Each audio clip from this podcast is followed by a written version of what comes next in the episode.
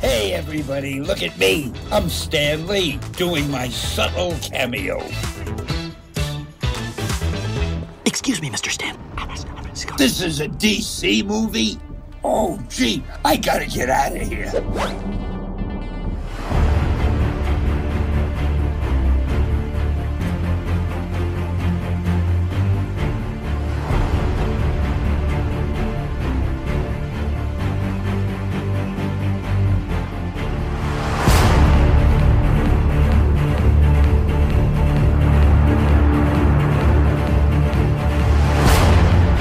I think if I had done Superman, I would have done him differently. I would have made him more vulnerable. I think the idea of being able to do anything makes you a little uninteresting. Um, Batman is a good idea.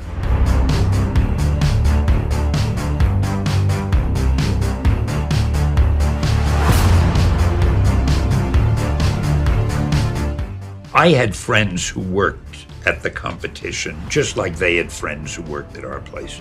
And occasionally these guys would tell me, they'd say, Stan, it's the funniest thing over at the other comic book company. They keep saying, Why is Stan's books outselling us? And some big brain would pop up and say, It's because he's got a lot of red on his covers. so they would start putting a lot of red on their covers. The minute I'd hear that, I would tell our colors, don't use any red for the next few months. Or they would then say, he uses a lot of dialogue on his covers. So again, I would say, keep all the dialogue off the covers. Let's drive him crazy. I think we did.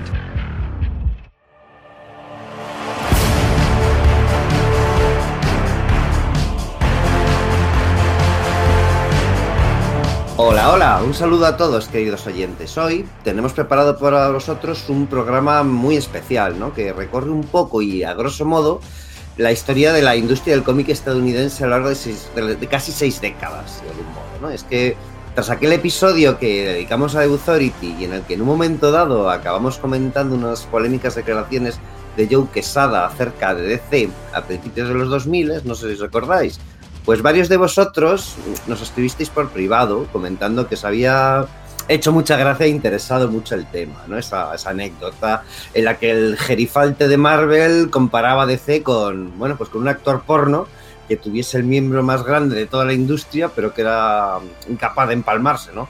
Y bueno, pues la reacción que las oficinas de DC y en concreto en Paul Levitch esto suscitó. Y la verdad es que hablándolo entre nosotros nos picó un poco desarrollar este tema que tanto jugo, y no lo negaremos, morbo tiene. Así que vamos a sacar nuestro lado más, más hooligan y más portera y vamos a hablar como si la de dos equipos de fútbol de la misma localidad se tratase de los entresijos y cotilleos sobre la rivalidad entre Marvel y DC, las editoriales que definen el género superheroico y en sí los tebeos norteamericanos desde hace bastante tiempo. Para ello, pues tenemos aquí a nada más y nada menos que Pedro Monge. Hola Pedro, ¿cómo estás? Hola, muy buenas, 60 años casi, van a señor. cotilleos, ¿eh? Cotilleos ahí, un sálvame, un sálvame deluxe de Marvel contra DC, o Marvel y DC, ¿no? Porque vamos a hablar de todo, de lo bueno, de lo malo y de lo intermedio, ¿no? Vamos a hablar... Eso es, oye, sí, titulares o cosas que, que dirías que vamos a tratar aquí en... Oh, hoy en este vamos, vamos a hablar de partidas de golf fantasma, de, de entintadores mafiosos, ¿no? También vamos a hablar. Sí, de mm, gente que tenía que currar en seudónimo para, para poder hacerlo en las dos editoriales, ¿no? De, Eso es. de portadas rotas. De nevadas ¿no? catastróficas. Ay, de portadas Sí. rotas, todas, portadas Sí, rotas, sí, eso sí, me sí, sí. fascina a mí. Vamos a Ah, hablar, pues no sé, de, de- de- del salseo, ¿no? De alguno muy descarado y, y de otras casualidades cósmicas puras y duras sí, que, bueno, que se han interpretado muchas veces como espionaje industrial o copia descarada, pero que es que son casualidades cósmicas, ¿no? También hablaremos un poquito de, de espionaje industrial porque parece que también lo hubo, ¿no? Pero efectivamente Sí. aquí hay una abundancia de casualidades cósmicos que son, bueno, pues para dejarte bastante pati- patidifuso, ¿no? Hay... Es, Da de sí, da de sí el tema, ¿verdad? eso es, y de aquí no va a haber cochinillos como en el caso de Figo y el Real Madrid y el Barcelona, pero sí que vamos a hablar de algunos, bueno, pues de, de algunos fichajes de una editorial a otra que en su día pues fueron, no existía Twitter, pero fueron una hecatombe y fueron, bueno, bueno, aquello era rompedor, ¿no? Y también vamos a hablar de eso. La verdad es que va a ser un podcast interesante, un podcast, como dices tú, con mucho morbo, pero también con mucha nostalgia, porque al final son cosas de culturilla popular, digamos, Mm. que están ahí, han estado ahí siempre, que las sabemos todas, y lo único que vamos a hacer es pues ponerlas todas un poco ahí en orden, ¿no? Y Sí, recopilarlas un poco, ¿no? eso es, eso es. Pues tengo, tengo, ahora mismo tengo la cabeza con, con 10.000 cosas que quiero decir, a ver si nos da para contarlo todo, ¿no? Sí, o sea, va a ser complicado, son 60 años de historia y ha habido mucho tira y afloja, ¿no? Oye, una Sí. cosa, sí, vamos a empezar fuerte y, y a mojarnos. Es de perogrullo, no en tu caso, pero ¿tú qué eres? ¿Más de Marvel o más de DC? Mójate. Bueno, yo, claro, yo tú piensas, esto va por edades. eh, cuando os ponéis todos nostálgicos a hablar de 5, es que a mí 5 no me pilló.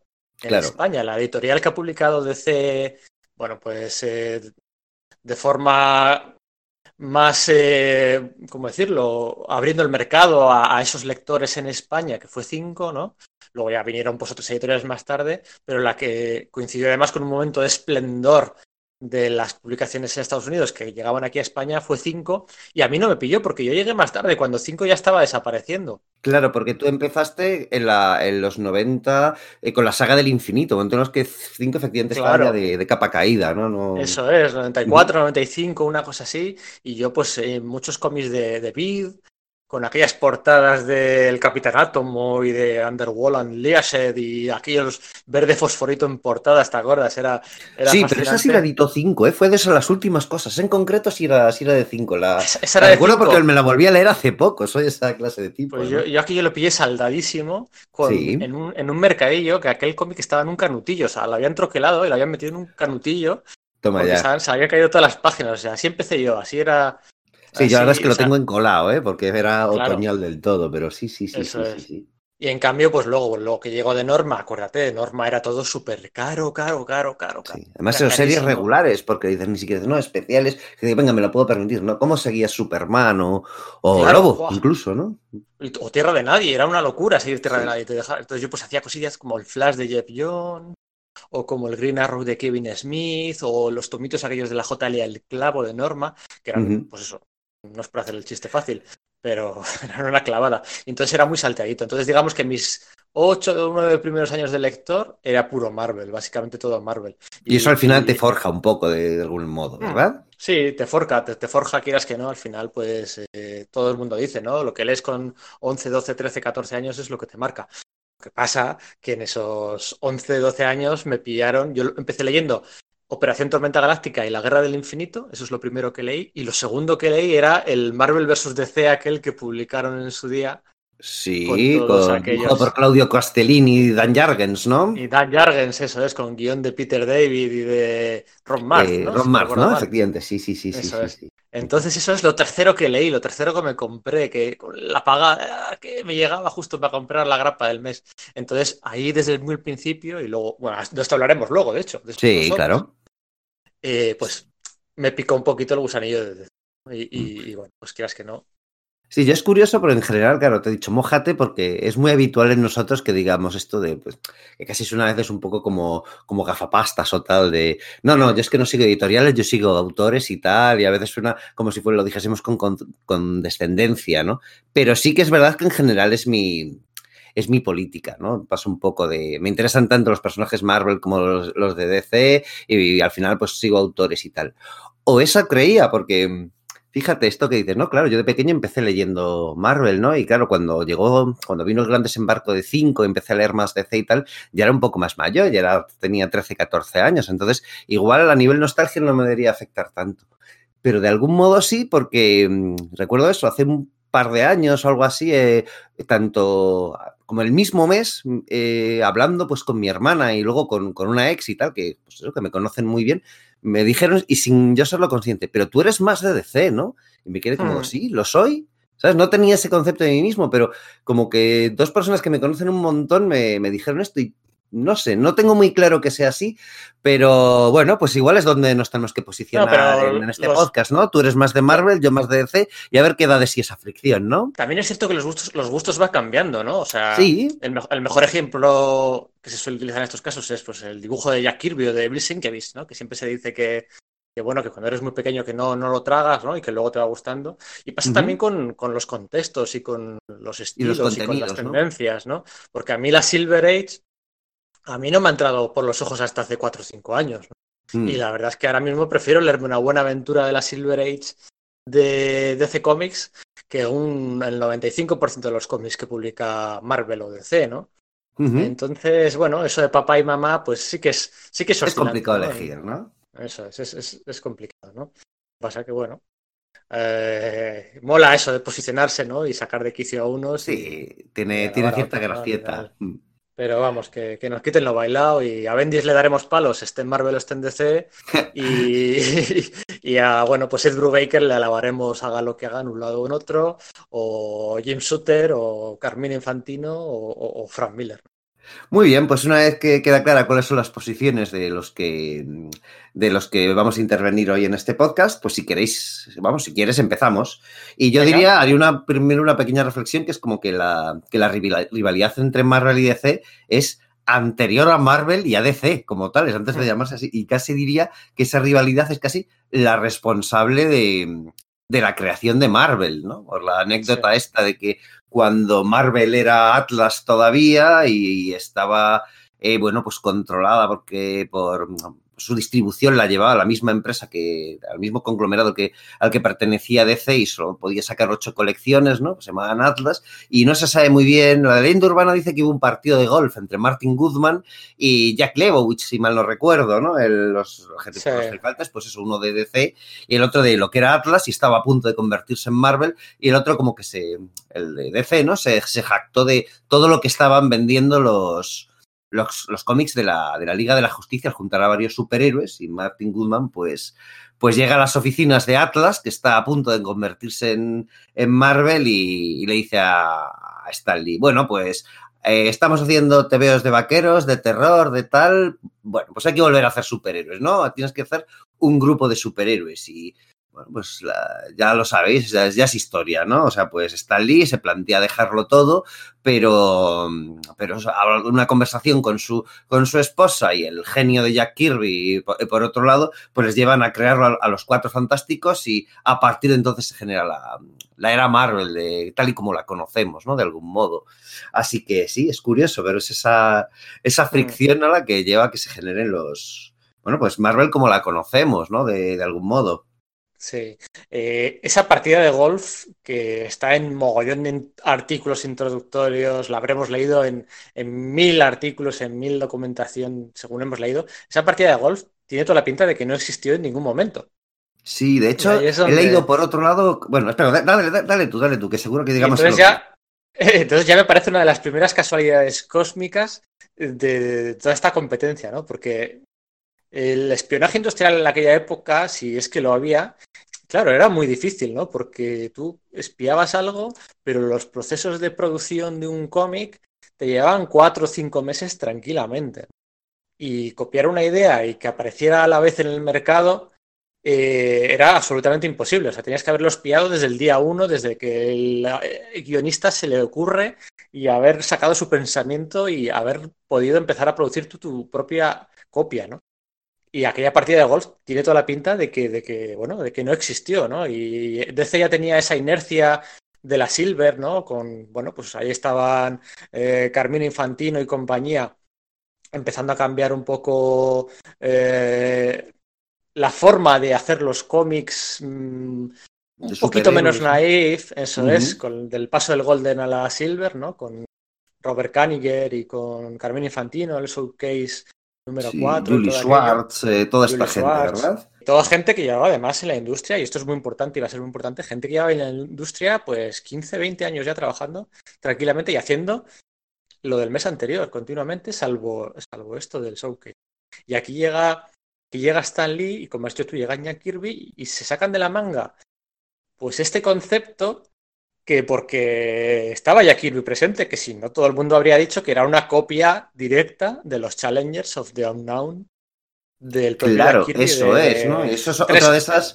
De hecho, claro, antes. ahí me voy a poner eso, yo un poco de ceísta, ¿no? Es que, claro, eh, sí que de algún modo eh, dices, vale, porque estaba Jack Kirby, ¿no? Precisamente porque estaba Jack Kirby. Jack Kirby había salido escopetado de, de DC con un juicio que había tenido con uno de sus directivos por, creo que la tira de prensa de Sky Mm. Masters of the, eh, diré, of the Air Force, ¿no? No, me- no Sí. recuerdo ahora. Y, Sí. y- y, bueno, pues había tenido que salir despedido de, de DC, entonces solo le quedaba donde currar, en Marvel. Entonces, claro, pues él tenía conceptos, o sea, él había estado con los Challengers of the Unknown y además también entintado por Bollywood, igual que en esta tira de prensa.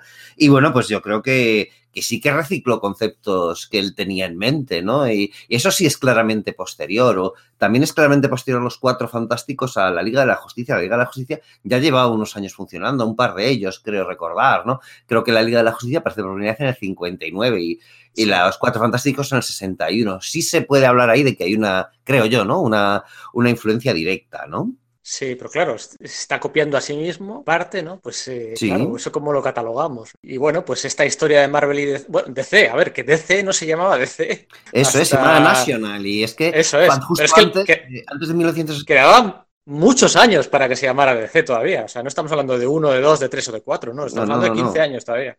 Y, es lo que hemos dicho, Marvel era Atlas. Y de hecho, el primer número de los Cuatro Fantásticos creo que sale, siquiera, eh, ya sale, o sea, mm, tampoco es de Marvel, o sea, Mm. no sale como tal, creo que sale sin, sin ningún tipo Eso- de sello de estos en la portada y que luego, si te vas al depósito legal, sale como publicadores de Nuevo Canán o algo por el estilo.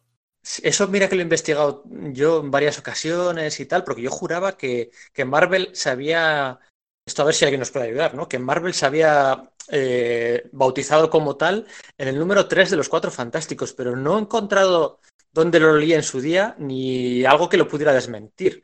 Eh, me gustaría saber eso, si ya era Marvel Marvel en el número 1 de los Cuatro Fantásticos, aquel noviembre del 61, si lo había sido inmediatamente anterior y un poquito más tarde. Eso, mira, eso me gustaría intentar. Sí, yo ya te digo, tampoco lo tengo, lo tengo claro exactamente. Sí que tengo esa idea, que el número uno todavía no se llama, se Mm, llama Marvel, fijo. pero mm, eh, estoy Sí. casi seguro. Pero no lo sé. O sea, me refiero que es lo que tú dices. Si ahí nuestros, nuestros oyentes nos, nos pueden dejar luego los comentarios, pues sería, sería Sí. bastante útil. Oye. Pero que- sí que es motivo de cierta polémica, ¿no? También, también es cierto que, o sea, por ejemplo, la mayoría de los aficionados de Marvel, los Marvel Zombies, que se. Los Marvel Zombies, la, definición de Marvel Zombies que acuñó esta- Stan Lee. Marvel Zombie es alguien que se compra todo lo de Marvel y nada más. O sea, para ser un Marvel Zombie, no, ah, soy un gran fan. No, no. La definición exacta de Marvel Zombies es que te compras todos los cómics que saca Marvel. Pero bueno, la mayoría de los fans de Marvel no sabemos el orden de los editores en jefe de memoria, Mm. eh, de carrerilla sin problema. Yo me ¿no? pierdo un poco en los 70, así que entonces no debo ser Vale. Marvel Zombie. En los 70 hay mm, eh, intercambio dónde estaba Roy Thomas y dónde estaba, eh, lo diré, Len Wayne y tal a veces. Así que sí, no sé. No, pero bueno, quitando a Joe Simon, que va antes de Stan Lee, Sí. y a quién le sustitu- mientras eh, Stan Lee estuvo en el servicio militar, le sustituyó durante un par de años Vincent Fago. Pero luego son Roy Thomas, Len Wayne, Mark Wolfman, Jerry Conway, súper breve, Claro, Archie es- Goodwin, Jim Shooter, eh, Tom DeFalco, Bob Harras, Joe Quesada. Con Pues ya te digo, el en orden este de Mark Wolfman, Len Wayne, eh, Roy. eh, a veces los, los intercambio entre sí. Bueno, luego le- Sí. el- el- iremos siguiendo un poco el hilo y yo creo que lo. Sí, pero, lo pero vamos que sí. Pero es que si ya preguntamos el orden de los editores en jefe de DC, la gente se pierde, ¿no? La gente se pierde porque, porque no está tan claro, ¿no? Además era un poco... Es que además tampoco era exactamente así, o sea, me refiero, claro, estaban los propietarios, ¿no? Leibowitz y, mm, ay, y lo diré, y Donefeld, ¿no? Y luego eh, estaba organizado un poco por estudios, es decir, en este momento en la Mm. Silver Age teníamos, bueno, pues a Julie Schwartz, que, que llevaba el, pues un poco showcase y todo el tema de, de los reboots estos de Green Lantern y Flash, eh, pero y, y Jack Schiff estaba en Batman, que inmediatamente, que muy pronto sería sustituido y también por el propio Julie Schwartz, Sí. pero por ejemplo las familias, las, las familias de la familia de títulos de Superman lo llevaba Mort Weisinger y luego estaban pues las del oeste y tal. eh, y entonces no es hasta finales de los 70, como veremos, donde hay un editor en jefe muy claro, ¿no? Entonces no, No. no es tan fácil en realidad. Es decir, ¿quién lleva la voz cantante en DC durante la Silver? No está tan claro. Podrías decir Mort Claro. Weisinger, porque quizá los títulos de Superman eran los más importantes, pero no es tan preciso. Eran muchos más títulos también. En todas estas crónicas de las épocas se suele decir, ¿no? Que el mayor tirano de la historia de los cómics era Mort Weisinger, ¿no?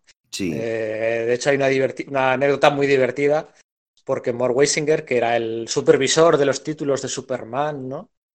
Eh, fue el tutor de Jim Shooter cuando, cuando Jim Shooter empezó a hacer guiones pues, para la Legión y demás, ¿no? El chaval con, Con 13 años, añitos, de nada, que el chaval de Pittsburgh estaba ahí a ver si se ganaba un sueldo para ayudar a su familia, eso es.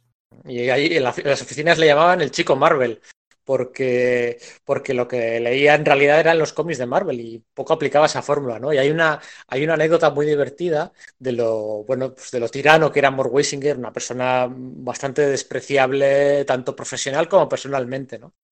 Y es que Jim Shooter se apuntó al club de fans de Marvel, ¿no? De esto Ostras, de Stan Lee, que la, la- Mar- la Marvel Marching Merry Society, ¿no? Society, ¿no? Eso es, y, y- y se apuntó pues porque le mandaban un carnet de socio, y alguna chapita, alguna cosa, ¿no? En los tres o cuatro meses de fundarse la asociación, Stan Lee, que era un dios en esto de enganchar gente, carisma y demás, ¿no? Lo que, lo que hizo fue, puso en el próximo mes, eh, en la página trasera vamos a imprimir el nombre de todos los socios de la Marvel, eh, Merry Marvel Marching Society, ¿no? Y entonces Jim Shooter cuando lee eso dijo, joder, como impriman mi nombre en un cómic Marvel y se descubra que soy un socio del club de fans de Marvel, o sea, a mí Mort Weisinger me mata directamente, me mata. Y, y bueno, pues no, no se enteró porque los que hemos dicho, Mort Weisinger, Julius Schwartz o Robert Kanninger, es Sí. que no leían cómics Marvel, despreciaban los cómics Marvel, Sí, ¿no? es, es importante da- da- dar ese punto, que era como, en ese momento DC era hegemónica.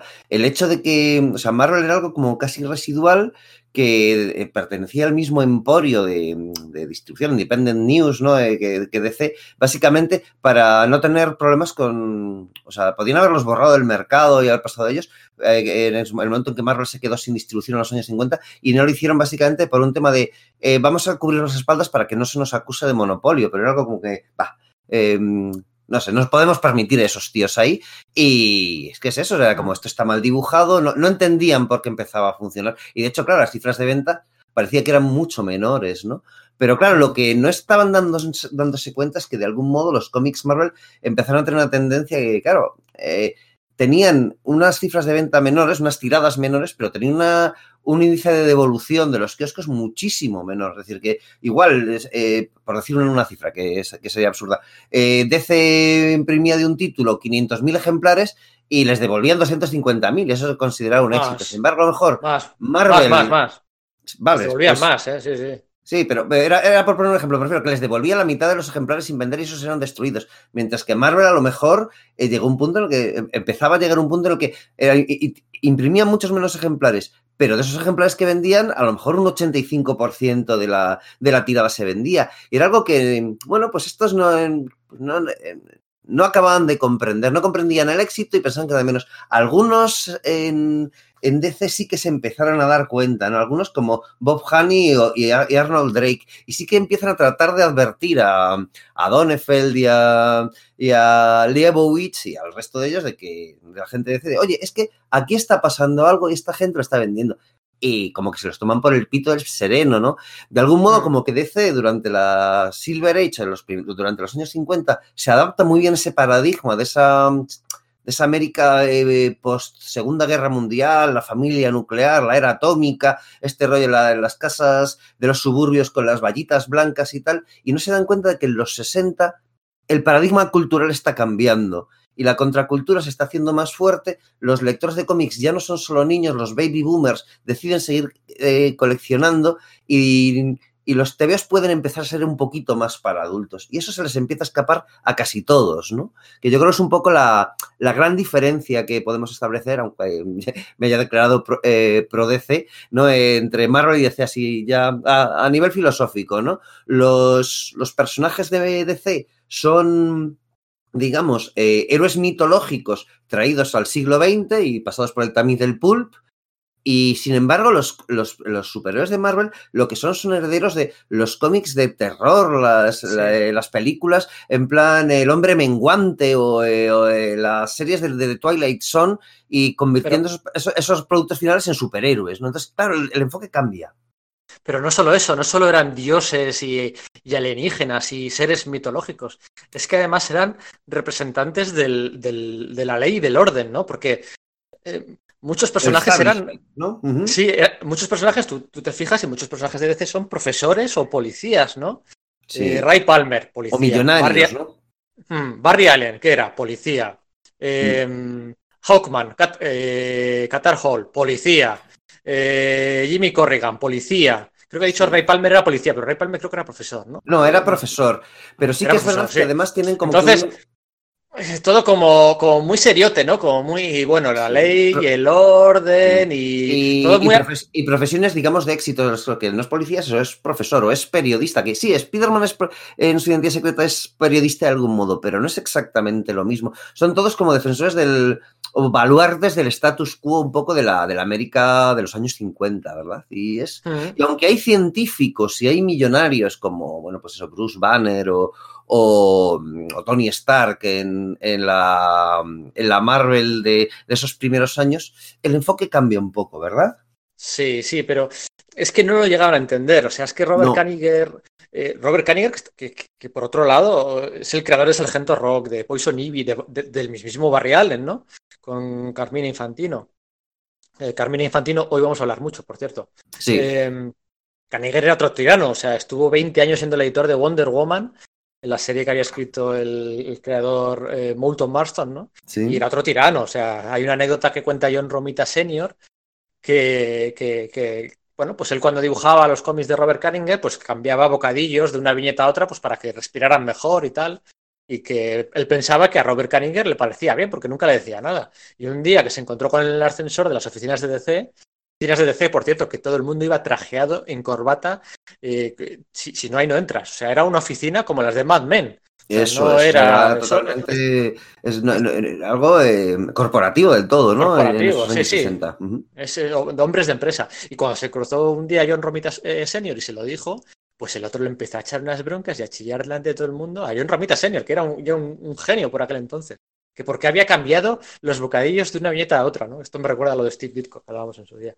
Y, Oye, y, hablando y, de lo cual, no he pensado a quién dedicarle este programa, e igual John Romita Senior estaría bien porque trabajó mucho en Marvel, fue su parte de Spider-Man y, y, además pues fue su, un poco su director creativo, pero y claro, en DC apenas curró, pero sí, sí curró en los títulos románticos y tal. ¿Tienes alguna otra idea? ¿A quién le podemos dedicar? No, me parece muy bien, porque encontrar a alguien con un equilibrio perfecto entre las dos editoriales es muy difícil, ¿no?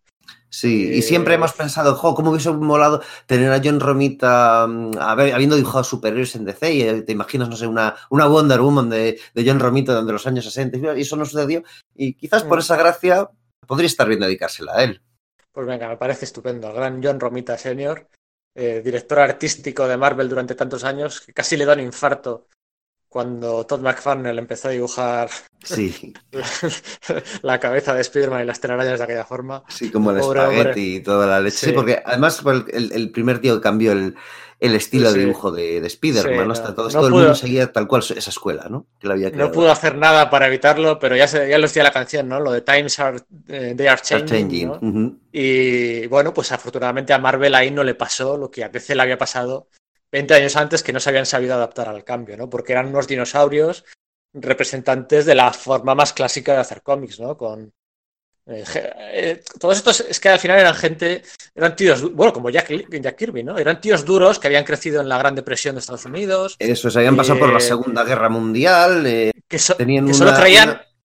en el trabajo, ¿no? No en el, en el, talento, creían en el trabajo y en saber la empresa conectar. que ponía el plato de comida en la mesa era algo importante en sus vidas, es. eh, no sé. Es... Hombres de empresa, ¿no? Que se suele decir sí. hoy en día. Hoy en día ya no se lleva tanto, ¿no? Pero hombres de empresa. Eh, gente que empieza a trabajar en una empresa y hasta que se jubila, todo por la empresa, por y para la empresa. Y bueno, pues eh, afortunadamente mmm, aquello cambiaría antes o después. A veces le costó, ¿qué decimos? 15 años, hasta mitad de los 70. Mm. Un poquito menos, quizá. Y... Hombre, yo hubo algunos intentos y yo creo que es importante marcar eso, que Arnold Drake y Bob Haney lo ven venir, como yo decía, y de hecho ahí se produce una de estas, en 1963 se produce una de estas primeras casualidades cósmicas, ¿no? Que es el caso de la, de la Doom Patrol y de los X-Men, ¿no? Que dices, joder, con tan pocos meses de diferencia salen dos grupos tan parecidos, es muy, muy es, tan parecidos, es muy complicado que se que se, que se, que se copie, o sea, que Stan Lee copie a, Arnold Drake con, con, ese concepto y dices, claro, es que al final lo que estaba pasando es que a Stan Lee, Martin Goodman le dijo, dame otros cuatro fantásticos. Y en DC lo que estaba pasando era que Arnold Drake dice, tenemos que hacer unos cuatro fantásticos. Entonces, claro, eh, al final es eso, la, la Doom Patrol son unos cuatro fantásticos de DC, además unos cuatro fantásticos basados en el modelo original, pero esos son disfuncionales, porque tenemos esta idea siempre de la primera familia Marvel, los cuatro fantásticos, eh, pues digamos armónica y tal, pero en un principio era una cosa muy disfuncional, o sea, la gente en el número dos, cuando la cosa lanza un puñetazo sobre la antorcha humana y rompe un muro, la gente se creía que podía realmente sí. matar a, a, Johnny Storm, no estaba, no estaba tan claro, ¿no? Luego se fueron, digamos, dulcificando y, y con, eh, a, la, a, la, vez que llegaron a su etapa de máximo esplendor, no estoy haciéndolo de menos, ¿no? Pero que sí que eran los cuatro fantásticos mucho más disfuncionales de, de la de la perspectiva que tenemos hoy por hoy eh, al respecto, ¿no? Entonces, claro, la Doom Patrol era un poco eso, y porque estaba copiada de los Cuatro Fantásticos. ¿Y qué pasa? Que los X-Men, de alguna forma, también. Entonces, claro, tienes unos tipos que van de uniforme, que tienen poderes, que son eh, parias de la sociedad, ¿no?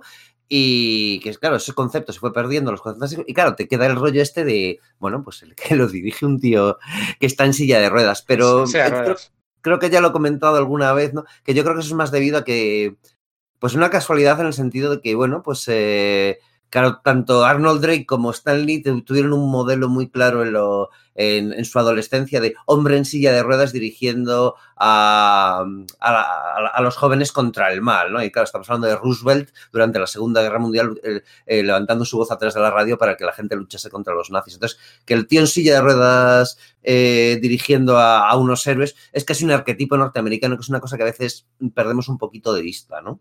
Sí, yo trazaría más similitudes entre la Doom Patrol y los Cuatro Fantásticos. Del tirón. Eh, que, que, con la Patrulla X, ¿no? Pero bueno, al final las declaraciones de Arnold Drake han variado tanto con el paso de las décadas y de los años, ¿no? Porque no hay que olvidar que Arnold Drake, cuando no encontraba trabajo en DC, lo que hizo fue ir a Marvel y Stan Lee le, le ofreció guionizar la Patrulla X. O sea, es que me parece de, de, de, sí. de un, un, destino cósmico de lo más eh, y es curioso porque irónico, ¿no? Un escritor muy Marvel, pero no supo hacérselo bien en Marvel, ni ahí, ni en, No. ni en el Capitán Marvel, ¿no? que es básicamente lo que... Pero sí, es curioso.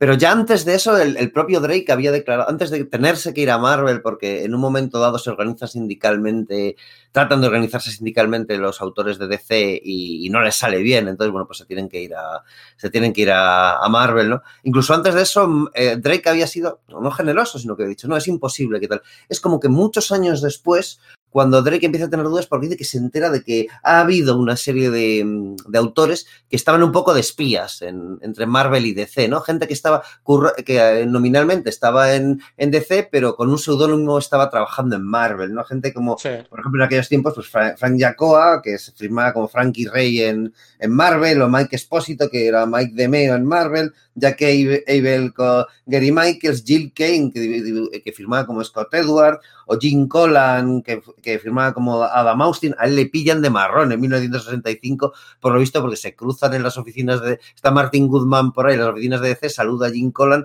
eh, no sé si eh, Jack sí. Lebowitz lo ve y se huele la tostada, no sé. Entonces, sí, eh, sí, sí, se Bueno, tiene, es que había. Había un miedo en el ambiente a, a que sí. en DC te, eh, se dieran cuenta de que había estado, habías estado trabajando para Marvel. En DC pagaban más, en teoría. Y había mucho miedo en el ambiente. Y sí. no es hasta 6, 7 años después, muy finales de los 60, que Neil Adams, con su par de cojonazos, eh, cogió sí. y se puso a trabajar para Marvel. Neil Adams, que era una ya... estrella. O sea, decir, una estrella, sí, de, las, de las tiras de prensa que en ese momento eh, era un medio muchísimo más respetable que el cómic. O sea, decir, no nos confundamos. Uh -huh. Eso es. Y Neil Adams llega ahí y le dice a Stanley, ¿cuál es el título que menos vende? La Patrulla X. Pues toma, para ti. Y, o sea, él lo demandó, Neil Adams lo demandó y firmó con su nombre y a partir de ese momento se acabó aquello de escribir con seudónimos porque, porque, bueno, se veía que no pasaba nada, ¿no? Que, sí, ya se había roto esa... Se había esa roto esa... También había otros editores, las cosas habían cambiado, entonces, sí. bueno, pues eh, es, es, eso se podía hacer en, en ese momento. Pero sí. ya desde ese momento estaba ese, ese rollo, no solamente este tema corporativo, sino que los autores se lanzaban pullas un poco los unos con las otras, ¿no? O sea, estaba lo de aquello de Brand Noteg, ¿no? Que decía, que decía sí. Stanley en sus editoriales, lanzándole pullas a DC, o las pullas a Spider-Man que aparecían en la Legión de Superhéroes y en Brave and the Bold 74, en la cual, pues tanto Camaleon Boy como Batman decían, ah, sí, bueno, ¿esto qué hago? Camaleon Boy transformado ahí como una araña, pues yo lo hago mejor que ese tal Peter que, que hay en la competencia, o, o, Batman saltando edificio en edificio, dando piruetas sí. en, en un en un palo de bandera, un asta de bandera estas, diciendo, sí, sí, esto yo lo hacía antes que, que, ese, sí. que ese chaval trepamuros, ¿no? Bueno, en Batman es que hasta se hizo una historia que era Bat-Hulk, ¿no? Batman se transformó en un Bat-Hulk tal cual, sí. literal, ¿no? Su piel no era verde, pero era pero tal, pero tal cual. Y ahí pullas a la competencia y en, en títulos de Inferior Five, en, eh, a Stanley en concreto, en Angel and the Ape. Eh, ahí hay una especie de caldo que parece que, que es casi y además, gracioso y amistoso, ¿no? Claro, pero todo esto además, siempre vamos a intentar contextualizar todo el rato. Hay que, o sea, en los años 70, en los nueve primeros años de Marvel, Marvel no consigue meter ningún cómic entre los diez más vendidos de cada mes. O sea, Eso Marvel es. no, no fue la editorial que más vendía hasta el 71, 72, 73. O sea, eh, eh, en los diez primeros años, esa superioridad que tenía DC, claro, ellos la, la contrastaban con las cifras de ventas y decían, pues, pues bien, vamos bien, no entendemos. Pero claro, la contracultura, en la cultura, en el porcentaje de ventas de devoluciones que decía que decía Sergio, claro, DC distribuía a través de Independent News, distribuía los cómics de Marvel, los ocho cómics mensuales que podían al principio, los 14 que podían un poco más tarde. Ellos distribuían y sabían lo que vendían y sabían lo que devolvía, porque lo que, para devolver lo que se hacía, claro, las devoluciones, para facilitar las devoluciones a los libreros, lo que hacían los libreros, los kiosqueros, que todavía no había librerías Eso especializadas es. y, y tardaría en haberlas. Lo que hacían los kiosqueros era arrancar las portadas, ¿vale? Esto no es una cosa nueva ni moderna. Lo que hacían los kiosqueros era arrancar las portadas y devolvían las portadas. Y con eso justificaban todos los cómics que no habían vendido. Y el resto del cómic lo tiraban a la, se supone que lo tiraban a la basura. Entonces, claro, Sí, a veces se le llegaban. O sea, hay quien habla de que, bueno, pues sí, que de pequeño se compró alguno por 5 centavos Sí. o a una tercera parte del precio o algo así. Pero sí, en principio Eso es es. un producto de- a desechar.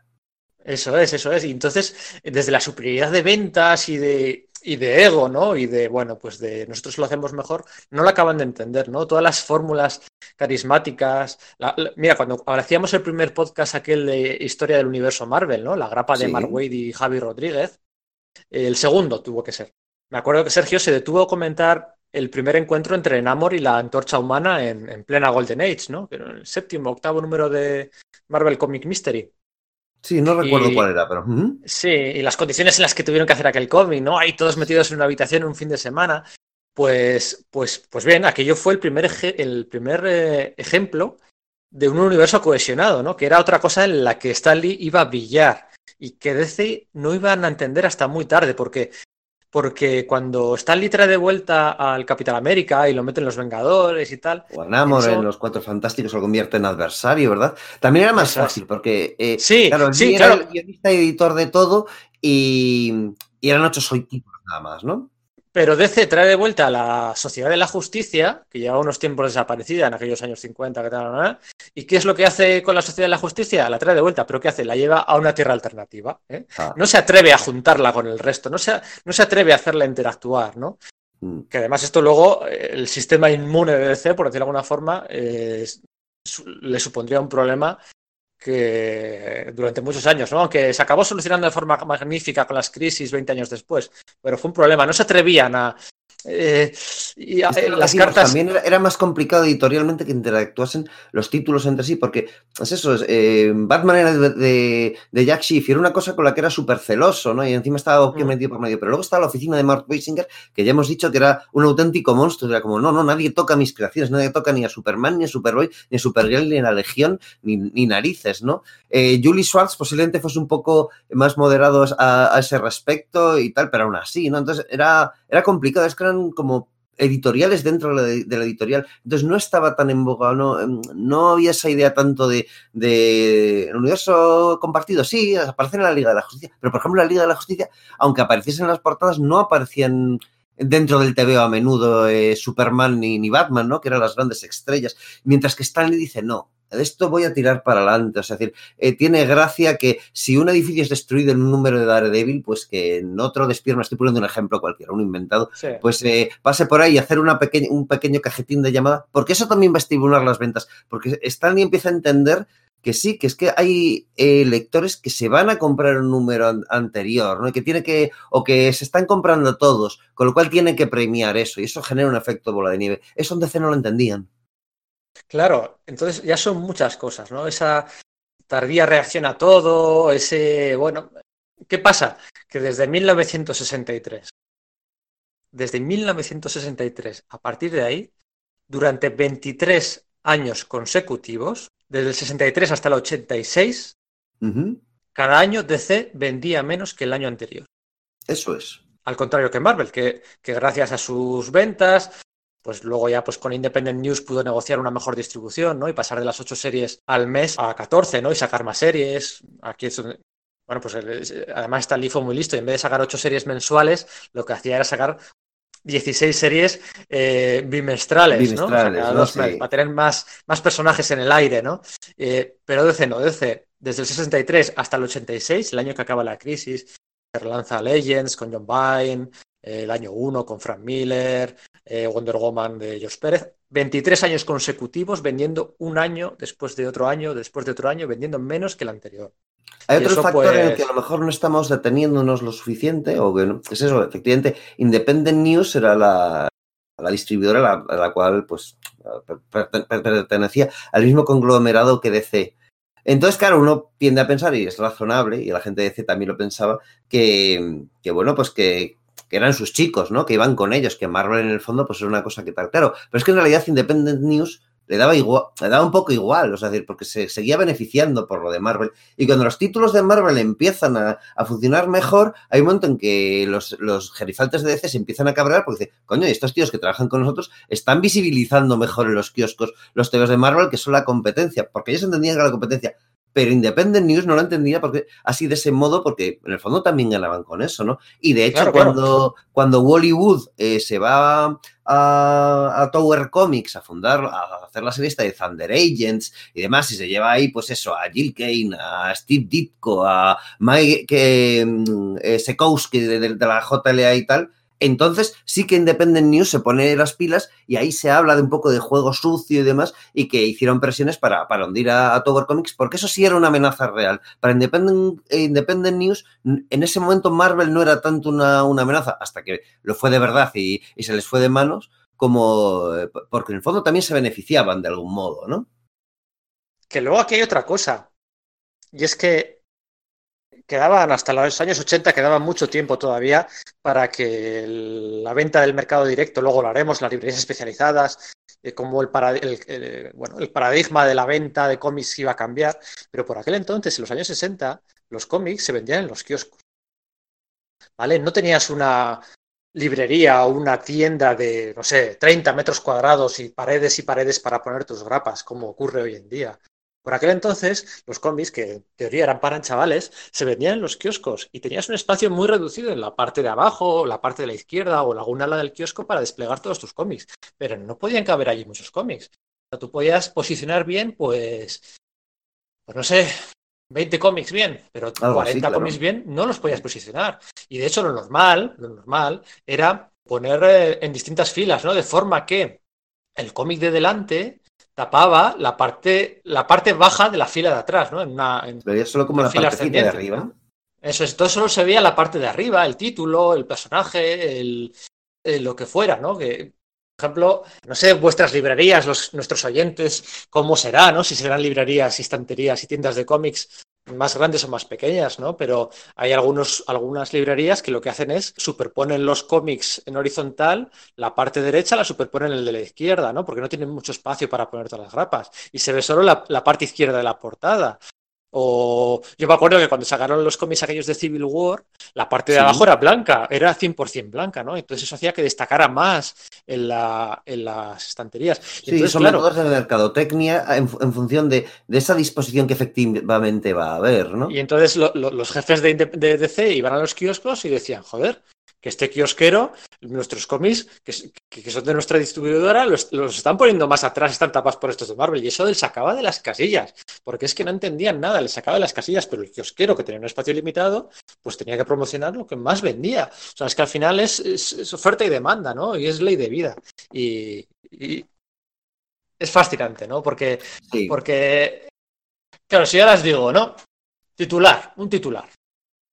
A ver, Kinney National adquiere National Periodical Publication.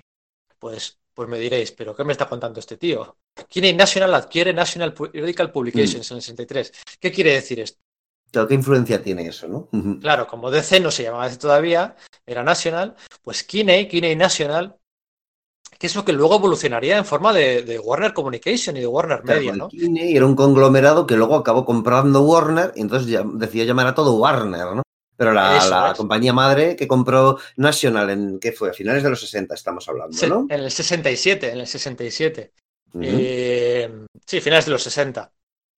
Eh, compraron DC, ¿no? Compraron National. Y en este momento, pues sí que iba a haber un poquito de cambio interno en las oficinas, porque estos gerifaltes, estos dinosaurios que hemos dicho antes, Robert Cunninger, Mort Weisinger y compañía, que además eran unos cabrones, amagaban cada dos por tres, amagaban de que, ah, yo me jubilo, y les untaban. Y se Sí. a quedar un año más haciendo lo mismo y vendiendo lo mismo. Mm. Y bueno, pues en ese momento compran DC y como siempre cambia la cúpula, ¿no? Y el jefazo Ivir Donenfeld, ¿no?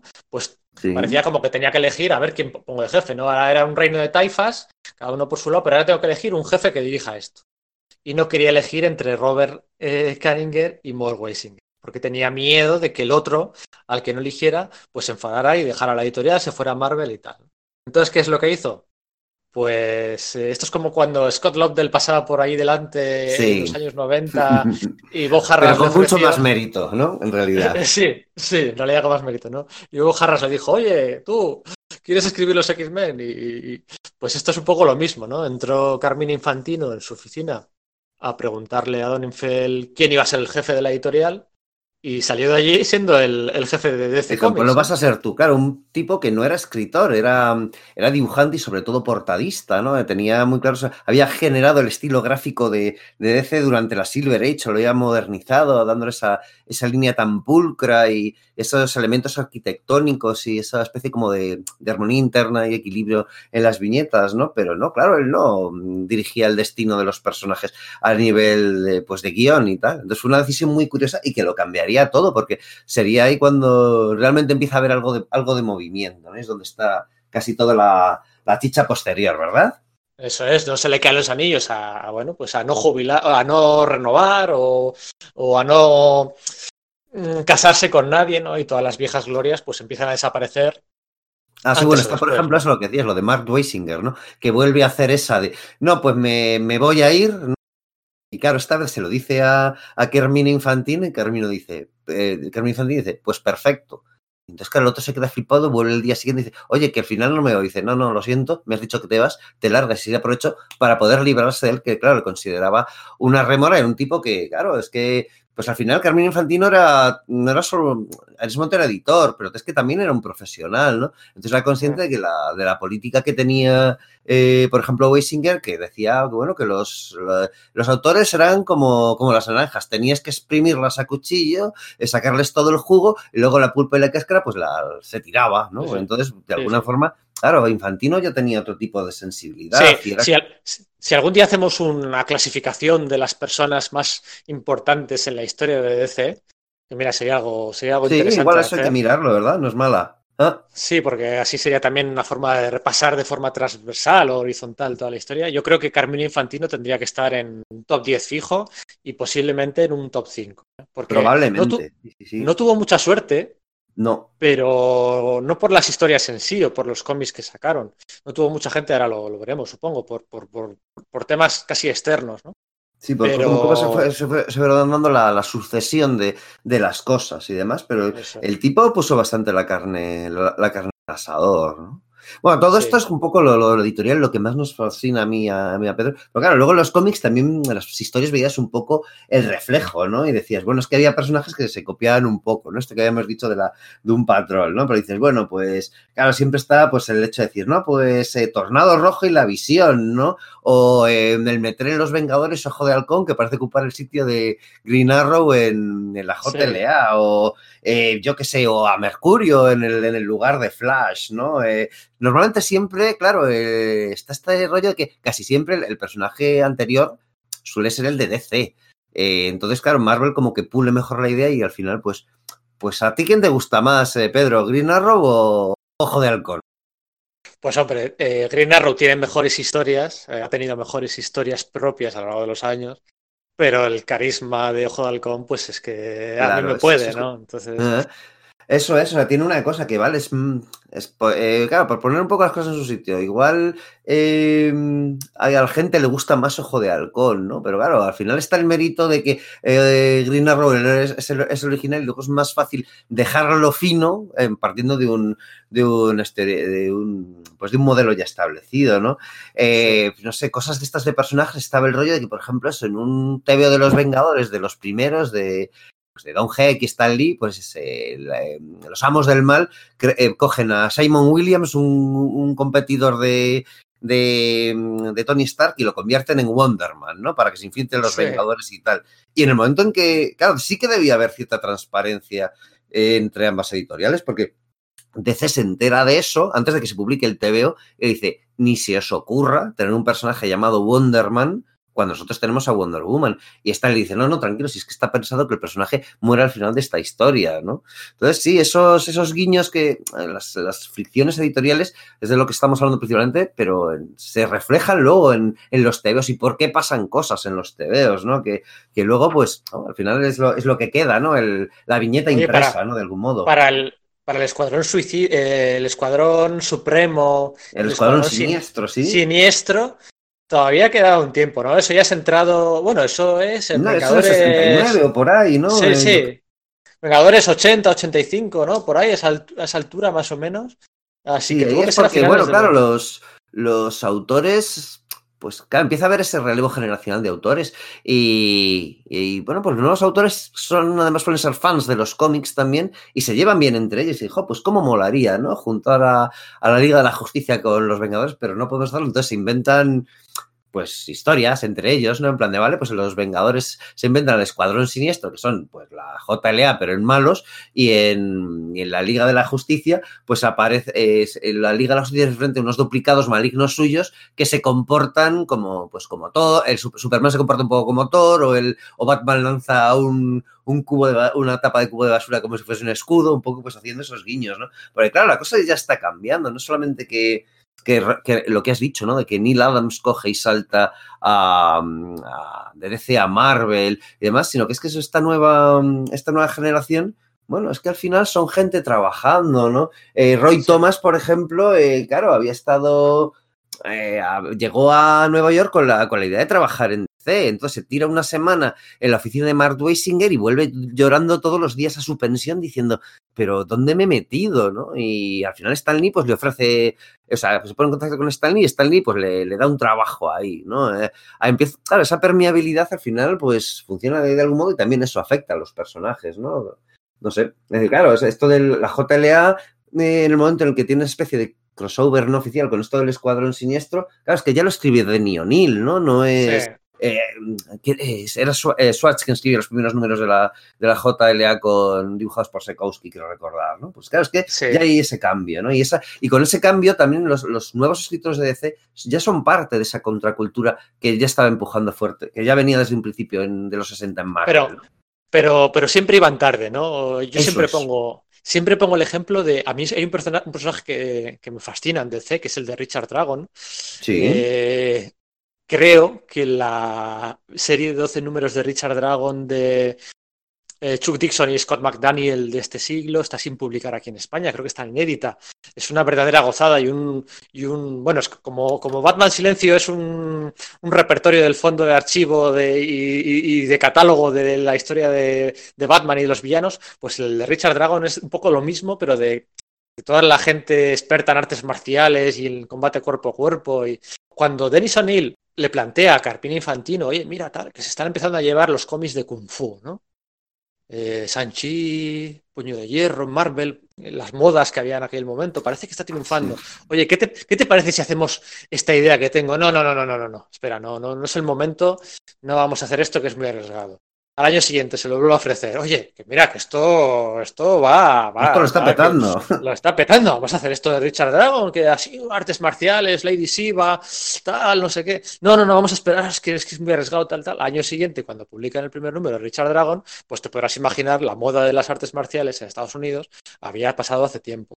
Eso es. El, el cómic está muy bien, luego Richard Dragon aparece en The Question del propio Denis O'Neill, eh, un personaje secundario apareció en 52, un personaje secundario de estos mm, tan buenos y tan carismáticos que tiene DC, pero que su, su, su génesis es un ejemplo perfecto de lo que era la DC lenta en reaccionar, claro, Sí. era- todavía es el Un gran ejemplo similar es, organigrama. por ejemplo, el de Black Lightning, ¿no? Relámpago Negro, o sea, DC. Claro, eh, Seguida en el, que es en el 71 cuando saca Luke Cage Powerman o algo por el estilo. Sí.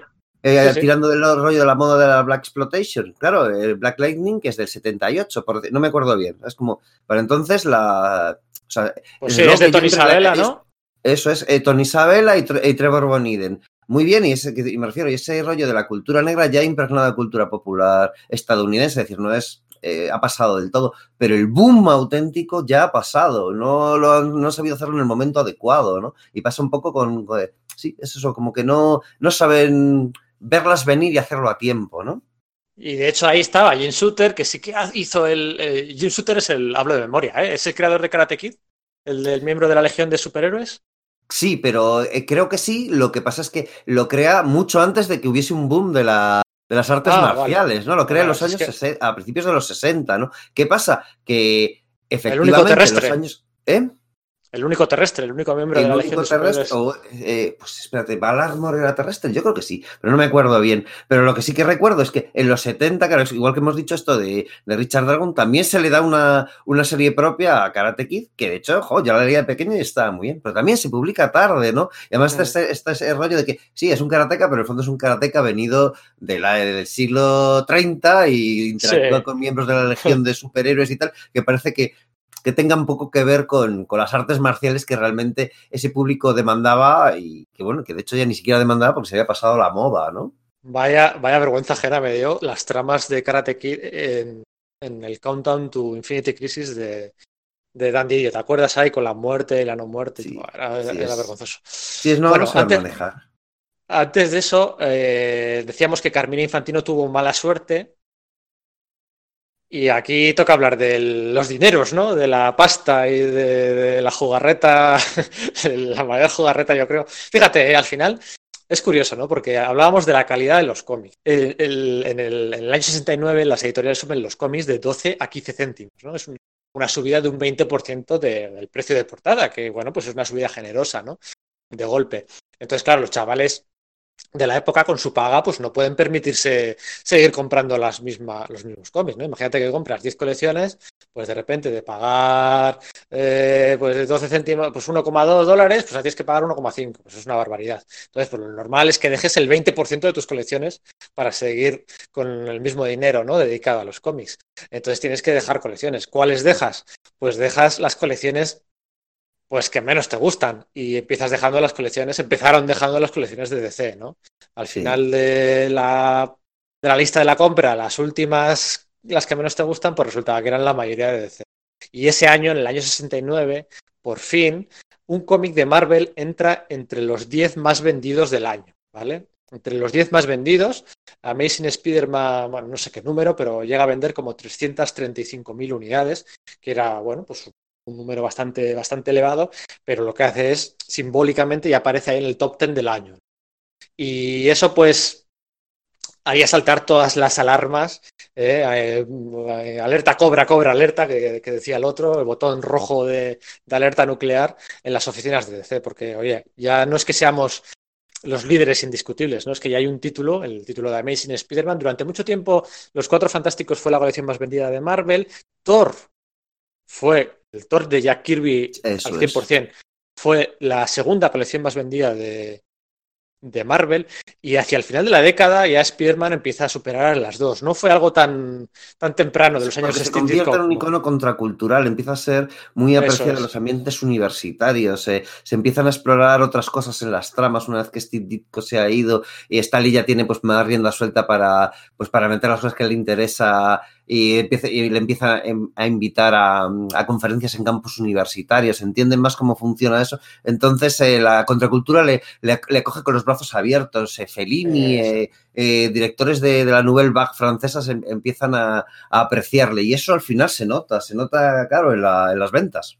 Sí, eso es. Y al final, Carmina Infantino lo que hace es coge su agenda de teléfonos y hecha de nostalgia, de una nostalgia, pues fíjate, de 15 años, una cosa así, de los tiempos, y aquí ya continúa Sergio, de los tiempos en los que él era ayudante ¿eh? de oficio, de artesano, de una figura que, que va a servir para tapar todos estos titulares de, de, bueno, pues de alerta roja. ¿no? Y claro, el tema es ese que en ese momento eh, Jack, Jack eh, Marvel también es comprada, es comprada por, por otro grupo, eh, por otro empresa- empresarial y eso también les funciona bien porque pueden salirse del tema de, mm, de Independent News y, y ser distribuidos por Curtis. Entonces, eso no solamente hace que puedan tener más colecciones, sino que podrán hacer magazines y pues, saltarse de algún modo el Comics Code. Y bueno, pues la gente renegociará contratos. Martin Goodman quiere dejarlo todo atado y bien atado para que su hijo herede. eh, y bueno, pero también tiene que, con- que contentar Stan Lee por un lado, y al final quien menos beneficiado de esto es el propio, el propio Jack Kirby, del que hablábamos, ¿no? De que tenía el segundo TV más vendido, era todos los cuatro fantásticos, eran tal. Y salen, eh, eh, igual que Stan Lee está siendo aclamado pues, por revistas eh, de distribución generalista o, o siendo abrazado por, por iconos de la contracultura, Jack Kirby parece como que sea el que no se va a llevar nada de eso. En un punto en que ni siquiera se, se lleva, le ofrecen nada que sea tangible a nivel dinero. Y en ese momento, pues Carmina Infantino, pues le dice, pues vente, vente a DC, o sea, ve un poco las muestras de unas, de unas historias que, que Kirby tiene en mente, pero que se, nie- se, ha, dado, se ha dado cuenta que, que bueno, que es que sus, eh, sus creaciones, si se las, eh, si las saquen TVOs Marvel, se las queda Marvel, él al final no se va a llevar nada de eso. Y bueno, pues se las está guardando y eh, Mm. a Infantino le dice, hazlo en. DC, vente a DC.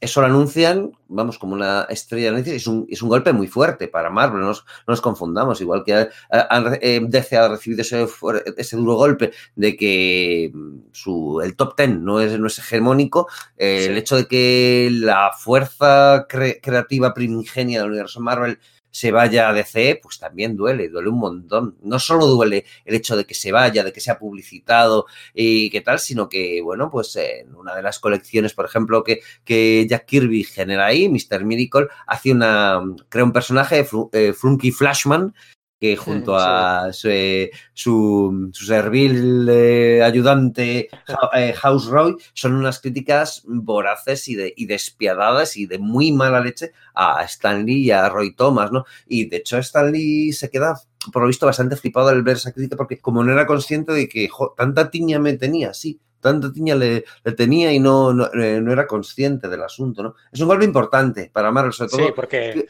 al final Stan Lee y Jack Kirby se conocían desde los años, desde el año 41. O sea, Stan Lee eh, había sido pues una especie de, de aprendiz del oficio de Joe Simon y de Jack Kirby. Stan Lee ya escribió en los primeros números del Capitán América. Stan Lee ya estaba allí escribiendo algunas historias en prosa, luego en cómic y tal. O sea, ya se conocían desde hacía muchos años. Cuando Jack Kirby va a DC, es que 10 años antes había recorrido el camino inverso, ¿no? Era Stan Lee el que la había sacado de DC y, bueno, pues donde Jack, Jack Kirby no aguantaba más, ¿no? O sea que bueno, aquello no fue tan sonado. Tampoco fue tan sonado cuando Jack Kirby volvió a Marvel. Pero este fichaje, este momento. O tampoco fue tan sonado cuando otro creador esencial del universo Marvel, un poquito antes, esto que hemos contado, se va a DC, que es Steve Ditko, ¿no? Steve Ditko se va de Marvel, se le deja es, Spider-Man y, lo- y el Doctor Extraño, se pasa por Charlton y demás, pero antes de eso se va, se va a DC y hay un momento en Sí, el que, aquí- claro, que es que están Steve Ditko y Jack Kirby en DC a principios de los sí. 70. Es una cosa que como que olvidamos y que pues, hoy por hoy sería muy, muy sonado. A mí me parece fascinante que se pudieran, que pudieran coincidir esos dos genios en DC, pero luego te paras a pensar y pues sí, hicieron cosas interesantes, ¿no? Ahora hablaremos del cuarto mundo de Kirby o vamos a hablar de Creeper o lo que sea, pero al final había algo ahí que les retenía o que les... No era, no era el mismo combo Stan Lee, Steve Ditko o Stan Lee, Jack Kirby que ellos trabajando con otros, con Denny O'Neill, con, con quien fuera, ¿no? Había algo en DC Si no que- embotellar el relámpago de nuevo. Eso es, eso es. De hecho, eh, durante todos los años 60, los, los- los jefazos de DC Comics habían criticado a Jack Kirby, eh, habían minusvalorado, habían despreciado su forma de dibujar, no entendían por qué gustaba tanto y cómo podía vender tan bien. Y cuando llegó a DC, que sí, que va, vas a tener manga ancha para hacer lo que quieras, pero luego a la hora de la verdad, le, las, las, las, caras de Superman las redibujaban, no aceptaban Sí, que el eso Superman es, de era como Kirby- una rarísima meada territorial en plan de no, no, incluso el mejor dibujante, la estrella de Marvel no es suficientemente buena para DC. Pero también hay que decir que era un poco política de empresa eh, llevado, al, lle- llevado al, al absurdo, porque fíjate que en, el mix, en la misma temporada a Alex Todd le hicieron lo mismo. ¿A qué me refiero? Alex Todd, que es el tío que mm, diseña los, eh, los diseños para la serie de dibujos de Super Friends, es un pelotazo enorme eh, la serie de Super Friends. Entonces, los niños norteamericanos están viendo los dibujos de Super Friends con las caras que dibuja Alex Todd. Entonces, cuando se hace una adaptación al cómic en la misma temporada de, de esos dibujos de, de esos dibujos de Super Friends y los dibuja y las portadas las hace Alex Todd, las caras también se las, se las redibujan, pues eso, al plastino, quien sea, con lo cual no son las caras con las que.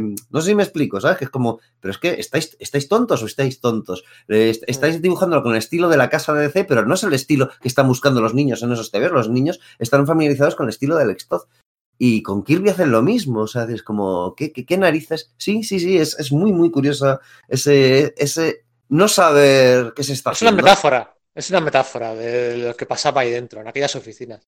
Es una, una gran metáfora. Bueno, en aquellas oficinas y en las de, y en las de Marvel, porque corre la leyenda, corre el rumor de que antes de que saliera el, el primer número de los Eternos, eh, de Del Jack retorno Kirby, de, de los nuevos dioses.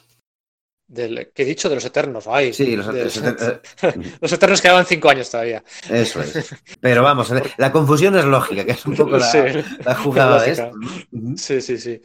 El- antes de que salga el primer número de los nuevos dioses de DC, en las oficinas de Marvel, que estaban muy cerquitas las unas de las otras, ¿eh? a principios de los años 70 estaban muy, muy cerquitas y era Sí, habitual que la gente comiera en el parque juntos. O sea, luego. Juegan al voleibol ahí en Central Park y toda la Eh, la gente se conocía, es. ¿no? Sí, sí, no fue hasta 10 años después que ya con Jim Shooter y demás cogieron y cambiaron las oficinas de sitio, como marcando también distancias, ¿no? A ver, vamos a, vamos a profesionalizar esto un poco más, esto de comer con la competencia, que puede. eh, Esto no puede ser. Bueno, lo que iba a decir, en las oficinas de Marvel, en las paredes, tenían todos los originales y todas las fotocopias del primer número de los nuevos dioses en la pared. Y claro, Jack Para- Kirby se entera y dice, ¿qué cojones ha pasado? Porque Jack Kirby estaba como que absolutamente obsesionado con que eso pudiese pasar y estaba hasta paranoico con la jugada. Entonces, cuando ese, ese miedo se cristaliza, cuando se enteran de que antes de que se publicase el primer número, número de los nuevos dioses, están los originales de- del lápiz de Jack Kirby fotocopiado en las paredes de Marvel, dice, ¿qué ha podido suceder? ¿Y qué era lo que podía haber sucedido?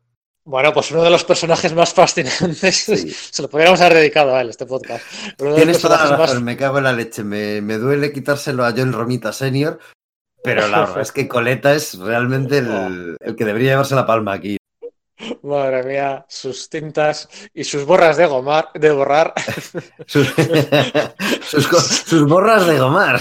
sus- es, que, es que no puedo. Es que sus gomas de borrar es que podrían pasar a la historia. Si hiciéramos un, un artículo de los 50 personajes más importantes de la historia de DC, las gomas de borrar de Viscoleta podrían también formar parte. Y de, y de las de Marvel. Claro, y de las de Marvel, porque claro, anda que el que el Thor de, de, de Kirby no le, no le faltaron fondos. Claro, Vince Coletta era un, era un entintador que, que se tenía fama de ser el, el más rápido del, del mercado. Era, joder, era razonablemente bueno, ¿vale? Pero ¿qué pasa? Que, que el tío no entintaba, pues eso, entintaba la mitad de lo que, de lo que di- se dibujaba, el resto lo, lo borraba. El rey es que sí que se adaptaba más o menos bien al estilo de Kirby y lo demostró. El Thor de, de Kirby en Marvel está entintado eh, la etapa guapa, no hablo de los primeros que de los primeros primerísimos, sino cuando piensas en el Thor de Kirby, que esa magnificencia con, con Ego, con el alto evolucionador, con Galactus, con todo esto, es todo eso lo entintó Vince Coletta. Entonces, Vince Coletta se viene a, a, DC con, con Kirby, ¿no? Y, y claro, eso tiene un cierto peligro, porque ¿cómo era Vince Coletta? ¿Qué... Cuéntanos. Pues es- aquí podríamos poner. Estoy haciendo con la mano el gesto así de mafioso italiano, ¿eh? Haciendo así el gesto de el del padrino, porque es que al final es que era el tío era todo un, un, bueno, un, casi un capo, ¿no? Un, así, además físicamente también, ¿no? El tío se creía más que nadie. no sé qué, sí, sí, sí. Sí, sí. eso es. El tío pues tenía unas pretensiones, un- un tráfico de influencias más figurado que real, pero que a, a, la hora de la verdad sí que conseguía su efecto, ¿no? Eso conseguía bueno, pues eh, estar en, en, boca de todos, eh, de, de, aparentar cierto grado de poder y que de hecho luego Janet Kahn le iba a dar todavía más poder y es algo que, es. que, yo, que, yo, nunca yo nunca llegué a, eh, he conseguido que entenderlo bien, ¿no? ¿Cómo, es que, cómo le pudo visto, convencer? Eh, debía ser de los, claro, Jeanette en, la segunda mitad de los 70 llega al mundo del cómic y ella no sabe mucho del mundo del cómic, entonces es de los pocos artistas que conoce, por eso le da tanto poder, ¿no? No es tanto que le convenza, sino que, bueno, ¿quién sé? Pues este, y dice, claro, repasa su currículum y dice, este ha estado en Thor, esto en los pues será válido y además le conozco. Entonces, bueno, por tener a alguien de confianza cerca, ¿no? Pero eso sería después, ¿no? O sea, decir, sí. En este momento lo que sabemos de a la hora de escribir es era, que... era, un, y era un espía, era un espía que pasaba información de un lado a otro a cambio de, pues eso, el tráfico de influencias y el tráfico de poder. Eso es, y él proyectaba una, una, una imagen de que tenía relaciones con la mafia, cosa que no era tan descabellado, no se sabe si es cierto o no, pero hay que recordar que Liebowitz y, Donefeld en los años 30 empezaron lo que sería después National y después, y, y después DC, eh, pues una, una, empresa de pulp que en realidad durante la prohibición, como los, los, sus pulps se imprimían en, en, Canadá, tenían contactos con la mafia y pasaban el whisky de contrabando a través de, de la frontera para luego distribuirlo, ¿no? Entonces, sí. eh, DC había tenido contactos con la mafia, entonces, pues no era tan, tan loco el asunto de que Coleta pudiese tener contactos con la mafia y a él le encantaba decir que era así para que pareciese que era un tío importante y al parecer que era un tío importante se volvía un tío importante, ¿no? Sí, eso es. Y bueno, pues fue el responsable de tanto contrabando de fotocopias entre una editorial y la otra, ¿no? Y, y aquello a Jack Kirby no le sentó, no sí, le sentó nada tuvieron bien. un primer esto con una, con una historia que iba a montar Jack Kirby que se iba a llamarse Green Galaxy y que de, descartaron porque en el primer número de, de fue de, pues, de uno de los magazines de, de, estos en blanco y negro, pues aparece una historia de, de Stanley y John Romita Senior que se llama Femizons. Y era exactamente lo mismo. Y ya solo como que le dejó loca a Kirby y dijo, bueno, algo está pasando. Entonces, claro, cuando ya descubre lo de los nuevos dioses, dice, tiene que ser él.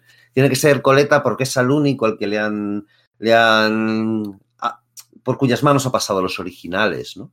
En medio, por lo visto, también se echó a otro, pero no, no tengo muy claro, porque se hizo una, dentro de las oficinas de DC, se montó una movida que era la Operación Blockbuster.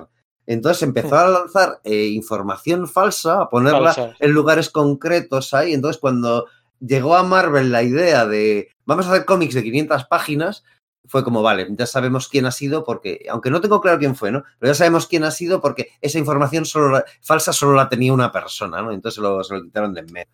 Sí, sí, sí, eso es como súper curioso todo esto. Bueno, yo creo que este periodo de Carmine Infantino ha quedado más o menos eh, retratado, ¿no? El, bueno, pues la, la, época, un poco ese delay entre tendencias, ese intento de hacer cómics más juveniles, con gente más joven. Es que llegaron tarde hasta lo de la trilogía de las drogas. Primero es, es, está hecho el número este de Neil Adams y Danny O'Neill de, de, Speedy metiéndose el pico y no se atreven a publicarlo y Marvel coge y se pone, pone sobre la mesa lo de la trilogía de las drogas de Spider-Man y cambia la, la, industria con lo del Comics Code. Es eso, no, no, no saben ir a, a tiempo, ¿verdad? Sí, es, de hecho es una, un buen ejemplo de, del tratamiento y de la contracultura y de, y de, la capacidad de conectar con tu audiencia, ¿no? Un ejemplo más de la diferencia entre Marvel y DC, ¿no? Entonces sabemos que la trilogía de las drogas de Harry Osborn y de Spider-Man, eh, números 96, 97 y 98, si no recuerdo mal, de, de Amazing Spider-Man, fue un encargo un poco del gobierno estadounidense a Marvel, oye, mira, que este personaje conecta con los más jóvenes, vamos a hacer algo, ¿no? Pero Stanley lo trata de una forma pues más eh, desentendida o más liberal o más... Sí, él no sabe tanto eh... además sobre drogas realmente. Dice, bueno, pues yo hablo de esto y... Sí, en fin. eso es. Uh -huh. Y, y, y, en cambio en DC es todo como más gris, más oscuro, más la saga con Speedy, ¿no? En Green Lantern, Green Arrow. Y es, es un muy buen ejemplo del tratamiento, de los tempos de, de, de, entre ambas editoriales. La verdad es que, bueno, fue una época interesante, pero que es que no todo era tirarse los trastos el uno al otro, ¿no? También hubo un momento para uno de esos cómics, eh, esto es todavía Silver Age, ¿no? Uno de esos cómics tan gloriosos de aquellos años, eh, un buen ejemplo de, lo bueno que tenía que hubiera dos editoriales tan parecidas, ¿no? Y es cuando podían colaborar entre ellas. Y, y bueno, pues eh, el, el- el- es- iba a decir Spider-Man versus Superman, pero no, no, es el Superman iba adelante en el título. Eso es, fue una de las condiciones del contrato, ¿no? Es decir, en medio había habido varios intentos de colaboración, se había vuelto a ver, eh, pues eso, de crossovers no oficiales y demás. Esto de un, sí, pues se hace el Escuadrón Supremo, además del Escuadrón Sin- Siniestro, que si lo de el desfile de Rutland, todo esto, el, el especial aquel de, del Mago de Oz que, que coeditaron porque se enteraron de que los dos estaban preparando una adaptación del Mago de y dijeron, venga, pues lo hacemos juntos. Y al final el, el agente literario de, de Stan Lee, que estaba haciendo los libros estos de Sons of Ori- eh, Origins of the Marvel Comics y, y Sons of Origins, pues es amigo del, del tipo de Warner Books y pone sobre la, bueno, pues, pues sienta en la mesa a hablar, pues eso, Stan Lee y a, y a Carmina Infantino para hacer el, el primer gran crossover Un de, Stan Lee que, de Superman. un y Stan Lee que ya estaba bastante Sí, fuera de. Marvel, estaba ya más eh, centrado los años- a finales de los años 70, ya estaba Sí. Roy Thomas como editor en jefe y, y Stan Lee pues intentando, intentando vender las licencias allá donde le, le hicieran caso, ¿no? Algo que, bueno, pues, saldría de aquella manera. Pero sí, efectivamente, se sienta ahí con Carmina Infantino, oye, Sí. mira, vamos a hacer algo entre los dos, vamos a... Vamos a no llevarnos tan mal, hombre, venga, Stan Lee siempre quitándole hierro a todo. Es que además hay, hay una historia, es que Infantino y Lee en concreto sí se llevaban bien, sí que quedaban a comer, cuando, sí que eran una, re- una relación eh, distendida entre ellos dos, no, Era- no había ese, pues ese rollo de mala leche, pues sí, eran competencia y competencia atroz, pero luego en un plano personal, por lo visto, sí que se De hecho, bien. hay, Entonces Hay una de- anécdota que, que, que retrata un poco cómo era Stan Lee, ¿no? Eh, y es que Roy Thomas decía que en una de esas comidas entre, al volver, una de esas comidas entre Stan Lee y Carmine Infantino, que Stan Lee le dijo, oye, me ha dicho Carmine Infantino que este autor que va por ahí diciendo que nosotros le pagamos tanto y por que le pagamos Robbins, tanto ¿no? y Sí, que sí, a ver sí, si ellos le pagan un poco más. Y entonces hemos acordado entre los dos eh, decirnos siempre lo que los autores van por ahí diciendo que nos pagamos. Y le dice Roy Thomas, Para "Bueno, que, para que no lo puedan utilizar como herramienta para negociar subidas de sueldo. Y Roy Eso. Thomas, claro, ¿verdad? Le dice, "Pero si es ilegal, es ilegal. ¿Cómo puedes hacer eso? Y Stan Lee es que era como así, como, bueno, pues sí, pues no, pues. Ah, sí, es ilegal, no sé. O sea, mi- am- si no es, ni siquiera es muy amoral, ¿no? Entonces Sí, sí, sí, sí. se Pero te da una idea porque- que sí que había una buena relación entre personal entre ellos dos, quiero decir, ¿no? Que están dispuestos eso. a, pues eso, a comunicarse ese tipo de cosas, ¿no? Pero, a la hora de la, Eh, pero a la hora de la verdad, a la hora de elegir el equipo creativo, Carmina Sí. Infantino va a tocar las narices a Marvel todo lo que pueda. Eh, todo lo hay- que puede, en plan de- También les ha pasado una cosa antes que, que no hemos acabado de contar, que, que hemos dejado ahí. Es que justo antes cuando se produce el sorpaso, el, cuando Marvel empieza a vender más que DC. Ah, Porque sí. se hace una jugada que es súper curiosa con esto de las cifras. Los TVs valen 15 centavos, ¿no? Como, como ha comentado antes Pedro de los años 60. Pues eh, con la subida del precio del papel, porque además eso, eh, eh, aunque ya no sistema de distribución, sí que, sí que Marvel y DC comparten imprenta. Entonces va a haber una subida, tiene que haber una subida por narices. Entonces lo que DC decide es que va a subir los TVs de 15 a nada menos que 25 centavos. Pero a cambio va a subir el número de páginas de 32 a 48. Entonces, bueno, pues va a hacer una historia principal y luego va a haber relleno de reediciones de, de la, de la Golden Age. Entonces, bueno, pues como que por arte de magia, Marvel hace lo mismo, ¿vale? Por arte de magia, de nuevo, espionaje industrial, ya se verá.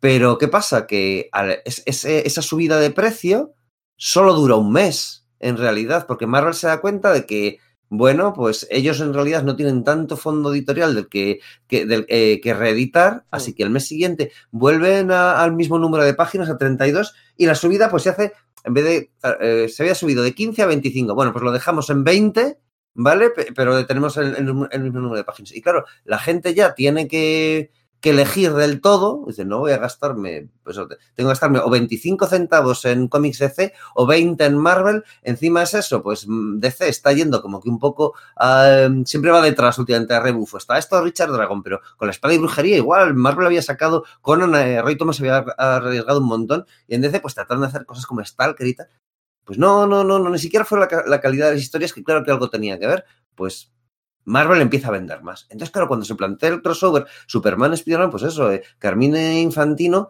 pues sí, es amigo de, de, mm, de, de Stan Lee, quiere hacer las cosas bien y tal, pero tiene cierta mala hostia acumulada porque su puesto está empezando a ponerse en tela de juicio desde esto que se ha convertido ya en, en Warner, ya están planteándose de vez en cuando cerrar eso, pero dicen, bueno, con lo que llevamos acumulado de momento no nos compensa. Entonces, pues a la hora de crear el especial ese hay una cantidad de mala hostia de narices. Sí, Primero, ahí en el, en el año Cuen- 70 cuenta. En el año, espera, en el año 73 o en el 74, si miráis vuestros cómics y vuestros Omnigolds, hay unos números, o sea, en Spearman, que era el número siguiente a la primera aparición de Punisher, no me acuerdo bien, hay un número que costaba 25 centavos y tenía más páginas de lo habitual. Solo un número, solo uno. Al siguiente vuelven a bajar a 20 céntimos. No sé si en el 73 o en el 74. Por supuesto, en ese momento, Marvel se convirtió en la líder de ventas ¿eh? Todos los meses.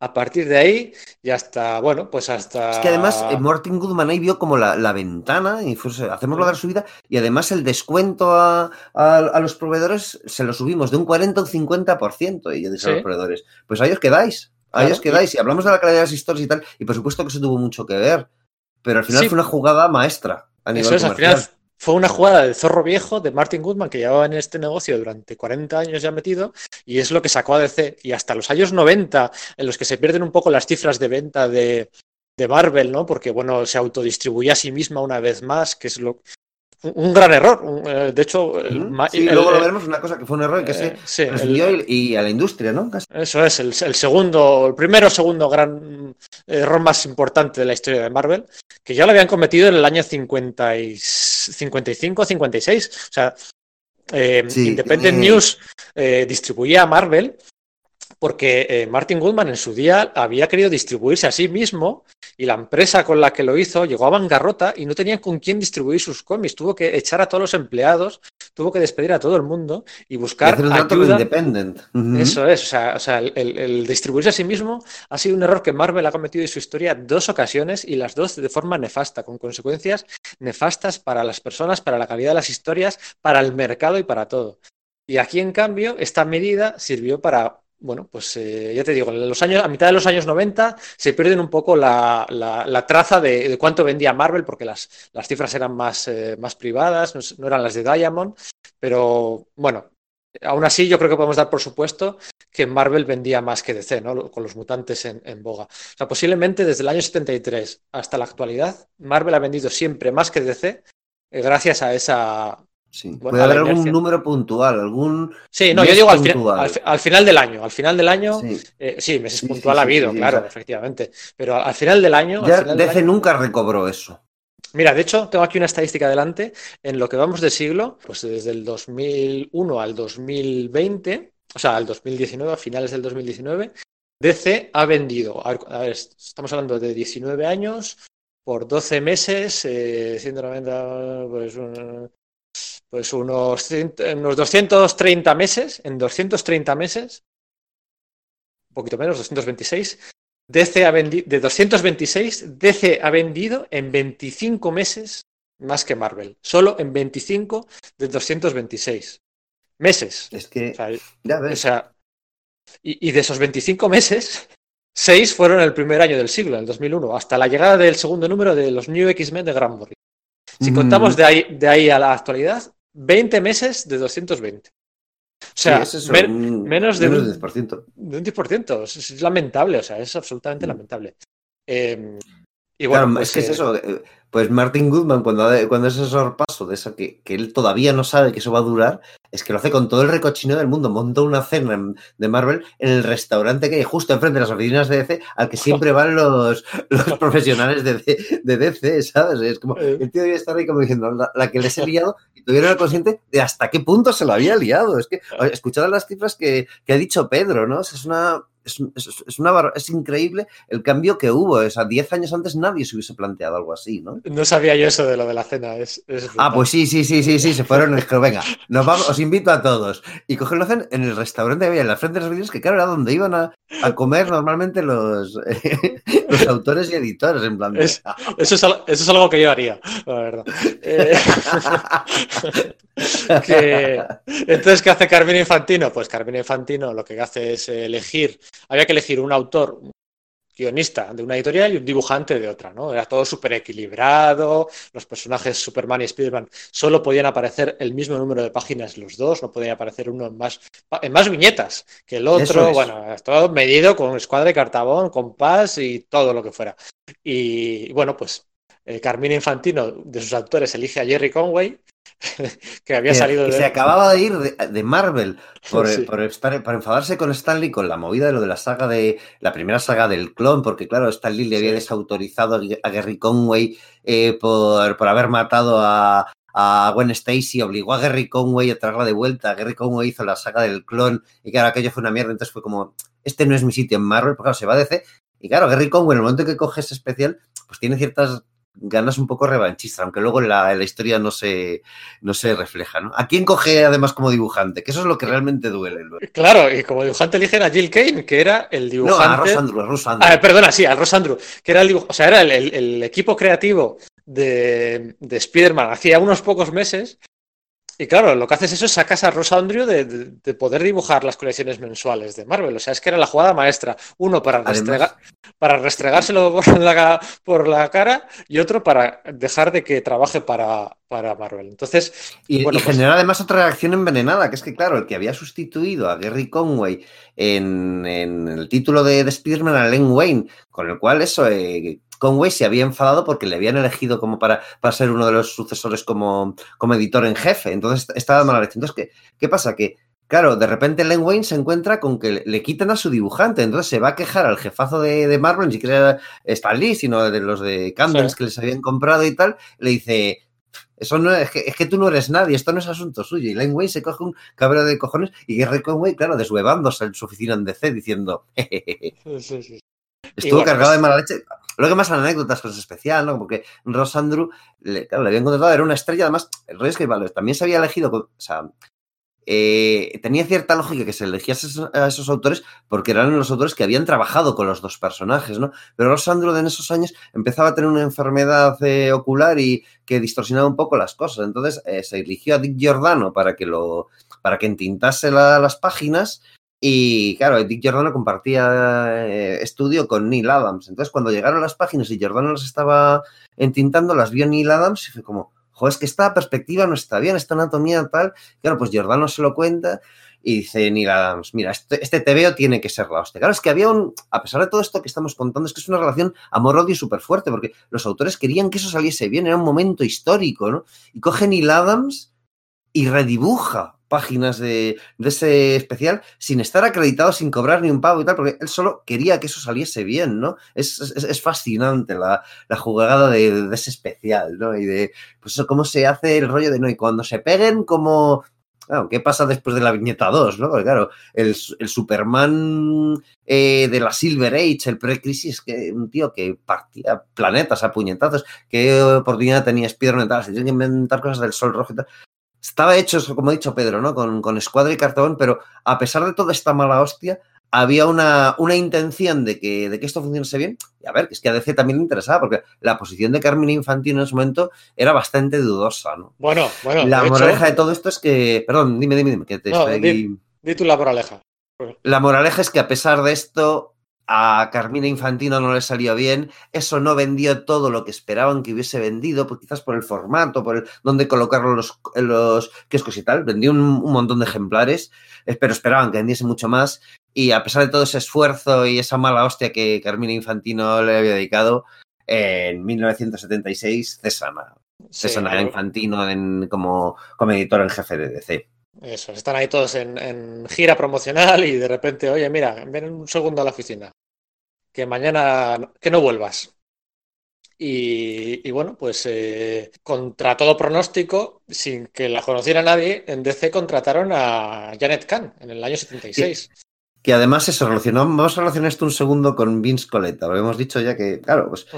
eh, por- hay un autor, no recuerdo ahora quién, ¿no? Que, le, que, le- que está eso, Carmín Infantino yendo a hablar, a que, le despidan, dice, oye, ¿qué pasa? dice Carmín, no sé, ahora me dirán. Entonces, por lo visto, pum, se mete en el ascensor, sube, y entonces en el otro ascensor, en ese momento, se abren las puertas, sale Vince Coletta y le dice, "Doctor, por fin, por fin me he librado de este hijo de puta. Entonces, en plan, como alardeando de que había sido él el que por venganza, porque le echaran de, por lo de los nuevos dioses de Jack Kirby, había conseguido que los gerifaltes de DC eh, echasen a Carmina Infantino, cosa que también es dudosa. ¿no? Entonces, claro, es como, sí, sí, estaba ahí en medio el cabrón, o eso decía él, ¿no? Y claro, cuando viene, pues esto, Janet Kahn, que es lo que va a contar ahora Pedro, eh, pero se pregunta a Pedro, ¿por qué, por qué es, es, eh, eh, eh, le dio tanto poder a Coleta? Pues por un lado porque lo conocía y por otro lado porque, claro, es que daba la impresión de que era alguien muy importante en DC, ¿no? Posiblemente más de lo que tal, pero esta vez importante. Sí, le nombra director artístico, ¿no? De la editorial. Y bueno, pues eh, Janet Kahn, que venía de una, un trasfondo, era una chica muy joven, venía de un trasfondo de publicación de libros, no recuerdo si eran infantiles exclusivamente o libros más generales, ¿no? Pero vamos, no tenían nada de experiencia Mm. en el mundo del cómic, ¿no? Y la plantan allí de la noche a la mañana. Y entonces aquí se inicia otra era, una era en la que además, eh, bueno, ya Kirby ya había vuelto a, a Marvel, ¿no? De- Sí, los resultados dicho. no habían sido tan buenos en DC y vuelve a Marvel, pero su, su acogida tampoco es muy buena. Ha cambiado una. En realidad, esa, Sí. esa segunda mitad de los 70. Las cosas Pues ya no son en el primer lustro de los 70, por allí pasan de jefes eh, los que hemos dicho, realizó más eh, Jerry Conway muy, muy brevemente, Lane Wayne, Mark Wolfman, Archie Woodwin, y va a ser la llegada de Jim Shooter la que iniciaría otro periodo bastante eh, a la par que la de Janet Ken a DC, Sí. la que iniciaría otro periodo pues bastante largo de nuevas eh, rivalidades y alguna que otra colaboración, porque siguieron habiendo más crossovers, ¿no? El de Batman Hulk y otros tantos, ¿no? Sí, el segundo de, Batman, de Superman Spider-Man, que también tiene su propia historia rivalidades, porque lo. Jim Shooter dijo, bueno, pues lo voy a escribir yo y bueno, pues la idea es que se entregase en tal momento, ¿no? En, tal fecha. Pero Warner, eh, por la parte de DC, dijo, bueno, además de este formato, eh, este TVO grande en formato tabloide, eh, vamos a hacer una edición en formato pequeñito, en plan, eh, pues libro pequeñito. Y, ese, y eso tendrá que, que ser publicado cuatro meses después. Entonces la idea era que había una prórroga de, de cuatro meses para, para la entrega. Entonces Jim Shooter estaba que se, pues eso, pues de gira, no tenía acabado el guion porque tenía cuatro meses por delante, se iba a ir a no sé qué Comic Con y de repente pues le, le llama Paul Levitz, que fue un poco el, segundo de a bordo de, de Janet Kahn a partir de ese momento, le dice, no, no, no, tienes que entregar el lunes o, o bueno, pues se cancela el proyecto y tendrás que pagar pues tal, tal, tal multa, tal compensación por el contrato. Es como, pero si es que esto va a ser cuatro meses después. No, no, eso es para esa otra edición. Para esto el contrato tiene que ser cumplido sin ningún tipo de excepción. Y Jim Shooter, que además ya está, él ya en ese momento, con todo esto del sorpaso y tal, siendo el presidente de Marvel, como que tenía unos, unos ínfulas de grandeza enormes sobre, sobre DC, dice, o sea, le, obligaron a, tener que cancelar esa visita a esa Comic Con y quedarse en casa escribiendo el, el guion de ese, de ese crossover. ¿no?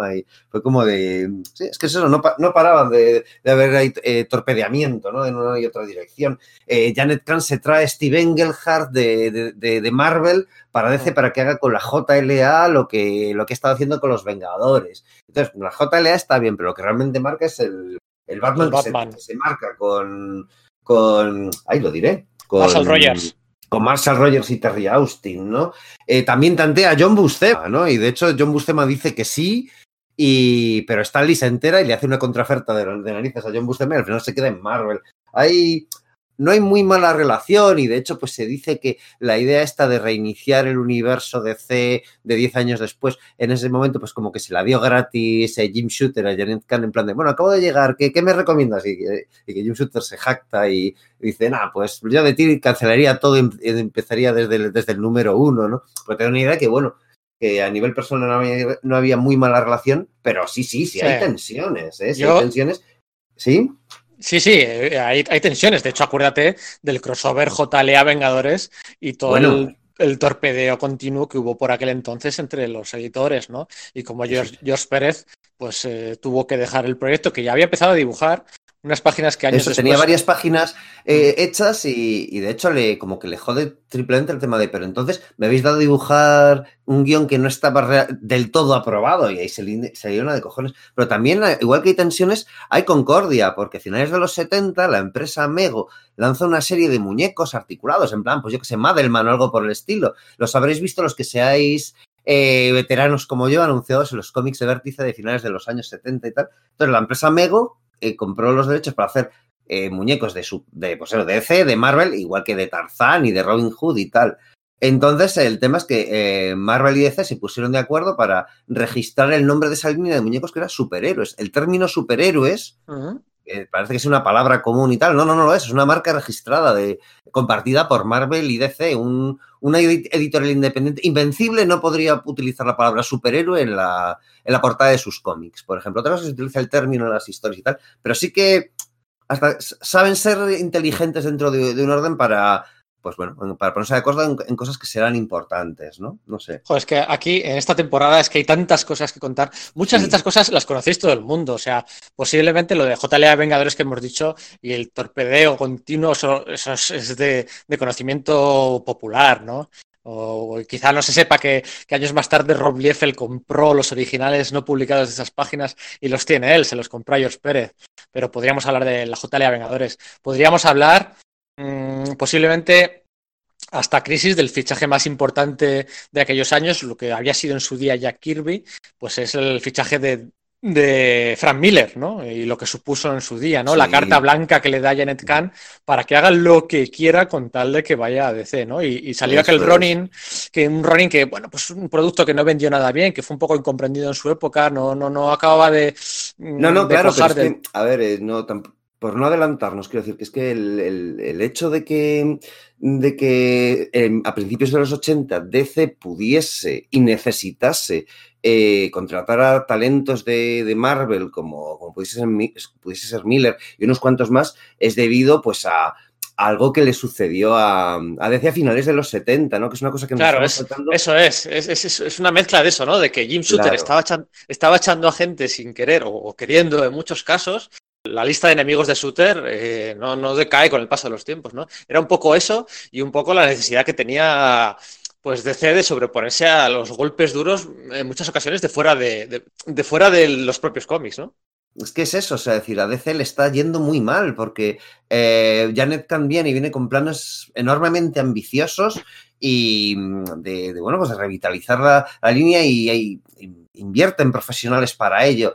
Y a finales de los 70, cuando están a punto de distribuir todo esto, cuando tienen a, a Starling que se ha ido de, de Marvel para de, de llegar a DC y crea a Mongul para que sea una réplica de Sultanos, que se va a hacer una réplica de Darkseid, este, todos estos jaleos, pues están estas nevadas que bloquean el sistema de distribución en Estados Unidos durante meses.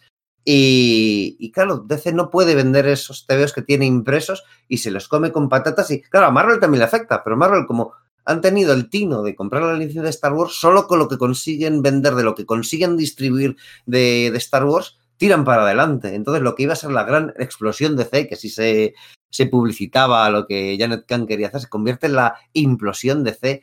Y Jim Shooter no se para de reír de eso. Es que mm, es como dice, mira, me importa muy poco el espionaje industrial, que vengan, si es que vamos a darles conferencias a los DDC y les explicamos lo que hacemos, no van a ser capaces de replicarlo, no van a poder. Pero claro, con esa idea, con ese, efectivamente... Bueno, pues que había, había historias muy guapas ahí, prometidas en la explosión de C, toda sí. la, la, apuesta por el átomo, por Deadman, por el detective marciano, Los por... Nuevos, nuevos, dioses que se iban a, a, a, dioses. a relanzar, eh, el... Con OMAC, eso el es. De Starling que acabó relegado a, a ser el complemento de Warlord, que en ese momento al loro, es que Warlord era la serie más vendida de DC, está en el puesto 25 o algo por estilo, Warlord, o sea, que entiéndeme, me encanta ese rollo de espada y brujería mezclado con Edgar Rice Burroughs de Mike Grell, pero vendía más que Superman, eso tampoco estaba vendiendo Superman, pues efectivamente, o sea, es que es, es, es dan, miedo esas cifras, ¿no? Entonces, claro, Marvel y Jim Shooter tienen una, pues eso, un, un, complejo de superioridad, pues que está prácticamente eh, justificado. Pero claro, con eso también pasan cosas, que es que eh, con, esa actitud de shooter, pues también algunos eh, autores se le espantan y se le van a DC. O sea, está eh, Roy Thomas, que Roy Thomas es lo que digo, es que es súper importante porque mete, no solamente como sucesor de, de, de Stan Lee como de Miurgo del universo Marvel, sino que mete ahí la licencia de Conan, mete la de Star Wars, que es lo que salva a Marvel de no sufrir el mismo destino de la, de la implosión pues acaba hasta los huevos Roy Thomas de, de, de, Jim Shooter y se va a DC a hacer el bueno, pero, Star Squadron. Pero eso no es cierto del todo. O sea, Roy Thomas siguió en Marvel haciendo los cómics de Conan, ¿eh? O sea, no es una marcha que dejo de hacer no todo. No es total, o sea, no es, no es comparable o sea, la de Jack Kirby o la de Frank Miller o la de Byrne años después, ¿no? O sea, él, Conan estuvo, y no uno, dos o tres, estuvo bastantes años haciendo la serie que mejor se le daba a hacer en Marvel. Sí, ¿no? pero o sea, Mark Wolfman y Jim Collan sí que se les van, a pesar de los sí. brillantes resultados de la tumba de Drácula, y eso parece una tontería, pero Mark Wolfman montaría los nuevos titanes que, que, que, sí serían importantes para DC y Jim Collan se pondría a dibujar Batman, que también tiene su importancia. O sea, Len Wayne también se va y se pone y se va y se va a hacer Batman, ¿no? Y sobre todo George Pérez se va. George Pérez Sí. se va y, se, y empieza a hacer la Liga de la Justicia, pero el título con el que lo peta es con los Titanes, o sea, porque replican de algún modo la, la fórmula. Marvel de, bueno, pues eh, a- a- acción... Ahí sí saben, sí saben hacerla, eh, replicar eh, qué es, lo, qué es lo, que, lo que funciona de Marvel también, porque son autores Marvel, las cosas como son, pero saben hacerlo con personajes de DC que, que la gente consideraba que estaban agotados, como pues o Robin o, o Kid Flash o Wonder Girl, pues Mark Wolfman y George Pérez demuestran que no, que no están agotados, se van a hacer historias increíbles con, con ellos, ¿no? No sé, o sea, que- Sí, es, es al final eh, estamos a finales de los años 70, el paradigma del mercado directo iba a empezar a cambiar por completo y salvar el mercado y, y todo aquello que se suele decir, pero los gerifaltes, los jefazos de Warner que habían comprado DC, ahora ya sí, bajo el mandato de Janet Kahn, DC Comics se empezó a llamar o sea, DC Nas- directamente. National se empezó, eso es, eh, que un nombre que, que en su día generó muchas risas porque el DC es el acrónimo de Detective Comics, entonces estás llamando a la editorial de- Detective Comics Comics, entonces era, o sea, los de Marvel si pitorreaban de DC Sin parar. eh, sin parar, ¿no? El, el- el logo que eligieron, el logo del Bullet, que lo hizo el mismo diseñador que hizo el logo del eh, super famoso de I Love New York, ¿no? Milton Glasser, contrataron- ¿no? Milton Grasser, sí, que, que al que homenajea a Alan Moore de aquella manera en uno de sus como personajes de... Milton Glass en, en, en Watchmen, ¿verdad? En el, el- el Sí, eso. científico este que escribe el libro sobre el Doctor Manhattan. Eso es. Entonces, bueno, pues intenta hacer un lavado de cara, a publicar cómics más modernos con gente, pues Steven Englehart de Marcel Rogers, Terry Austin y Steven Englehart, que hay que recordar que cuando Steven Englehart entrega el último guion no sabe quién va a dibujar aquello, o sea, se dicen los autores del tirón, pero no es una colaboración, ni mucho menos. O sea, el, el- el método Marvel era una cosa distinta a la forma de trabajar en DC, ¿no? Eh, el autor, seguramente a, a Bates le conocéis todos por ser el guionista. Por ejemplo, los primeros números de Flash después de Crisis los hizo él, hizo muchos números de Superman, pero sobre todo es, es un gran héroe en la industria, en la industria, en, el- en- la, en la historia de DC, porque fue la primera persona que bajo la- el mandato de Janet Kahn fue la primera persona que fue a la oficina de DC a trabajar sin corbata y en playeras y le dejaron y con pasar. pelo larga y, larga y barba, o sea, era como... Eso es. Claro, pero es que esto a lo mejor no hemos insistido lo suficiente, pero si en los 60 eh, eh, estaba el rollo corporativo en DC y tal, en, Marvel eran más como más cutres, pero es que en los 70 en DC seguían con ese rollo corporativo de corbata y tal durante el mandato de, de Mina Infantino. Y en, D- y en Marvel estaban los, pues, los, los melenudos barbudos fumando Sí. canutos en la- tirados en los pasillos, porque claro, estaban ahí pues Jim Starlin, eh, Steve Englehart, eh, Steve Gerber. To- toda esta gente, ¿sabes? Que al Milgrom, ¿no? Que, será como que un poco un sin Dios, ¿no? Que era uno de los motivos por los que acabó llegando Shooter, porque, claro, era una efervescencia creativa bestial la que había en Marvel en ese momento, pero también la gente era muy disciplinada a la hora de, entregar, ¿no? Sí, pa- pagaba unas penalizaciones por no llegar a tiempo a imprenta eh, brutales, ¿no? O sea, eh, muchos de vosotros si ponéis, si ordenáis todos vuestros Omnigolds, por ejemplo, de los Vengadores, veréis que faltan algunos números por publicar. Y dices, oye, pues ¿por qué Panini no ha reeditado todo? Y es que aquellos números en su día eran reimpresiones de cómics antiguos porque, porque lo habían reimprimido a última hora porque si no les penalizaba la imprenta por no llevar nada a imprenta ese mes, porque no se había entregado a tiempo.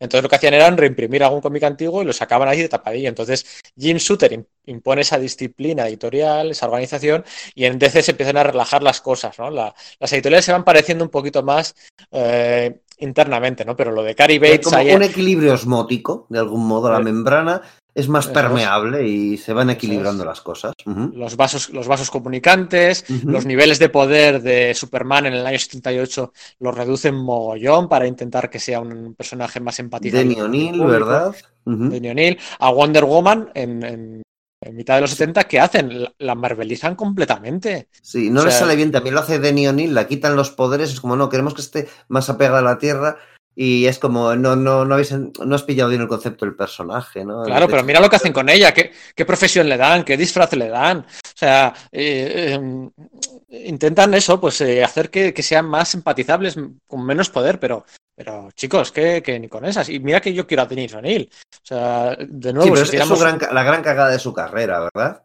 Sí, eso es. Pero Mm. si hiciéramos un top, un top 10 Si antes hablaba de Carmine Infantino, pues Denny O'Neill también debería estar. En es que eso, en los 70 también dejan escapar a Dave Cockrum con una serie de diseños que se van a Marvel y gracias a eso se generan a, los X-Men de Marvel, no sé, así como... Sí, cometen muchos ser, errores, ¿no? Entonces... Eran, dis, eran, diseños que iban a ser para la gente de superhéroes. Pues eso, la explosión de C, lo de JLA Vengadores, eh, los titanes de Mark Wolfman, el, fichaje de Frank Miller de, eh, por parte de DC, ¿de qué podríamos hablar también? De, de... Mark Wolfman que en general es un, es un tipo que trata de, de, marvelizar, es uno de los grandes artífices de la marvelización del universo de DC, bien entendida, esto parece que sea como un insulto llamando copiotas a los de DC, pero claro, Mark Wolfman es el que crea al vigilante, ¿no? El equivalente del Punisher en el, en el universo DC. O sí. es el creador de los Omega Men, que los Omega Men, que te puedes pensar, no era más que una mezcla entre los X-Men de, de, Chris Claremont y Star Wars. Digo los originales, aquellos que, que, aquí conocimos por Roger Slifer y Keith Giffen y tal.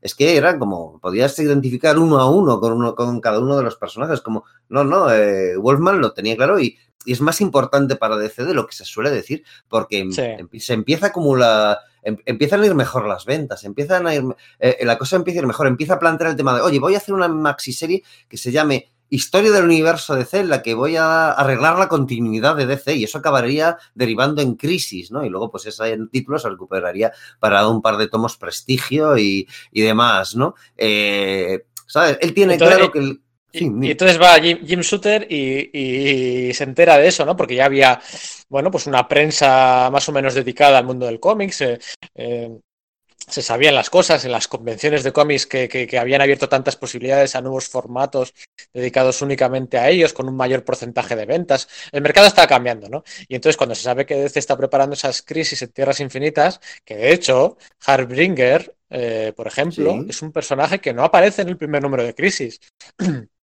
Es un personaje que aparece en un anual de los titanes. Claro, de, el mismo en el que se crea el vigilante. El vigilante. Eso, eso es. ahí aparece el, el, el monitor. Por el, monitor. Eso, eso es. es. Uh, eso es. O sea, Mark Wolfman. 1982 o algo por el estilo. Eso es, ya está preparando las crisis con mucho tiempo de antelación, ¿no? Al final es, anunciando, bueno... yo creo, lo de las crisis desde que entonces se llama Historia DC, desde el 81, hay, hay comentarios ya. Claro, entonces Jim Shooter lo que. Sí que es cierto que hay un crossover previo, el primer. No, crossover no. Que hay un evento previo, el primer evento de la historia Marvel. A mí me gusta decir que es Contest of Champions. Sí. Eh, no en extensión, pero para mí sí que es un evento. O sea, se suele decir, ¿no? Secret Wars es el primer evento Marvel y se adelantó por un poco a Crisis. Para mí no lo es, para mí es Contest of Champions. Eh, con ese dibujo de John Romita. Sí, ese, es, más, o sea... es, más, multitudinario que. Sí. Aunque luego los personajes que intervengan directamente, los protas, sean un, un, elenco, eh, de entrada sí se convoca todo el universo Marvel ahí, ¿no? Que es sí. un poco lo que pasa en, eh, también en Crisis Internas Infinitas y, y, que no sucede en Secret Wars. En Secret Wars se coge, pues digamos, a los más populares, ¿no? Sí, sí, sí. Y uh -huh. faltan muchos, falta la mujer invisible, faltan un, El tema es que ahí es, de nuevo, el, el Secret Wars Marvel es que es como competencia sobre competencia sobre competencia, porque sí, Crisis se anuncia en el 81, Secret Wars empieza a fraguarse en el 82. ¿Y por qué se fragua Secret Wars? Porque eh, Mattel no, quería conseguir la licencia para hacer muñecos de, de, personajes de DC y lo pierde frente a Kenner. Y Kenner hace sus muñecos de superpowers y Mattel dice, pues vamos a hacernos, vamos a comprar nosotros la de, la de Marvel, que es la competencia.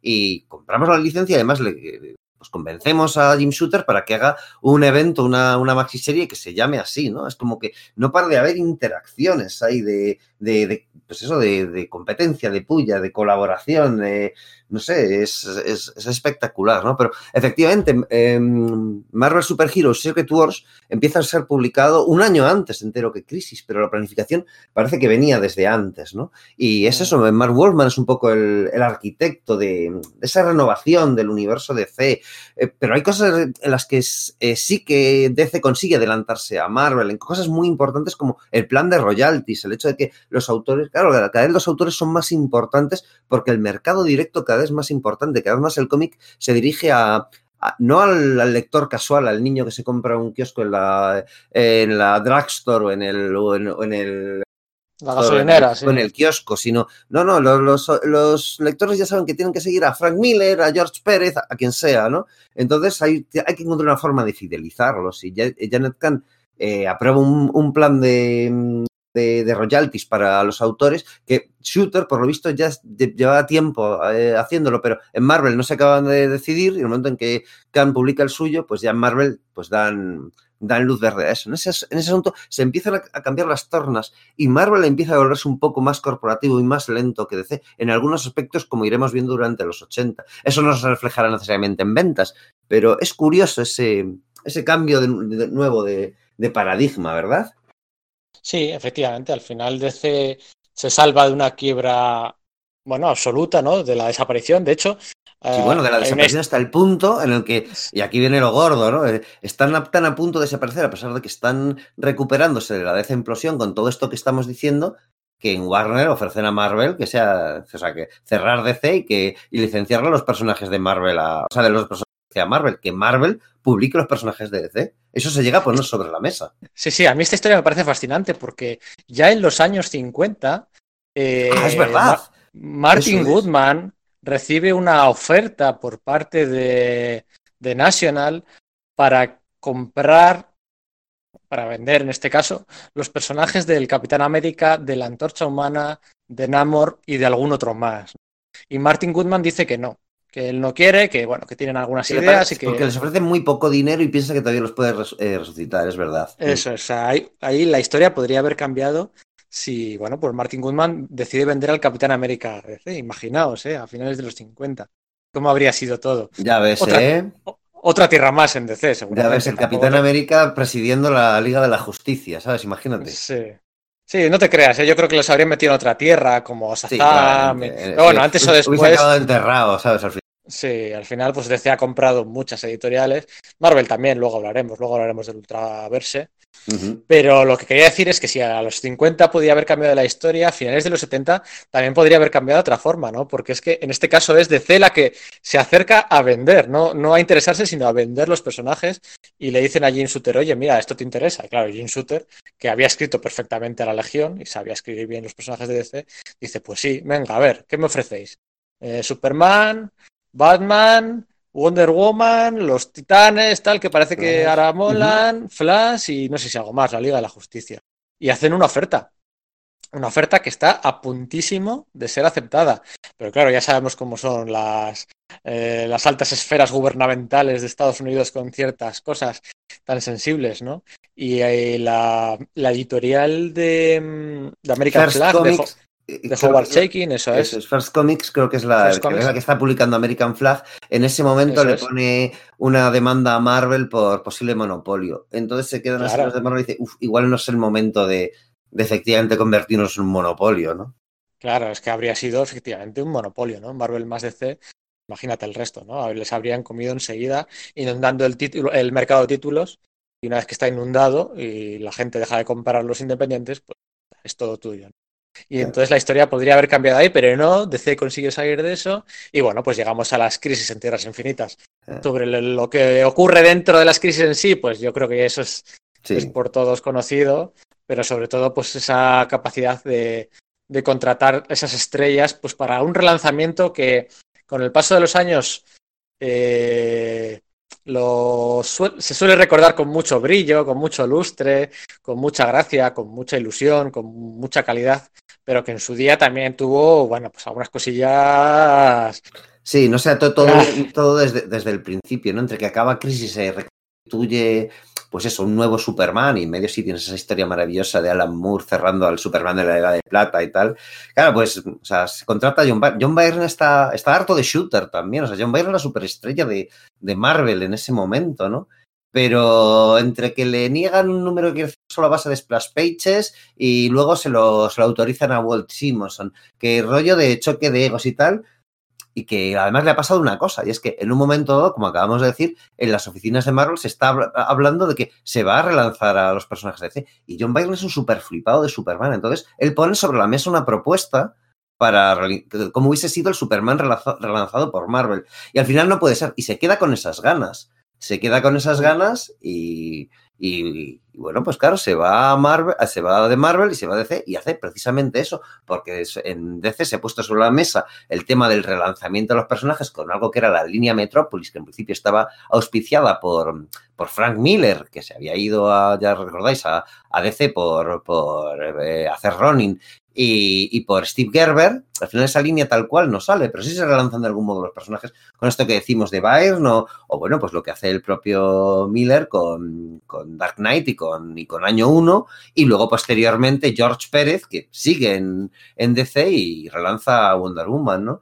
Entonces, claro, ahí el, el tema es de que se, se, relanzan a los, a los iconos más importantes, ¿no? También se relanza después, un tiempo después, a la, a la Liga de la Justicia, después de Legends, otro, otro macroevento de, de DC en el que no se pierde Jim Shooter, eh, John Byron de poner a parir a Jim Shooter con un personaje que introduce un villano paródico sí. al que Guy Gardner da, da una paliza, ¿no? Sí. Y pone a parir a la, la, iniciativa editorial aquella de Byron del nuevo universo, ¿no? Y bueno, pues a la, a la Liga de la Justicia. La iniciativa de Shooter, ¿no? Eso es, eso es, sí, sí, eso es. Una iniciativa que había tenido Shooter para, para generar una cosa dentro de Marvel, crear un nuevo universo, y bueno, pues ahí. Que no acaba de funcionar sí. bien. Sí, y... eso fue yo creo que una de las grandes cagadas de Shooter, si no la que más, sí. ¿no? Era para, para celebrar los 25 años de la, del universo Marvel, voy a crear otro. Es como, a ver, perdona, Shooter, quizá no has entendido lo que es eh, una celebración, ¿no? Sí. Y aquello generó. Bueno, de hecho, Doug Mounch dijo que el plan de Shooter era matar a todos los personajes de, de sí. Marvel. O sea, eso no sé si sí, es cierto, ¿no? Porque Doug se llevaba muy mal personalmente con Jim Shooter. Es posible que fuese algo que dijese, pues, como para tirarle mierda en cara, ¿no? Pero que sí. el rollo de, bueno, de Shooter era matar a los personajes habituales de Marvel, a Thor, a Spider-Man, todo esto, y meter a todos estos del nuevo universo, ¿eh? Sí, pero bueno, acabó yendo tan mal la línea Nuevo Universo que por, por lo menos sí que sirvió para meter a muchos eh, futuros talentos allí a probarse y a desfogarse en Mark Bagley, sin ir más lejos. Mira, por ejemplo, es uno Ron Lim, tanta gente, ¿no? Que, que, debutan ahí en las páginas de feelings del nuevo universo y que luego pues harían historia de una forma u otra, ¿no? Mm. Pero bueno, yo creo que ya aquí nos acercamos a, no sé, lo que hemos contado son batallitas que mucha gente igual no conoce o que siempre mola recordarlas, ¿no? Yo creo que según nos acercamos a los años 90, eh, ya es todo más tópico, las dos editoriales se parecen más. Mm, Marvel vende más que DC, incluso en los años, en los mejores años post-crisis, Marvel siguió vendiendo más que DC, porque tenías ahí todos los títulos de los X-Men. Eso es. Tenías al Thor de Simonson. Tenías el, el, el, los nuevos Venga Scouts Avengers de, de Engelhardt que vendían un montón. Tenía, estaba vendiendo también eso, eso G.I. Joe y otros cómics licenciados como Transformers que vendían un montón por mucho. Lo cierto es que DC, digamos, que empieza a encontrar otro nicho que es, digamos, el de la crítica. ¿no? O sea, sacan cosas como Watchmen o como El Caballero Oscuro o, o Alan Moore reanuda su de Vendetta. Entonces, como que empiezan a encontrar otro nicho de mercado. Y es abundar aún más en el tema de la librería especializada y de ir al formato pues entre comillas, novela gráfica, ese término tan, pues tan discutible, ¿no? Pero es, digamos, un poco a lo, a lo que van, ¿no? Y no les sale mal. Es decir, es que unos años antes de Watchmen, pues Marvel estaba jactándose de que iba a hacer con John Byrne, porque en principio iba a ser con John Byrne, una serie que iba a ser la Liga de la Justicia bien hecha. Y claro, eso fue, acabó siendo sí. el Escuadrón Supremo, ¿no? Que al final, pues Wagner no lo hizo y tal, y a pesar de eso, es una, es una cosa, pues, pues genial, pero que eso ya adelantaba esa idea de vamos a hacer tal vez un poco más sofisticados o adultos. Y DC sabe, ahí sí sabe capturar el relámpago, ¿no? Y aunque en ventas, en mes a mes, no vaya tan bien, piensa cuántos tomos de, de Watchmen se han podido vender a lo largo de la historia. Claro, efectivamente, es la segunda novela gráfica más vendida de la historia, ¿no? Entonces, pues eh, se van orientando a públicos distintos, ¿no? En el mes a mes, lo que dice Sergio, DC, eh, Marvel vende más, ¿no? Sus eventos, al final, después de eh, Secret Wars, Secret Wars 2, eh, Atlantis ataca. La guerra de la, la evolución. La, la, guerra de la evolución. Luego todos los eventos mutantes de los años 90, ¿no? En cambio los de DC, pues que es Invasion, Armageddon, Hora Cero, la guerra de los dioses. Pues hombre, Denostados en general están todos, si te digo la verdad. Mm. Pero los de Marvel, Lazos de Sangre, Proyecto Exterminio, todos aquellos subieron, supieron pues capturar mejor a un público coleccionista, a un público más fetichista, a un público que, que bueno, pues que, que prefería pagar eh, el doble, ¿no? Uno por el número uno para leérselo y otro para meterlo en una bolsita, ¿no? Yo creo que, que, que esa capacidad de empatizar que ha tenido de siempre Marvel la supo mantener en, en los años 90 con, con, talentos que además, curiosamente, muchos de ellos habían empezado en DC, ¿no? Sí, Rob Liefeld había empezado en DC, ¿no? Uh -huh.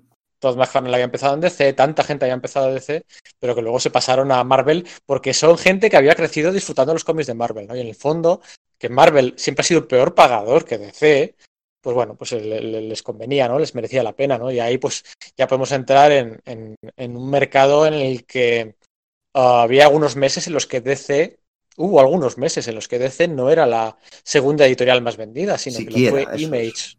Eso es. Entonces, esa amenaza nunca llegó a ser efectiva para, para Marvel, ¿no? Ni incluso el, justo cuando se le van sus grandes estrellas, a los Kuberts habría que ponerles unas, unas estatuas, bueno, unas estatuas pueden comprarse lo que quieran, les pagaron una pasta porque, bueno, supieron salvar a los títulos mutantes con su dibujo, ¿no? Tras la marcha de esta gente. Sí, y, John Romita. Jr. también estaba ahí, entonces... Eso es. Uh -huh. La anécdota que hemos contado de Scott Lobdell que pasaba por ahí delante de la oficina de Bojarras y le dijo, venga tú aquí, ven a dibujar, ¿no? Eh, en, en, en, este momento se ponen cuando Lee vende los, bueno, Todd McFarlane, el Spider-Man número uno, el, el, número uno de X-Force de sí, Rob con, Además eso, con McFarlane hace lo de Spider-Man número uno y ya también, también hay una puya, una puya de porque DC en el 89 había lanzado una, una serie de sobre Batman, que era, pues eso, la, una colección más sobre Batman, que en ese momento era un evento de la leche, ¿no? Que era Legends of the Dark Knight, que empezó a, con el, todo esto del mercado de las portadas variantes.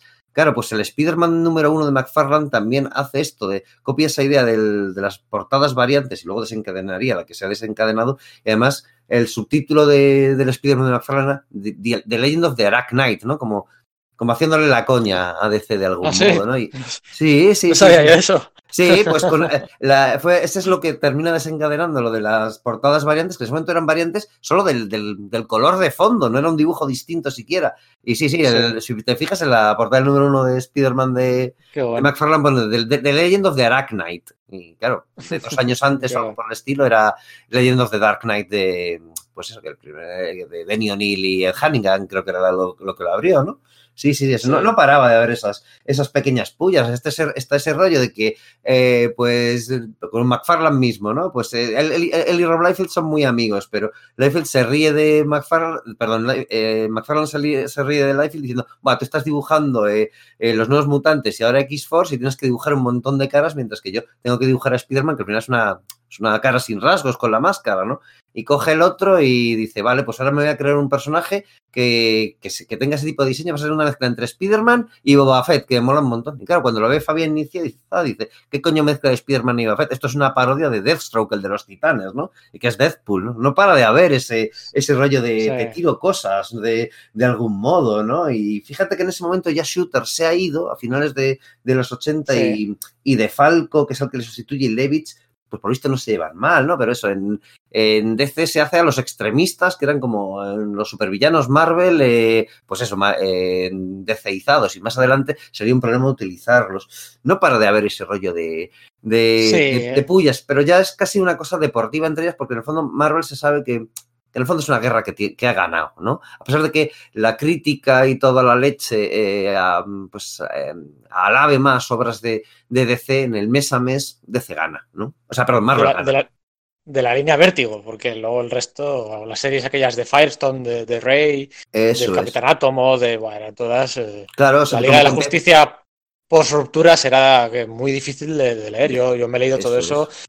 una vez y no creo que me lo vuelva a leer en la vida. O sea, sí, es, es, muy complicado. Eh... Extreme Justice, estas cosas, como, tío, como. Oh, Vaya dibujo, madre Uf. mía. Claro, es que era todo un mercado eh, especulatorio, una gran burbuja, ¿no? Una, una situación en la que, bueno, pues eh, todo parece que iba encadena, enca, encaminado, pero claro, lo decían tres o cuatro, encaminado a la quiebra, ¿no? Que es lo que acabaría llegando antes o después, ¿no?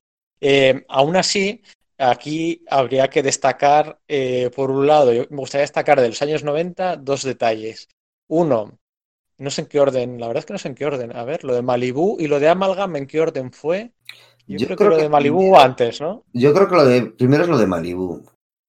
Sí, yo creo que. Sí, que primero es eso. DC intenta comprar Malibú porque es una de las que se ponen en medio, porque le, le, le empieza a, a, era la segunda en ventas después de Marvel. Después pasas a la tercera con Image. Incluso, fíjate que Image venía a ser una, una, una parte de Malibu, ¿no? Pero un momento que Malibu lanza su ultraverso y le amenaza con desplazarle a una cuarta posición. Y dice, dice, coño, vamos a comprar Malibu. Tienes además lo del Sí. sistema de coloreado y no sé qué.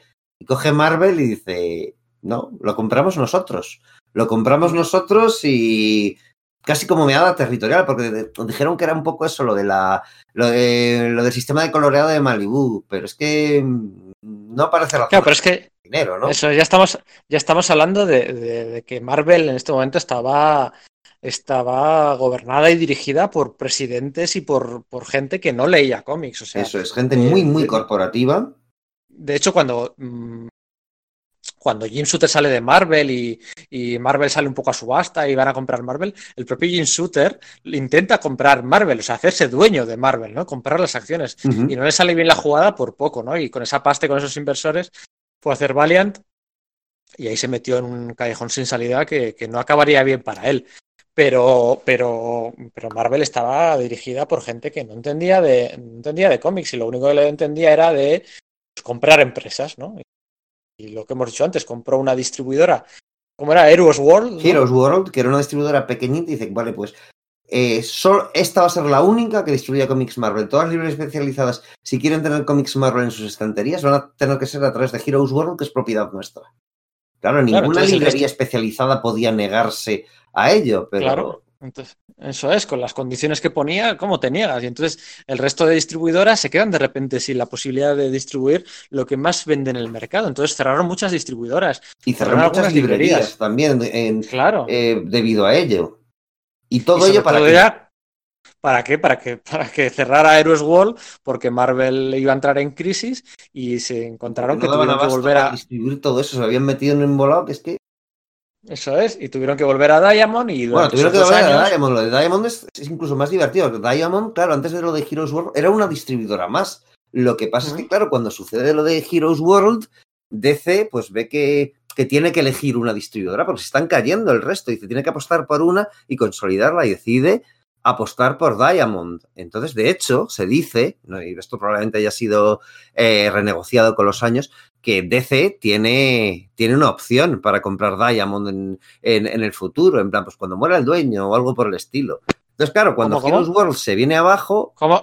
Espera, espera, explícame eso. sí, o sea, es decir, eh, en lo que sucede es hay varias distribuidoras antes de lo de Heroes World. Entonces, Marvel se, Sí. pone, se, se pone con Sí. Heroes World. Entonces, de las, las, las que quedan, empiezan a, a venirse abajo. Entonces, DC decide que, que va a apostar solo por una y apuesta por Diamond y el resto se hunden. Entonces, solo queda Diamond y el pacto que hace DC con, con Diamond es que DC tiene una opción de comprar Diamond en un futuro que todavía no ha ejercido. Con lo Qué cual, fuerte. Así que ahora que Diamond es la, ahora desde entonces, desde mediados de los años 90 hasta parte, que Diamond es la única distribuidora de cómics en la libre- librería especializada de Estados Unidos, eh, claro, pues en un momento dado puede volver a darse ese rollo que DC ejerza esa opción de compra y Marvel resulta que, que, se queda en la misma situación en la que estaba con, Independ- que con Independent News en los años 50 y 60. Qué fuerte. DC la distribuya. Está por ver eso porque ha pasado mucho tiempo y se ha renegociado varias veces los términos. Entonces, no sé si ese, ese término en concreto ya está fuera del- de las posibilidades, no lo sé. Ah, yo voy a investigar eso porque me fascina. El caso es que Marvel eh, de la noche a la mañana compra Malibu casi sin avisar. Siempre se dijo, ¿no? Que era por el. No era porque les interesaban los personajes de Rune, de, de- ¿cómo era? Eh, Superior, no, ¿cómo era? Eh, el- ¿Quién el de- Prime y todos estos. eso, Prime, el de Gerard De hecho, no Jones. les- activamente no les interesan porque no los han vuelto a utilizar porque esos personajes por sus contratos tienen royalties y, y derechos de autor de los, sus creadores. Entonces Marvel no los ha utilizado jamás porque tendría que pagar a Steve Engelhart, a Mike Barr, a toda esta gente y no quiero hacerlo. Sí, sí, hace poco Mike Quesada, o sea, John Quesada lo dejó bien claro en una entrevista que, que es todo muy complicado y que posiblemente nunca se vayan a usar, ¿no? Pasa un poco también cuando compraron CrossGen hace, hace la tira de años. Mm. Intentaron relanzarlos con algunas series, que si Mark Wade y compañía, lo que pasa que, que, bueno, que no funcionó. Además lo relanzaron en un momento en el que DC estaba muy potente. Pero sí, compraron Malibu, DC se quedó sin Malibu y bueno, pues es que como cuando dice Hulk lo de Hulk aplasta, Sí. eh, Hulk Smash Tiny Humans. Pues esto era Marvel Smalls Tiny DC. Sí, o sea, básicamente. Cual, o sea, pues suena a coña porque dices, joder, que es que detrás de DC estaba Warner ya, pero es que detrás de Marvel en ese momento estaban Revlon y luego. Sí, es. bien, esa era una locura. Ajá, la que había entonces, pues.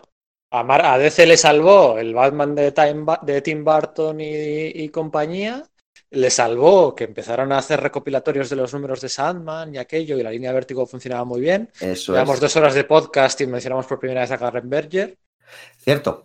Y Paul Levitz y, y compañía. No, a Paul Levitz ya, ya, lo hemos comentado antes. Sí, pero sí, es un tío muy, muy importante en la historia de DC. Es un tío que también sabe hacer funcionar sus superhéroes. Y demás. Es el que hace grande la legión de superhéroes a finales de los años 70 y tal. En fin, no sé. Sí. Es un tío que hay que hacer justicia, ¿no? Pero claro, llega ahí un puesto y, es. y es un puesto relevante en, en DC, ¿no?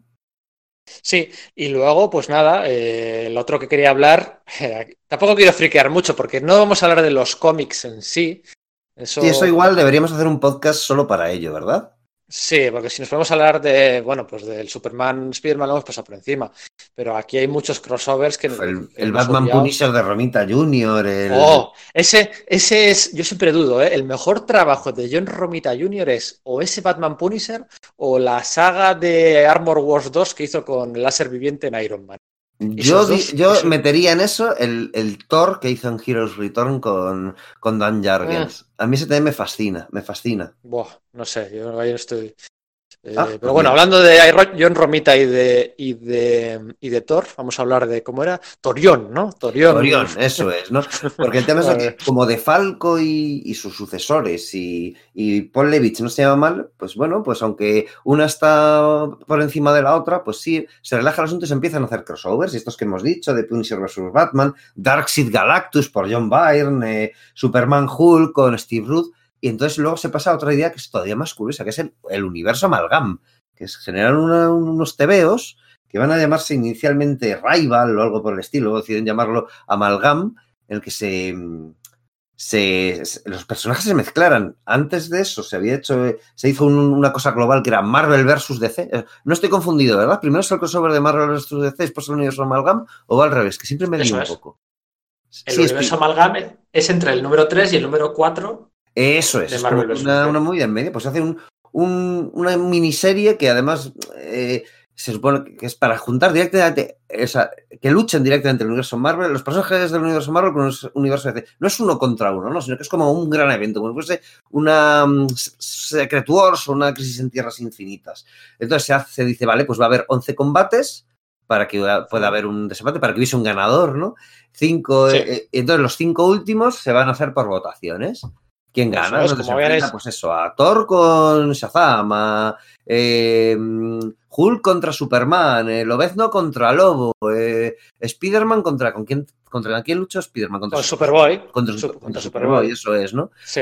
Se quiere en un principio que sean grandes estrellas de la editorial los que lo haga, pero joder, es que lo rechazan pues John Romita Jr. y García López. Entonces al final pues se tira de tíos que a mí me gustan bastante, como es Claudio Castellini o Dan Jargens, ¿no? El guionista es Peter David, que oye, junto con Ron March, pues bueno, pues hicieron lo que buenamente podía ser, aunque Sí, sean de versiones hecho- noventeras de los personajes, ¿no? Sí, de hecho, el- ese que has dicho tú del Thor contra Shazam, el Thor estaba en pleno de uniforme de Mike Deodato, de las Ese. cadenas y demás. Ese de, de, Eh, de eh, Caballos de hecho- ¿no? Sí, sí, sí, sí, sí, sí. Eh, Peter David, que por aquel entonces estaba guionizando la serie regular de Aquaman con bastante éxito. Sí. Eh, Peter David, eh, había cinco combates, los cinco últimos, que estaban decididos por el público, como aquello de Jason Todd de hace años. Y el, bueno, el Contest of Champions 2 también fue así, años después. Sí. Y en cambio, el, el combate de Aquaman contra Namor no estaba decidido por el público y, Aquaman- y Peter David, como estaba escribiendo Aquaman, pues ti- tira un poco para casa, ¿no? Y, y hace que Aquaman barra el suelo con una ballena. Sí, que se tira Eh, encima de Namor y entonces la. Sí, un poco todo muy exagerado, ¿no?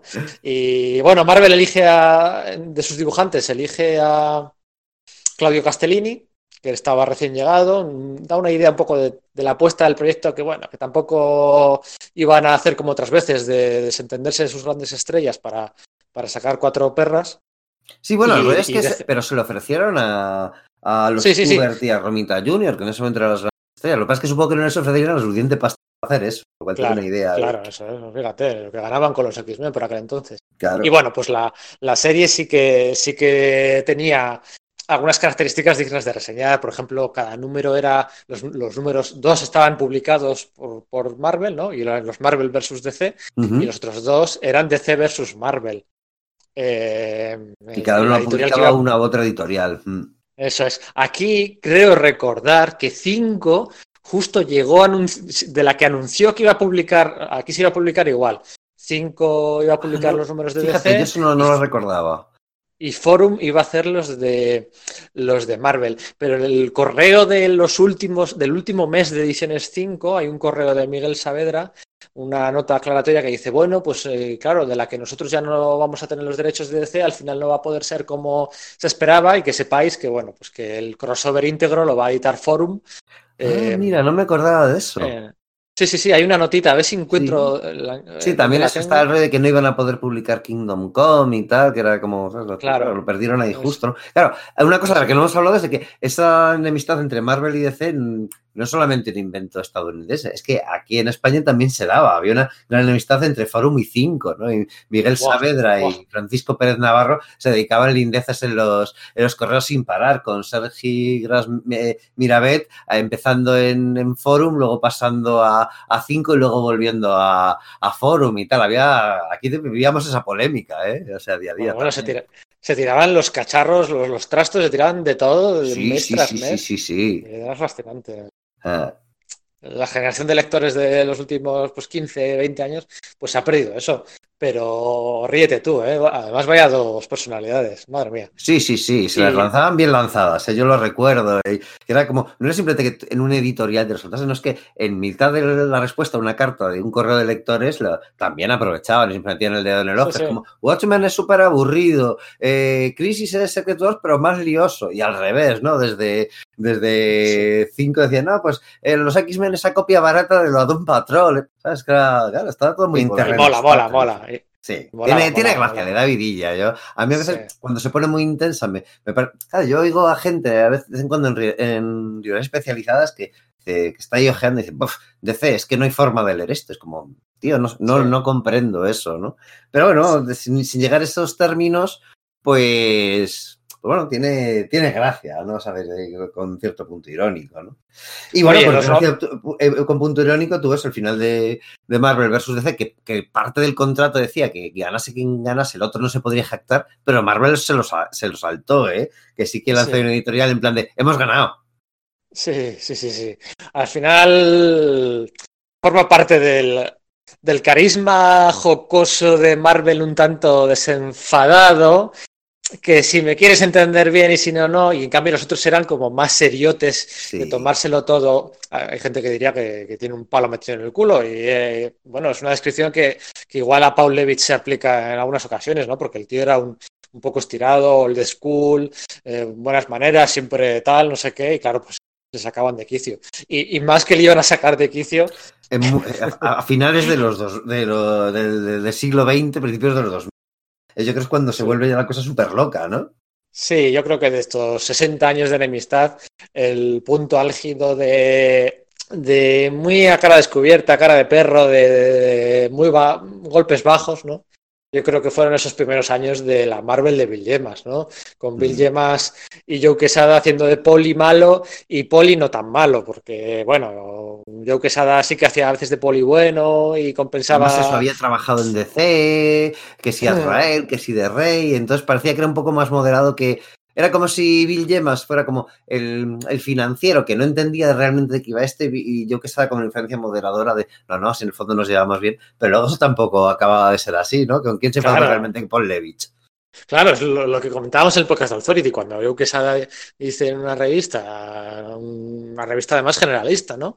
Que dice lo de que DC con Superman es como si tuvieran, como si fuera el mayor actor, el actor porno con la polla más larga del mundo, pero que luego no se la puede levantar, pues es que Paul Levitch es que, es que me lo imagino como los Looney Tunes cuando empiezan sí. a echar humo por la cabeza y por las orejas y se ponen la cabeza toda roja enfadados, pues es que me lo imagino. Yo, yo, yo me lo imagino siempre, eh, que esa anécdota, como la escena esta típica que siempre se dobla como un meme en YouTube de, del hundimiento, ¿sabes? Con Hitler. Se queda así, le dan la noticia, dice, a ver, vosotros cuatro salid y quedaos no sé cuántos. Y en ese momento estalla, ¿sabes? Sí, sí. Me lo imagino así del tirón siempre a, como al el, pobre Levitz, ¿no? El niño alemán loco ahí rompiendo el teclado también. Y, o sea, es que. Sí, ese, claro, decir, joder. Pero un tío, es un tío muy conservador. Entonces, ya que le comparas con un actor porno, en sí, o sea, solo, solo esa idea por encima de toque los bus pero encima de que no te puedes empalmar, que no sé qué, pero es que además, sí. O sea, decir, en un libro que sacó sobre su gestión, su primera gestión, es que decía como que se metía con él sin ninguna piedad, diciendo que,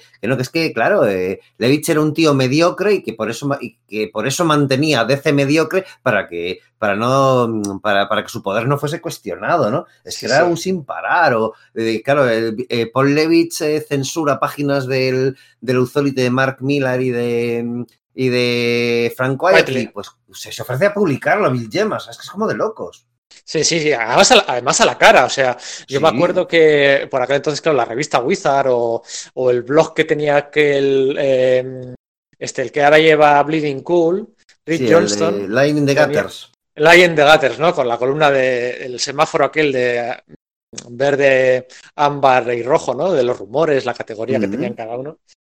También un poco un ejemplo más de, lo desfasado que iba a decir algunas cosas y cómo intentaba ir a, a cara descubierta Bill Llevas, ¿no? Porque el Comics Code que llevaba imperante desde mitad de los años 50 y que había regido todas las publicaciones de los cómics de Marvel, de DC, bueno, toda la industria durante tantos años, pues llega un momento Bill Yemas que dice, pero esto que me estáis contando, ¿no?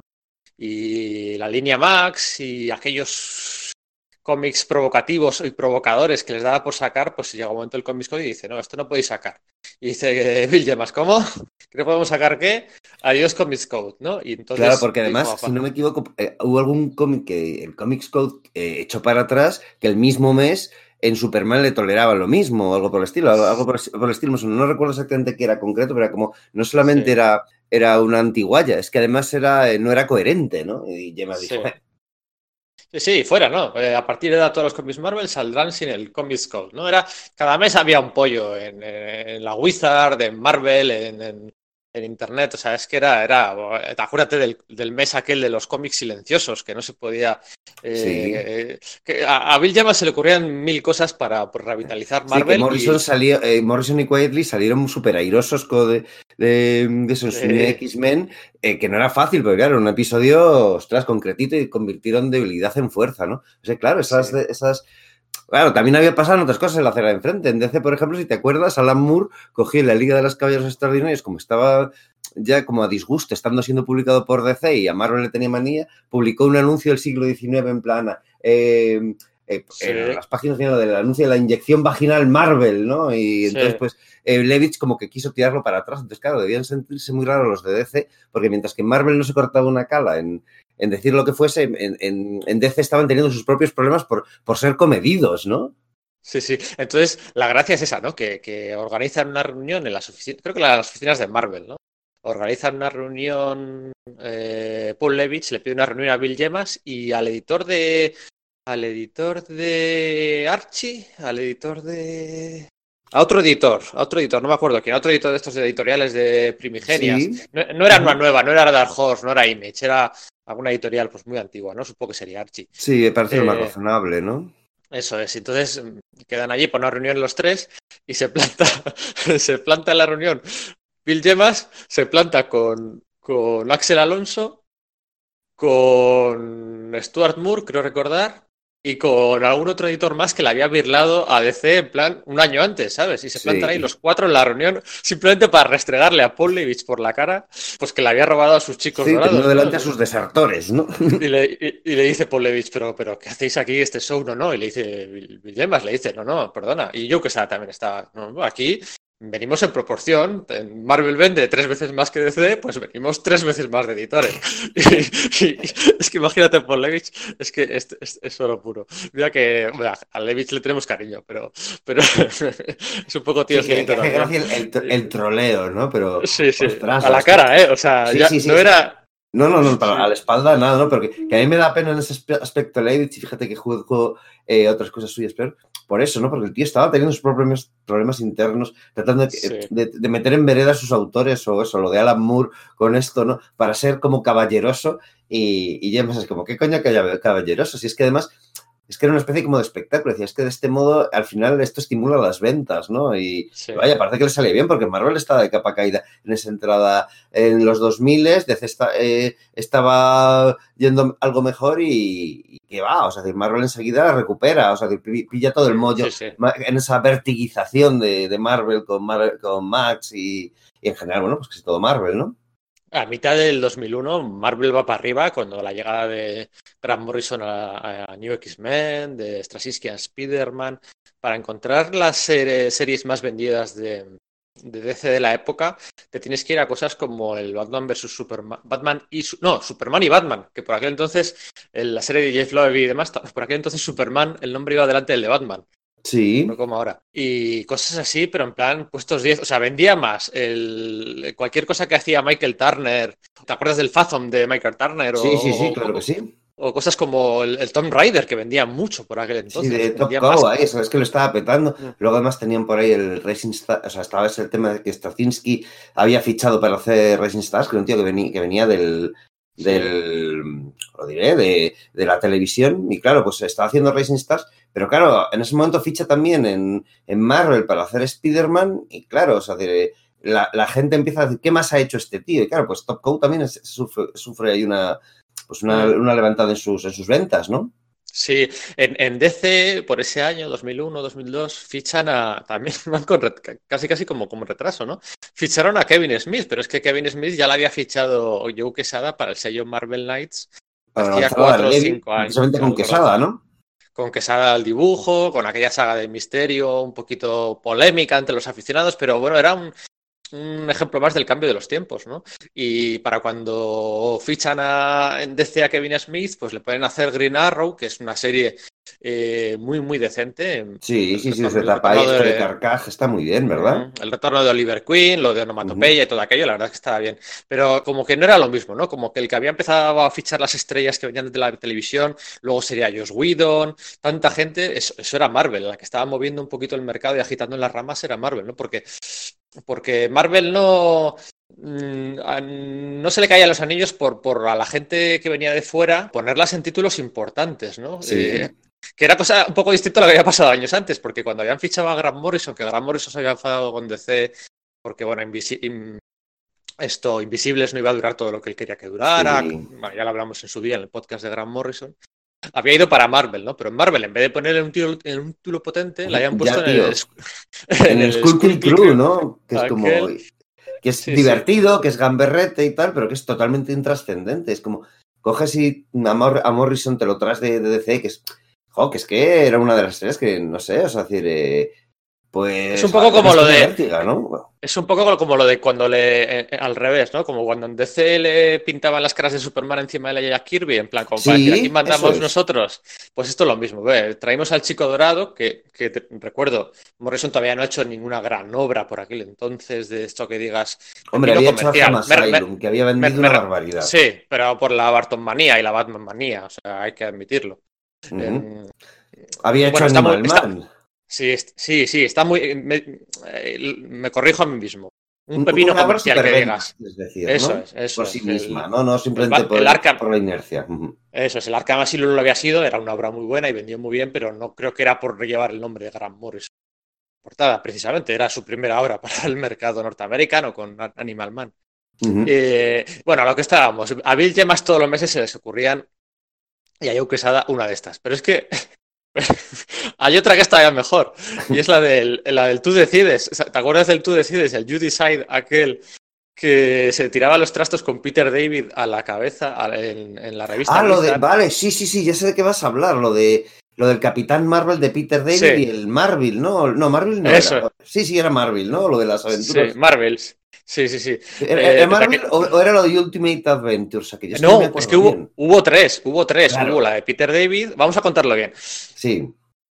Siempre me quedará la duda si era una estrategia comercial pactada internamente entre Peter David y Bill Gemas. Peter, Peter David era su nombre de, de que venía del departamento de marketing de, de- de Marvel. Había trabajado Eso es, muchos no nos allí, olvidemos. como Fabián y Cieza, o sea que se las sabían todas. O sea, eran.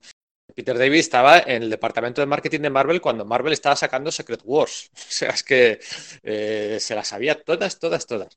no, siempre me queda la duda si era algo pactado o no, pero vamos, que un día aparece en la revista Wizard unas declaraciones del, de aquí del jefazo Bill Yemas diciendo que el Capitán Marvel que estaba haciendo por aquel entonces, con Jennings, ¿eh?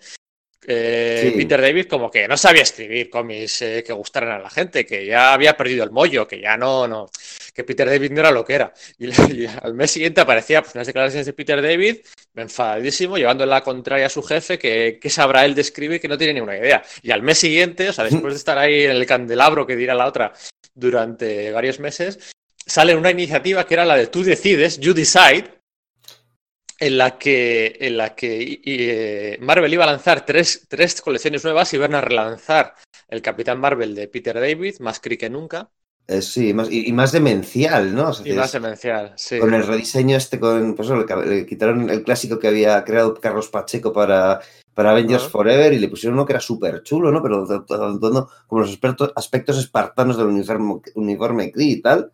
Sí, sí, Eso sí. es. sí. Y era como en plan, los, los lectores deciden, tienen tres meses para decidir qué serie quieres que sigamos publicando y si no se cancelará, la que más venda, tal. Que esto es un pollo como muy intento muy de marketing, pero ¿qué es lo que hizo Bill Gemas? La serie que le tocó escribir.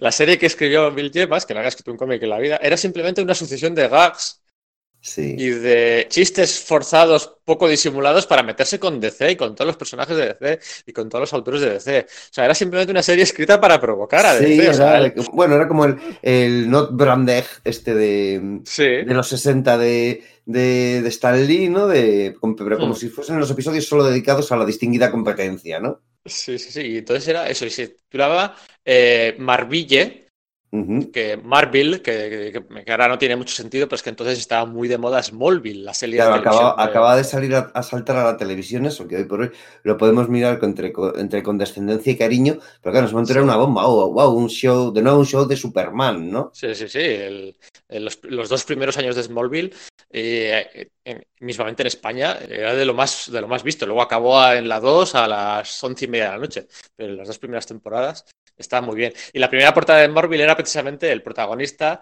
así como crucificado con, la- con el pecho al aire, como había aparecido en una imagen Tom sí, la imagen promocional de Smallville, de Tom Welling. ¿no? Y en el campo de, de maíz Sí. este por la noche, dices, ¿no? Sí, y, era- y aquí era con una M como con sangre pintada en su pecho y tal. O sea, es que era descarado continuamente. Claro, a Paul Levitz esto, pues es que no le tuvo que sentar eh, nada bien, ¿no? Pero bueno, la etapa de Bill Gemas tiene anécdotas como estas, eh, muchísimas. eh, fue un poco tierra quemada, ¿no? Lo del actor ¿Cuál? porno, ¿no? Lo, digamos, lo que hemos comentado al principio Sí. del todo, ¿no? Lo de Sí, sí. que Joe Quesada hace la comparación entre DC y un actor porno que, tiene la polla más grande pero no es capaz de empalmarla, ¿no?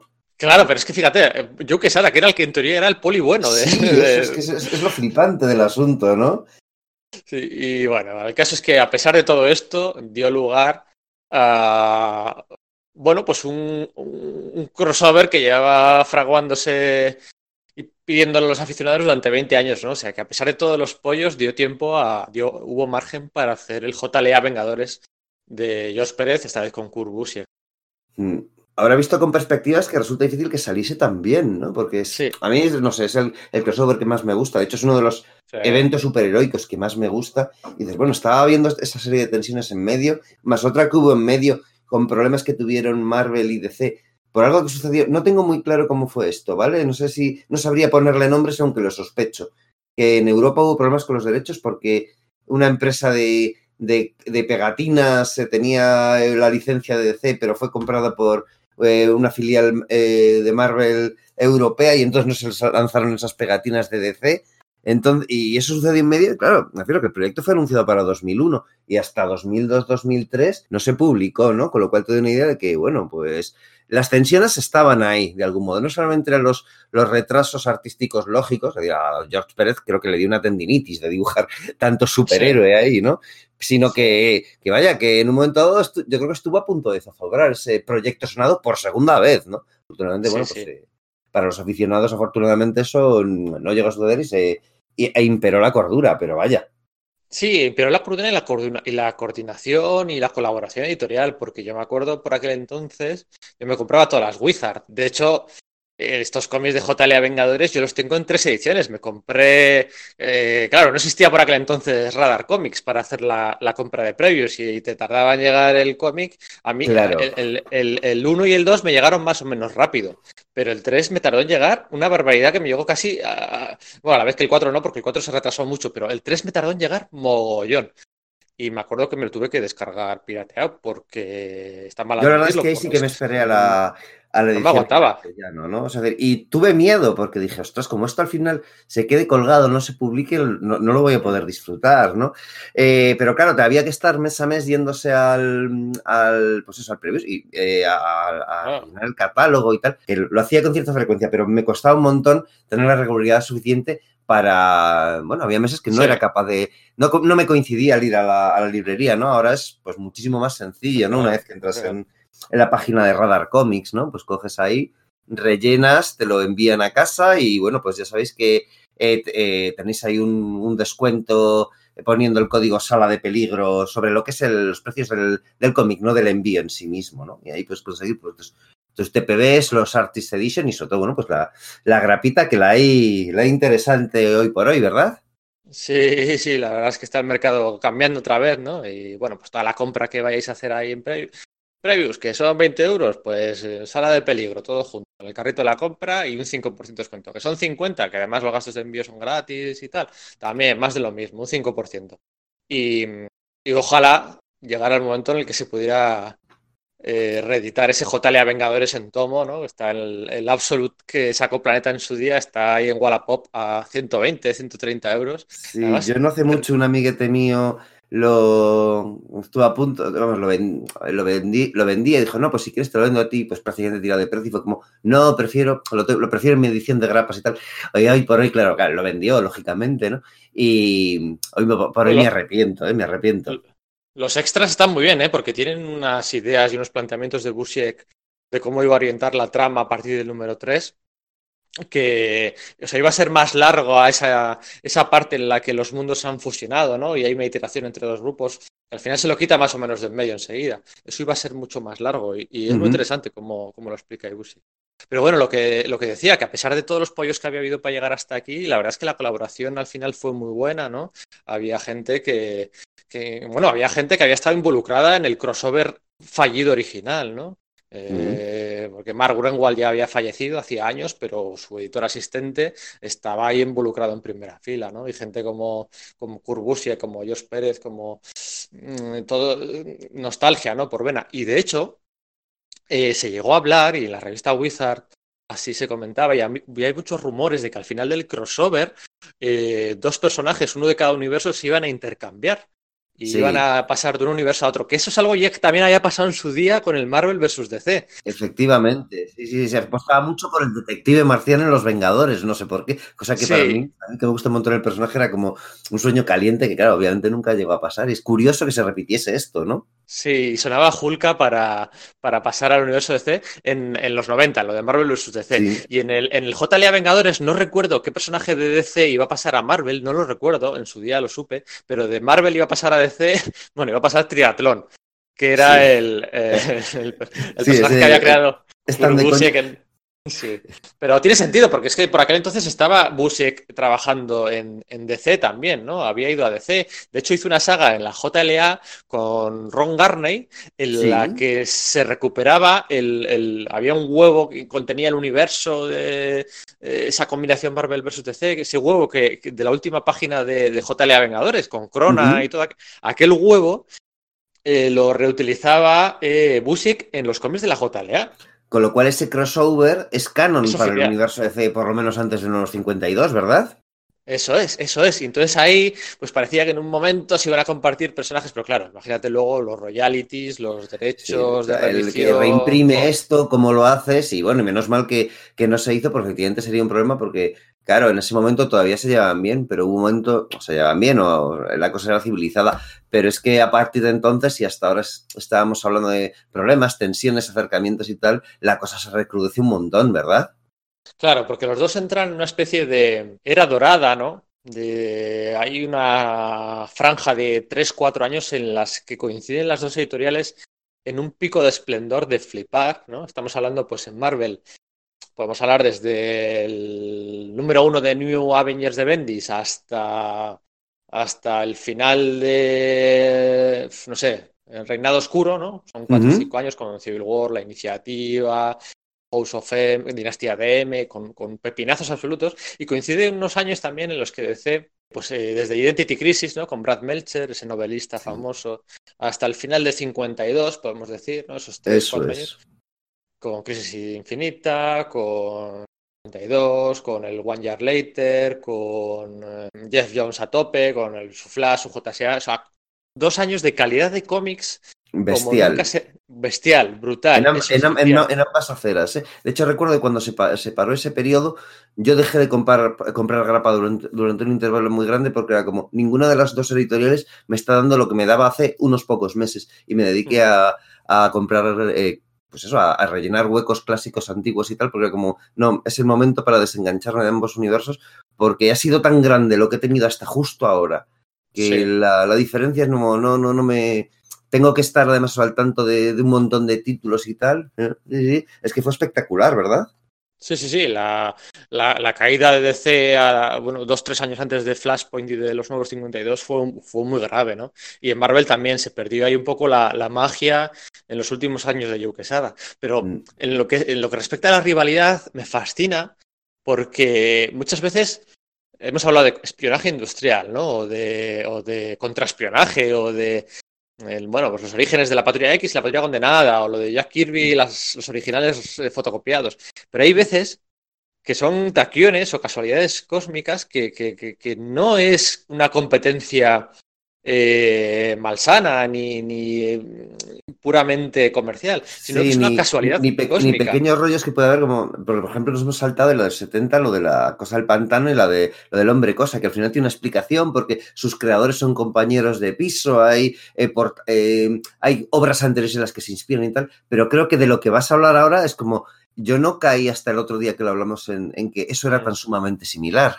Sí, Dilo, también, se nos, también se nos olvidó comentar lo de los pollos del, del, del registro de la marca del Capitán Marvel y cómo DC se quedó sin Sí. poderlo llama- llamar Shazam. Que eso ha pasado siempre en la industria, no por, no por mala rivalidad. O sea, a- a- yo me acuerdo que cuando, mira, hablábamos antes de la iniciativa, de, de ese escenario post-Civil War en la que la iniciativa de los 50 estados, en la que cada estado iba a tener un grupo tal, no sé qué. Y el grupo que tenía en California, los de los de Tony Stark, los de Iron Man, el grupo originalmente se iban a llamar Los Campeones, acuérdate. Pero Sí. luego resultaba que pues, una editorial pequeñita había Sí, registrado tenía, era, la, era la editorial que tenía el juego de rol de Champions, que era como el, el gran juego de rol de superhéroes en Estados Unidos, que claro, tenía su propia filial de cómics y había hecho pequeñas cosas ahí en los 80 con Roy Dan Thomas y, y con, no sé, eh, es eh, con gente así que, que más o menos pequeña en la industria, pero efectivamente que, que como Marvel había dejado de publicar los tebeos de los campeones en los 70, el copyright Sí. pertenecía a esa, en ese momento a esa, a esa editorial, ¿no? Que era un poco un anexo de otra, de una empresa de juegos.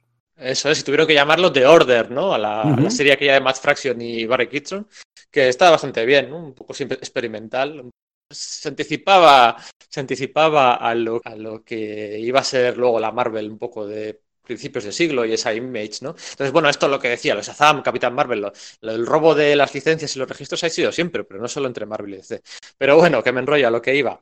Sí. Esa casualidad cósmica que es de tener a dos autores de impresión, o sea, de primer nivel, como lo eran eh, Grant Morrison en DC y Ed Brubaker en, en Marvel, ¿no? Un Ed Brubaker que había salido enfadadillo con, con Dan Didio de, de DC, ¿no? Pues por todo aquel final un poco brusco del Gotham Central y una promesa que no le había mantenido a, a Ruka y a él Dan Didio, ¿no? Que le había dicho que esto saldrá a la venta sí o sí, sean las ventas como sean. Bueno, el caso es que Ed Brubaker acabó en, en Marvel y estaban a la vez, a la vez haciendo Ed Brubaker y Grant Morrison lo mismo en Capitán América y en Batman. Exactamente lo ves.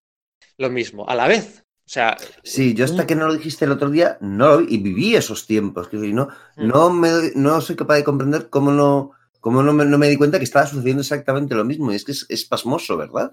Sí, el héroe titular muere, que tampoco muere, que está luego ahí de parranda en una especie de viaje Temporal espacio-temporal. raro. Porque los dos estaban en una especie de viaje temporal, o sea, uno en la prehistoria y otro ahí con, la, con aquello del cráneo rojo y, movidones. Em, además, el, el, anémesis principal del villano desaparece también un poco a primeras de cambio, porque a, Joker le disparan en el primer número del Batman de, de Grant Morrison. cosa que sucede con el cráneo rojo en el primer número del Capitán América de Brubaker, ¿no? Que es como un golpe de efecto enorme de, ostras, en el primer número te has quitado de en medio al, al, archinémesis, que luego volverá mayor y más maquiavélico, pero que de entrada es como, ostras, es verdad, o sea, siguiendo los mismos pasos. La resurrección del sidekick muerto, eh, claro. cuya muerte era mítica, no sé, o sea, era como... Sí, sí, sí, no... Flipante. Hacía poco había resucitado Red Hood, pero aquí vuelven eh, Jason Todd, eso no lo hace Morrison, pero sí mm, que, sí que Brubaker sí que resucita a Bucky con un gran acierto. Como los dos sidekicks pasan a ser el, eh, el héroe titular, ¿no? Nightwing hace de Batman, Bucky Barnes hace de Capitán América, como, o sea, era, pero, pero, pero, pero buscas las fechas y un mes lo hace uno, a los dos meses lo hace otro, viceversa, más o menos al revés. O sea, era fascinante. Y no me creo que ningún editor jefe ni ningún manda más le estuviera diciendo a Grant Morrison o a Ed Brubaker que copiase al otro. Eso es, eso es. Entonces, es como lo de la patrulla X y la patrulla condenada. O sea, taquiones, casualidades cósmicas que no son un ejemplo de la rivalidad Marvel versus DC, porque en este caso no sabría con qué etapa de esas dos quedarme. O sea, las dos me gustan mucho. Hmm. Eh, eh, Brubaker al final sí que se pierde un poco y ya no sabe qué contar, ese relanzamiento con Alan Davis y, y a Morrison, pues a quien realmente le mata la tapa es, es el propio Didio y los nuevos 52. Sí, con los nuevos 52 que se la corta, entonces como que se trunca esa recta final que hubiese podido ser gloriosa eh, si hubiese tenido el apoyo editorial debido, ¿no? Sí, sí, no se lo retiran del todo, pero en fin. Sí, sí, es reboot, pero no es reboot, y encima Scott Snyder le copia unas cosas y invalida otras. Bueno, entonces, este ejemplo me parece maravilloso, porque, porque bueno, eh, no hay muchas etapas largas de DC en este siglo, ¿no? Suelen rotar de autores más o menos, más o menos con más facilidad que lo hacía Marvel hasta hace tres o cuatro, tres o cuatro años, pero las dos si me tengo que quedar con tres etapas largas de Marvel en este siglo, mmm, mira, no sería el Thor de Jason Aaron, serían el, los X Factor de Peter David, el Capitán América de Ed, de Ed, Brubaker y el Spider-Man Slot. Me quedaría con esas tres.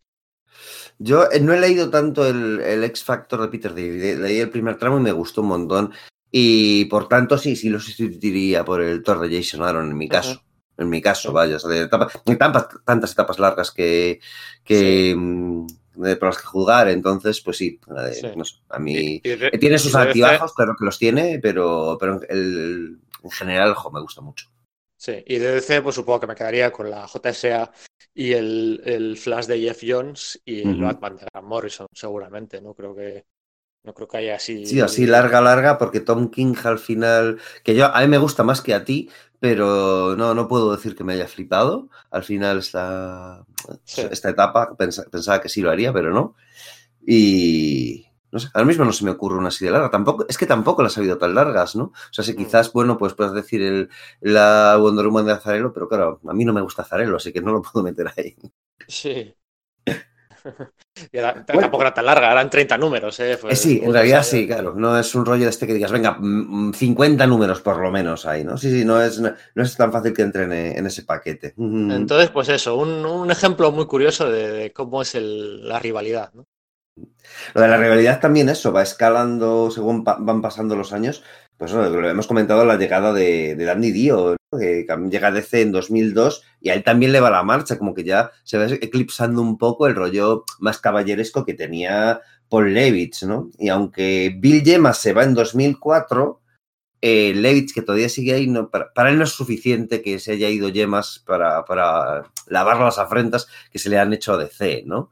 Eh, entonces, eh, eh, te recuerdo que hay un momento en el que Brian Michael Bendis, que en ese momento pues está, está en Marvel, comenta que, que, a él le gustaría hacer un crossover entre Batman y, Daredevil. ¿no? En una conferencia o algo así sale un tipo de DC y dice, no, no, sí. pero Eh, eh, pero eso no es posible porque, bueno, aunque ya está medio solucionado el problema, se tiene que solucionar del todo. Se ha ido ya Bill Yemas, haz porque se eche también a, a Joe Quesada, ¿no? Es como que, aunque Paul Levitz estaba siendo más caballeroso que, que, Slot, que hace sus declaraciones más incendiarias y demás, también, o sea, la, fama esta que tiene Levitz de te pongo una cruz y te la pongo para siempre, parece que, bueno, pues que se, que se, que se certifica un poco con este tipo de declaraciones, ¿no? Eh, claro, o sea, es que, no sé, o sea, Mike Mart, que estaba en X-Men, pasa en 2006 a, a, Batman, aunque luego vuelve a Marvel y tal, y, y, se van recrudeciendo poco a poco las cosas.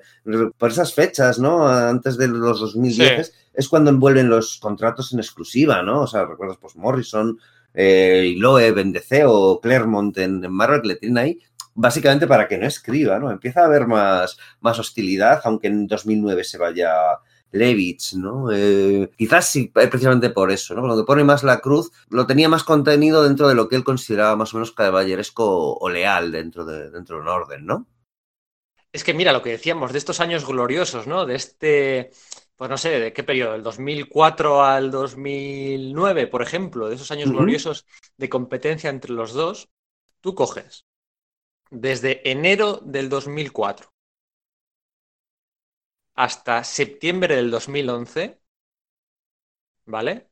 Estamos hablando de siete años y medio, siete años y medio, o sea, hasta que se relanzan los nuevos 52, y en esos siete años y medio, con sus tantos meses que hay ahí de por medio, que serán pues 7 por 12 son 84 y, y 9 más eh, 93, en 93 meses DC vendió más que Marvel en solo tres meses. Sí.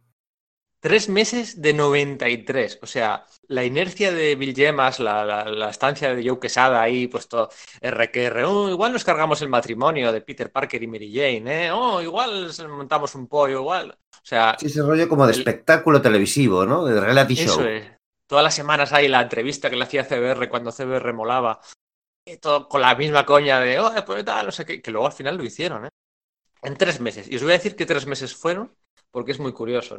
El primer mes es en mayo del 2005. En mayo del 2005, DC vende más que, vende más que Marvel. Bueno, vende más, vende un 0,5% más. Sí, ¿vale? Lo habitual era que Marvel vendiera pues un 6, un 7, un 8, un 3, un 5. Aquí es un 0, o sea, están empatadas realmente, pero bueno, es un 0,5% más. ¿Vale? Y ese mes había estrenado el primer número de, del Green Lantern de Jeff Jones y Carlos Pacheco. No el reverse, ¿eh? ya la serie regular. Sí. El, reverse, el reverse pilló a los libreros súper eh, a despié. Sí, y... no, no, no, se creían que fuese a, a, a pegar un pelotazo mm. tan gordo. Sí, y el número uno vendió poco, vendió casi tanto más la segunda edición del número uno, la segunda impresión, que la del número, que la primera impresión. Uh -huh. en realidad. Entonces, eh, coincidió ese mes, pues el Green Lantern Rebirth, el número, el último número y el primero de Carlos Pacheco. Y el primer número de, de, Villanos Unidos, el segundo número de Omas Project, el primer número de la Guerra Rantanagar. O sea, esa ya cuenta atrás un poco a, hacia Crisis Infinita, ya había muerto Ted uh -huh. Ya estaba ese caldo de cultivo ahí, ¿no? Y bueno, pues en, en, Marvel sí que tenían el número 10 Aston sin X-Men, o el número, do, el número 6 del segundo volumen de los Ultimates, o alguna cosilla, ¿no? Los... Uh -huh. Ese fue el primer mes. El segundo mes, de estos 93 meses, el segundo mes es un año después, el mes de mayo de 2006. Que me fascina que una vez más vendiera más desde que Marvel. Fue otro 0,5, ¿eh? Otro 0,5. Casi un empate técnico. Sí, que en realidad porque, no, es que, no es que arrase, vaya. Claro, porque ese mes es el, el, el mes que salió el primer número de, de, Civil War. O sea, el primer número de Civil War eh, de Marvel, o sea, su cómic más vendido de toda la, toda la década, no sirvió para ganar el mes. Es una irónica cósmica muy buena. Pero claro, es que fue, coincidió el último número de Crisis Infinita, el primer número, el segundo, el tercero y el cuarto de 52. El número de Superman Batman, aquel del homenaje al, al hijo de Jeff Loeb, que murió, sí. ¿te acuerdas? Sí, sí, sí, una sí, página sí. de cada dibujante y tal. También salió ese número, o sea, salió ese mes. Y salió el Supergirl de Michael Turner.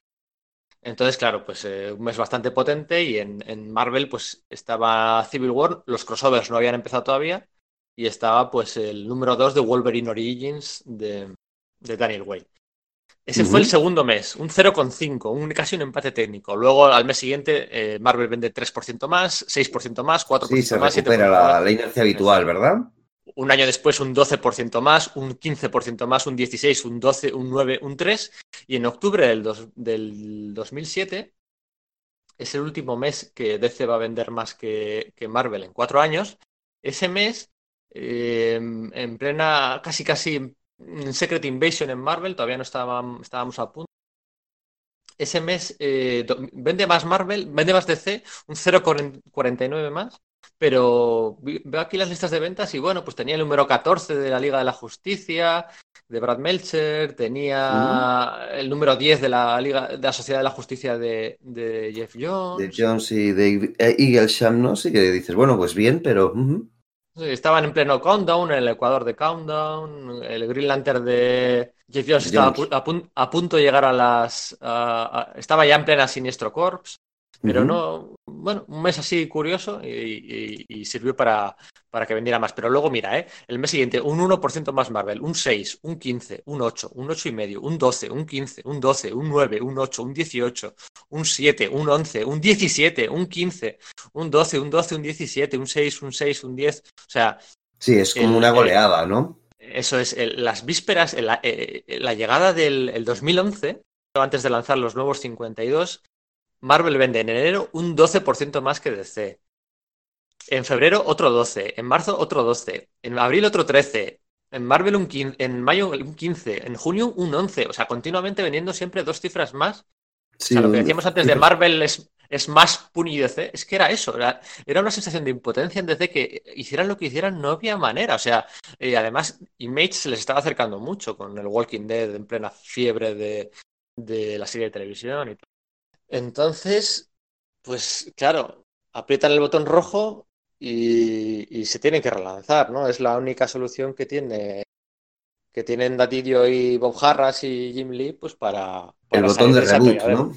¿no? Eso es, para salir de ese atolladero. Y, y bueno, pues el tiempo no les ha dado la razón, pero era lo único que podían hacer. Además, ahí creo que estaba ya Diane Nelson de jefa de, Sí. de Warner, ¿no? Y pues parece que sí que se creyó lo que le estaban contando y las canciones de Cisne y los cantos de sirena. Mm. Sí, Y bueno, y claro, Nelson que tiene muy- tenía muy claro es el tema de, ¿no? Es que esto es una especie, es un pool para otros productos audiovisuales, el cómic en sí mismo, ¿no? Y de hecho, Mm. claro, con el momento en que las cosas empezaron a ir no demasiado bien, apretaron ese otro botón rojo prohibido, ¿no? El de, el de Watchmen con Before Watchmen, ¿no? O sea, que sí que había cierto grado de desesperación en, en Sí. DC. Vamos, Sí, había, sí. probablemente haya todavía, ¿no? Sí, eh, es que las cifras no han cambiado. O sea, se dice, ¿no? Que en septiembre del 2011 se lanzó los nuevos 52. Eh, técnicamente no es del todo cierto porque yo me acuerdo que el primer número de la Liga de la Justicia eh, salió la última semana de agosto, eh, a la vez que el último número de Flashpoint. Eh, digamos que se adelantó a agosto y bueno, pues eh, por eso. Y en septiembre del 2011 ya, pues con todas las, las 52 o 51 series lanzadas a la vez el mismo mes, ¿vale? DC consigue vender más que Marvel, pero consigue vender más que Marvel un 0,4. Ya, y es cuando sea- ha reiniciado todo su universo y ha lanzado 51 series a la vez. Es como ha captado toda la atención mediática y, y a pesar de eso solo consigues. Es, es- es que tiene que ser realmente desesperante. Es decir, ¿qué tenemos que es- hacer, no? Eso es. vende- El, el siguiente mes, en octubre, sí que vende mucho más, un 13,3%. Es, es la mayor diferencia en 20 años que ha sacado DC a Marvel. El- con los números 2, porque bueno, había muchas reimpresiones de los números 1, el hype, el coleccionismo. eh, acuérdate de aquellos tiempos como fueron, ¿no? Y el tercer mes, en noviembre, eh, vuelve a vender más que, más que Marvel. Solo ha vendido. Bueno, hay dos veces que ha vendido tres meses. con- o sea, el récord de para DC es superar a Marvel tres meses consecutivos. Mm. Ese es, ese es su récord. Y lo ha hecho dos veces. Claro, es que es como Sí. súper pobre el asunto. De decir, Sí, joder, queráis, sí.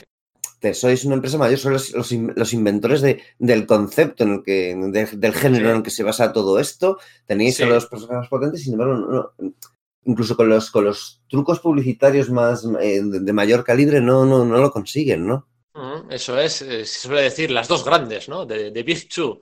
Bueno, pues las dos grandes igual es eh, una más grande que otra. No lo sé, ya te digo. eh, vende el tercer mes 1,39 más que, más que Marvel, o sea, poco más que Marvel.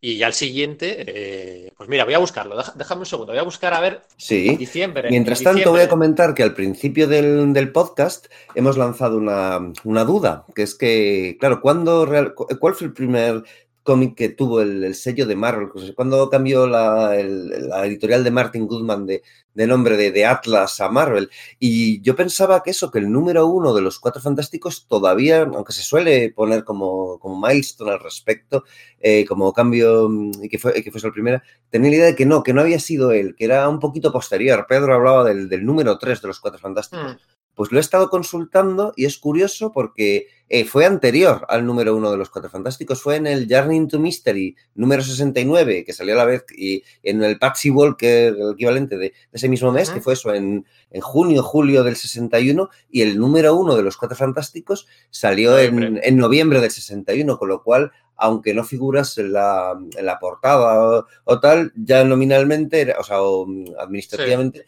eh, el número uno de los Cuatro Fantásticos efectivamente ya era Marvel. Qué bueno, jo, pues muchas gracias, porque es, esas curiosidades históricas me, me chiflan. Y lo que decía, claro, Marvel no era tonta, Marvel sabía que DC estaba preparando algo y pues sí que hizo por coincidir algunos estrenos más o menos por aquella época para compensar, ¿no? El Universe Ultimate, lo veíamos, lo vimos en el podcast de Jonathan Hickman, se vendió poquísimo, o sea, los nuevos 52 se cobraron una víctima en Marvel, el relanzamiento del Universo Ultimate, que debería haber sido mucho más grande de lo que fue. Pero luego pues sacaron el Vengadores X Sanction aquella, en donde volvía Cable con Jeff Loeb, McGuinness, Sí. o los defensores de Matt Fraction y Terry Dodson, o estaba ya el, el Lobezno y los X-Men de, de Jason Aaron y Chris Bacalo, el número 3 ese mes, ¿no? Ya con esas cosillas y con esa inercia, pues consiguió, consiguió, pues eh, eh, levantar el año sin problema Marvel, ¿no? Pues vendiendo un 5, ya no eran los 10 de, de antaño, pero un 5, un 4% era habitual. ¿no? Sí, eran por lo menos Y- cifras completas, no 0,5, ¿no? Como, Sí, como eso le estaba es. pasando DC cuando consigue superarle, ¿no? De hecho, en Marvel sí que aprietan un poco el botón del pánico porque tienen, yo creo que ellos perciben cierto miedo del movimiento de DC, o sea, no se, no se esperaban que el, desajuste interno de continuidad, de cambio de autores, de, salidas por la puerta de atrás, de verdaderamente, bueno, pues eh, situaciones muy rocambolescas de Tandidio y compañía, no se esperaban que iba a ser tan malo. Y en Marvel huelen, o sea, tienen miedo, o sea, tienen verdaderamente miedo porque empiezan a preparar a marchas forzadas un crossover que más comercial no podía ser, que es Avengers versus X-Men.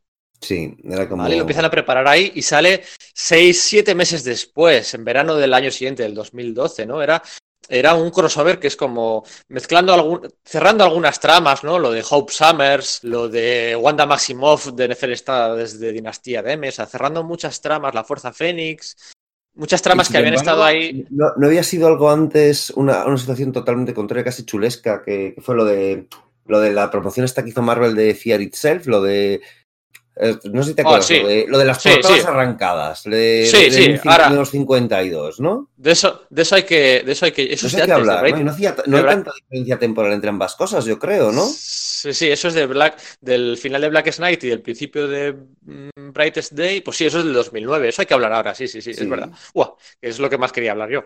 Eh, lo que iba a decir, o sea, eh, preparan este crossover de Vengadores contra X-Men como teniendo miedo de que iban a. O sea, van a por todas. O sea, lo más comercial, lo- el branding, el título, eh, por muy forzado que fuera, con, con cinco guionistas teniendo que trabajar a la vez, con tres dibujantes que estaban allí, Coipel, eh, John Romita Jr. y un Kubert, creo que estaban los tres dibujando. Eran 12 números, o sea, una ma- maxiserie, un maxi pro- y realmente no les hizo falta.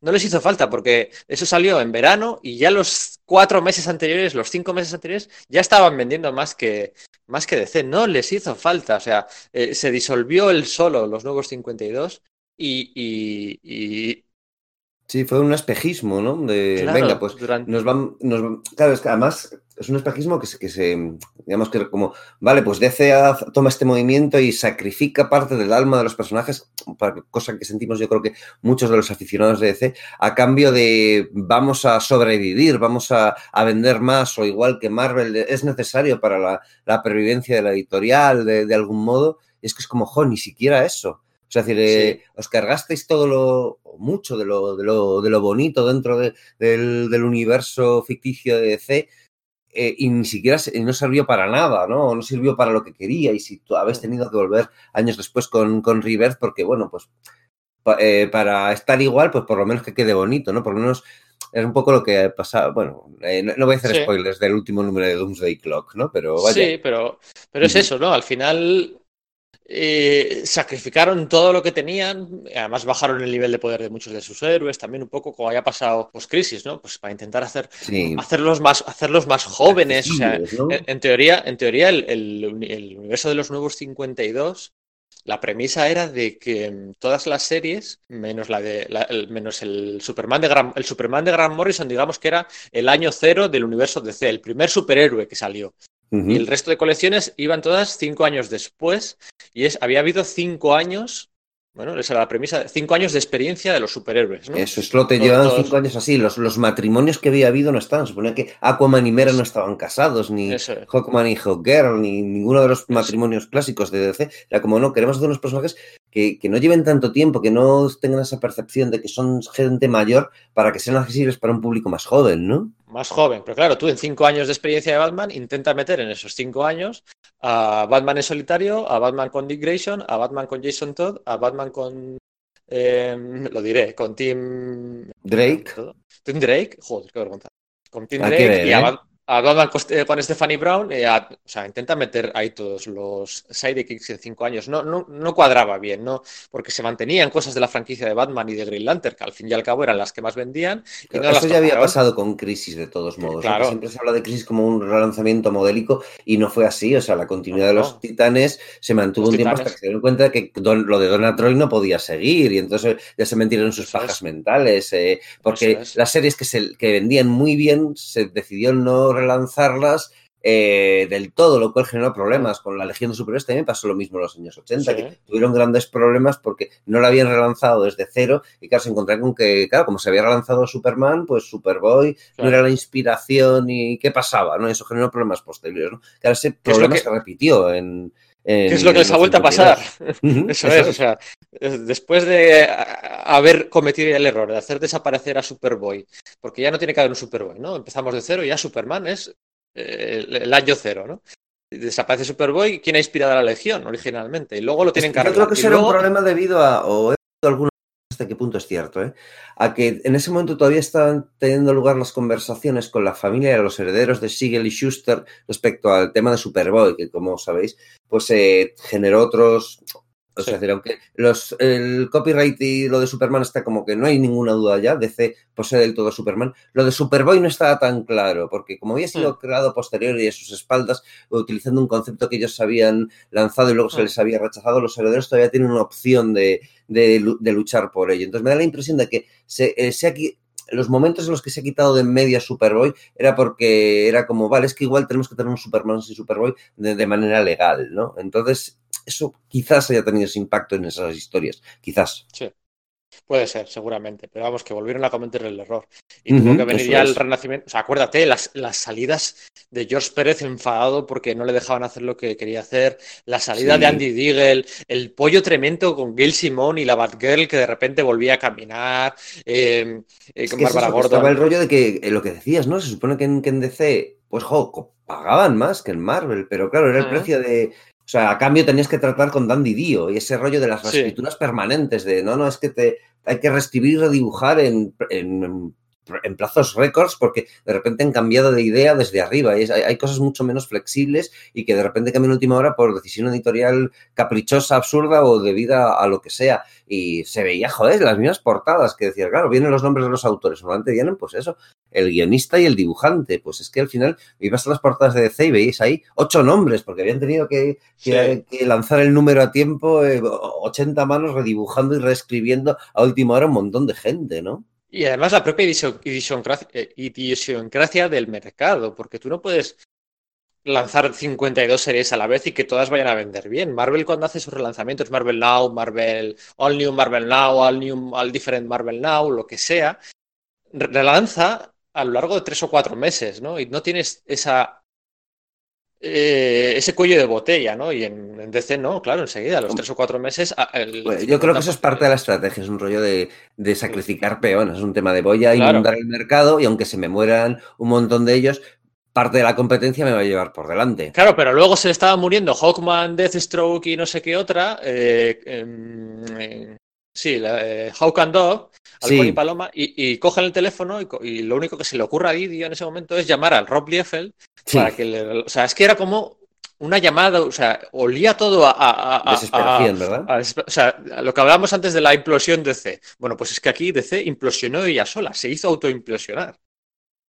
Porque es que se destruyó ella sola y Marvel se estaba meando de risa. Una Marvel, además, ojo, cuidado, una Marvel absorbida por, por Disney, Sí, ya en ese momento, eso es. con muchos despidos en aquel momento, duplicando, claro, forzando la máquina al máximo, duplicando el- el- la periodicidad de las series que más vendían, cerrando algunas series. Eh, Yo me acuerdo que hay editores despedidos, siempre que hay fusiones de estas, la gente acaba. Alejandro Arbona, por ejemplo, que era un gran, un gran editor. Muchísima gente. No era la mejor Marvel del momento en, lo en cuanto a prácticas y en cuanto a esto, pero, pero es que se estaban me- meando de la risa, porque es que veían que, que, que- que- que- Sí, que ellos no la, podían cagar como quisieran, que a pesar de eso, no, no eh, eh, en, la, en la acera de enfrente, eh, por mucho que se moviesen, seguían, les seguía yendo peor.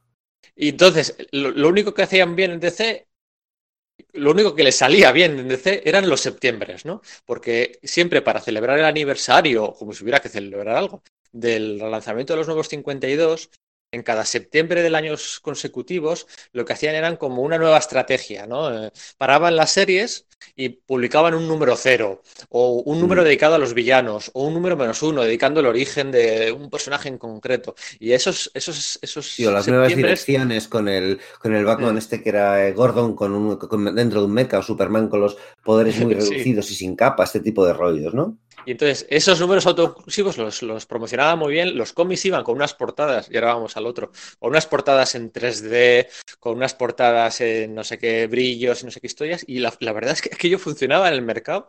Y todos los septiembres, 2012, 2013, 2014, todos los septiembres conseguían volver a vender más que, más que Marvel. O sea, su, digamos, luego, de cara a reflejar las cuentas hacia arriba, sus eh, cuentas interanuales eran muy buenas. Porque, claro, de septiembre a Están saneadas las arcas por esos septiembres artificiales, ¿no? Claro, de un septiembre a otro no han bajado tanto, claro, porque es que lo han vuelto a hinchar y le han metido ahí un montón de dopantes y tal. Y entonces, pero bueno, el resto era, era, era lamentable. Y lo de las portadas, vamos a hablar de las portadas. Sí, eso es. Eh, yo cuando hacía- que- quería hacer este podcast, quería hablar de esto, porque a mí me parece una de las medidas más rastreras sí, y sí, o a la es- vez más descacharrantes y divertidas de, de- de lo que llevo yo, pues eso, pues estos 25 años que le llevo leyendo. Que a mí me gustan los TVOs, pero también me gusta el, el salseo de detrás, ¿no? Y vamos a contarlo bien. que fue en, en 2011, fue la, la jugada. ¿Qué, qué pasó? ¿Qué pasó? Que fue porque yo creo que es que Fear Itself es del 2011, ¿no? Y es Pero yo creo que, yo creo que fue con. A ver si lo estoy diciendo mal, pero yo creo que fue con Brightest Day. Yo creo que no, ¿eh? yo creo que, fue con Fear Itself y que eran tie-ins de, de Flashpoint, no de, no de Brightest Day, creo, ¿eh? Me- igual me, me, me traiciona la memoria, pero creo que eran esos, los, pues justo antes de los nuevos 52, ¿no? Creo. Algún día, algún día, Sergio, deberíamos hacer un podcast con guion. Igual sí, ¿verdad? Ponerse a, a- a grabar. Espera, lo voy a buscar, ¿eh? Porque, porque esto. Yo me acuerdo que cuando sacaron eh, Blackest Night y Brightest Day, desde el departamento de marketing de DC, doparon mucho las ventas. Parece bien, ojo, ¿eh? Eh, siempre a favor.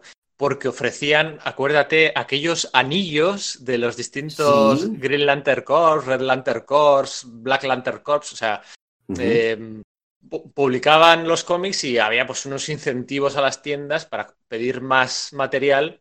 A mí me vino muy bien porque Eh, aproveché que salieron todos esos anillos, eh, pues bajaron los de precio los anillos de la Legión de Superhéroes y me pude comprar uno. Claro, claro, sí, eso es. El anillo blanco, el, Sí. el- Es que creo que fue un poquito después, porque claro, entre Blackest Night y, y Flashpoint tampoco hay tanta diferencia de tiempo, ¿no? Pero ah, me puedo confundir, claro que me puedo confundir, joder. No, efectivamente, lo estoy leyendo aquí. Fue, el- fue en las dos veces. Sí, sí, fue las dos veces, pero la primera vez fue con, con Blackest Night. Y lo que Vale, hicieron vale, es que, es vale, que vale. lo que hicieron fue pedirle a, creo que fue Scott Campbell, ¿eh? una portada de Masacre, de Deadpool, en plan a lo, a lo Niga, así como con muchas cadenas de oro y con muchos eh, anillos de oro, chungo, ¿no? de rapero super chungo eh, en la portada, haciendo así como alguna coña con los anillos, y entonces lo que hacían era enviar ese número de Deadpool, que, que nadie recordará que tenía dentro, pero simplemente se acordarán de la portada, enviar sí. ese número era una portada variante, ¿verdad? De, de, de sí, sí. ¿no? Era una portada variante y se la enviaban a los, a los tenderos a cambio de que los tenderos les enviaran las portadas arrancadas de números de, de Black Knight. De 50 tie-ins de Black Knight. O sea, por, una portada, por un número de una portada, 50 números de, de Black Knight que era el evento de la competencia, ¿no? Encima se jactaban en Marvel diciendo, no hombre, si lo que estamos haciendo es un favor a los tenderos que así se pueden librar de, de toda esa basura que van a tener ahí en las, en, en, las cajas de 50 centavos en un mes que no se va a comprar nadie. Y así pues tienen sí. algo bueno que, que ofrecerle a, a sus, sí. eh, a, a, a, sus clientes. Claro, lo terrible es que tienen un poco de razón, ¿no? O sea, es que es súper feo, súper rastero. Efectivamente, claro, los tenderos encantados encantado. Sí, sí, claro, claro. Y esto se montó un pollo terrible por aquel entonces. Yo me acuerdo además que eh, aprovechando Black Knight, que la idea era que resucitaban todos los muertos, todo aquello, sí. lo que hizo DC fue resucitar ocho series, es muy propio, me parece muy genioso, ocho series que habían acabado en su día, pues eh, el Átomo, o yo qué sé, Hawkman, o mm, no sé si Halcón y Paloma, o yo qué sé, series que habían acabado en su día, por ejemplo, el número 23. Pues aquí las resucitaban por un, por, por una vez, por un mes, ¿no? Un tie-in de un mes. Y el número 24, el número... por ejemplo, ¿no? Si el 23 es el anterior, ¿no? Eso es. Y entonces también eh, la gente, claro, esos cómics, pues al final es que no iban a ningún lado. Los tenderos arrancando portadas quedándose con los una vez quedándose con los anillos promocionales. O sea, los, los, anillos sí, los anillos se los quedaban. Una vez de haber pedido el encargo de este, se quedaban los anillos para venderlos, pero las portadas las arrancaban, se las enviaban a Marvel y Marvel les enviaba la portada de Scott Campbell con el Deadpool haciendo una coña con los anillos de Niga. O sea, me parece fast... al final he dudado un poco de las fechas y tal, pero es que fue así y fue súper sí, sí, divertido. Pues lo recordaba mal yo, fíjate. Y luego, años después, lo volvieron a hacer con Fear Itself. Y ah, con... o sea que también pasó, vale, vale, que no es que me hubiese confundido, sí, sí, sí. dos veces. Bueno, chaval, pues es que había confundido las dos en una, fíjate. Sí, sí, sí, sí, sí. Y volvió a suceder, eso es, con, con todos no, los. No me podía creer de... que, que hiciesen lo mismo dos veces.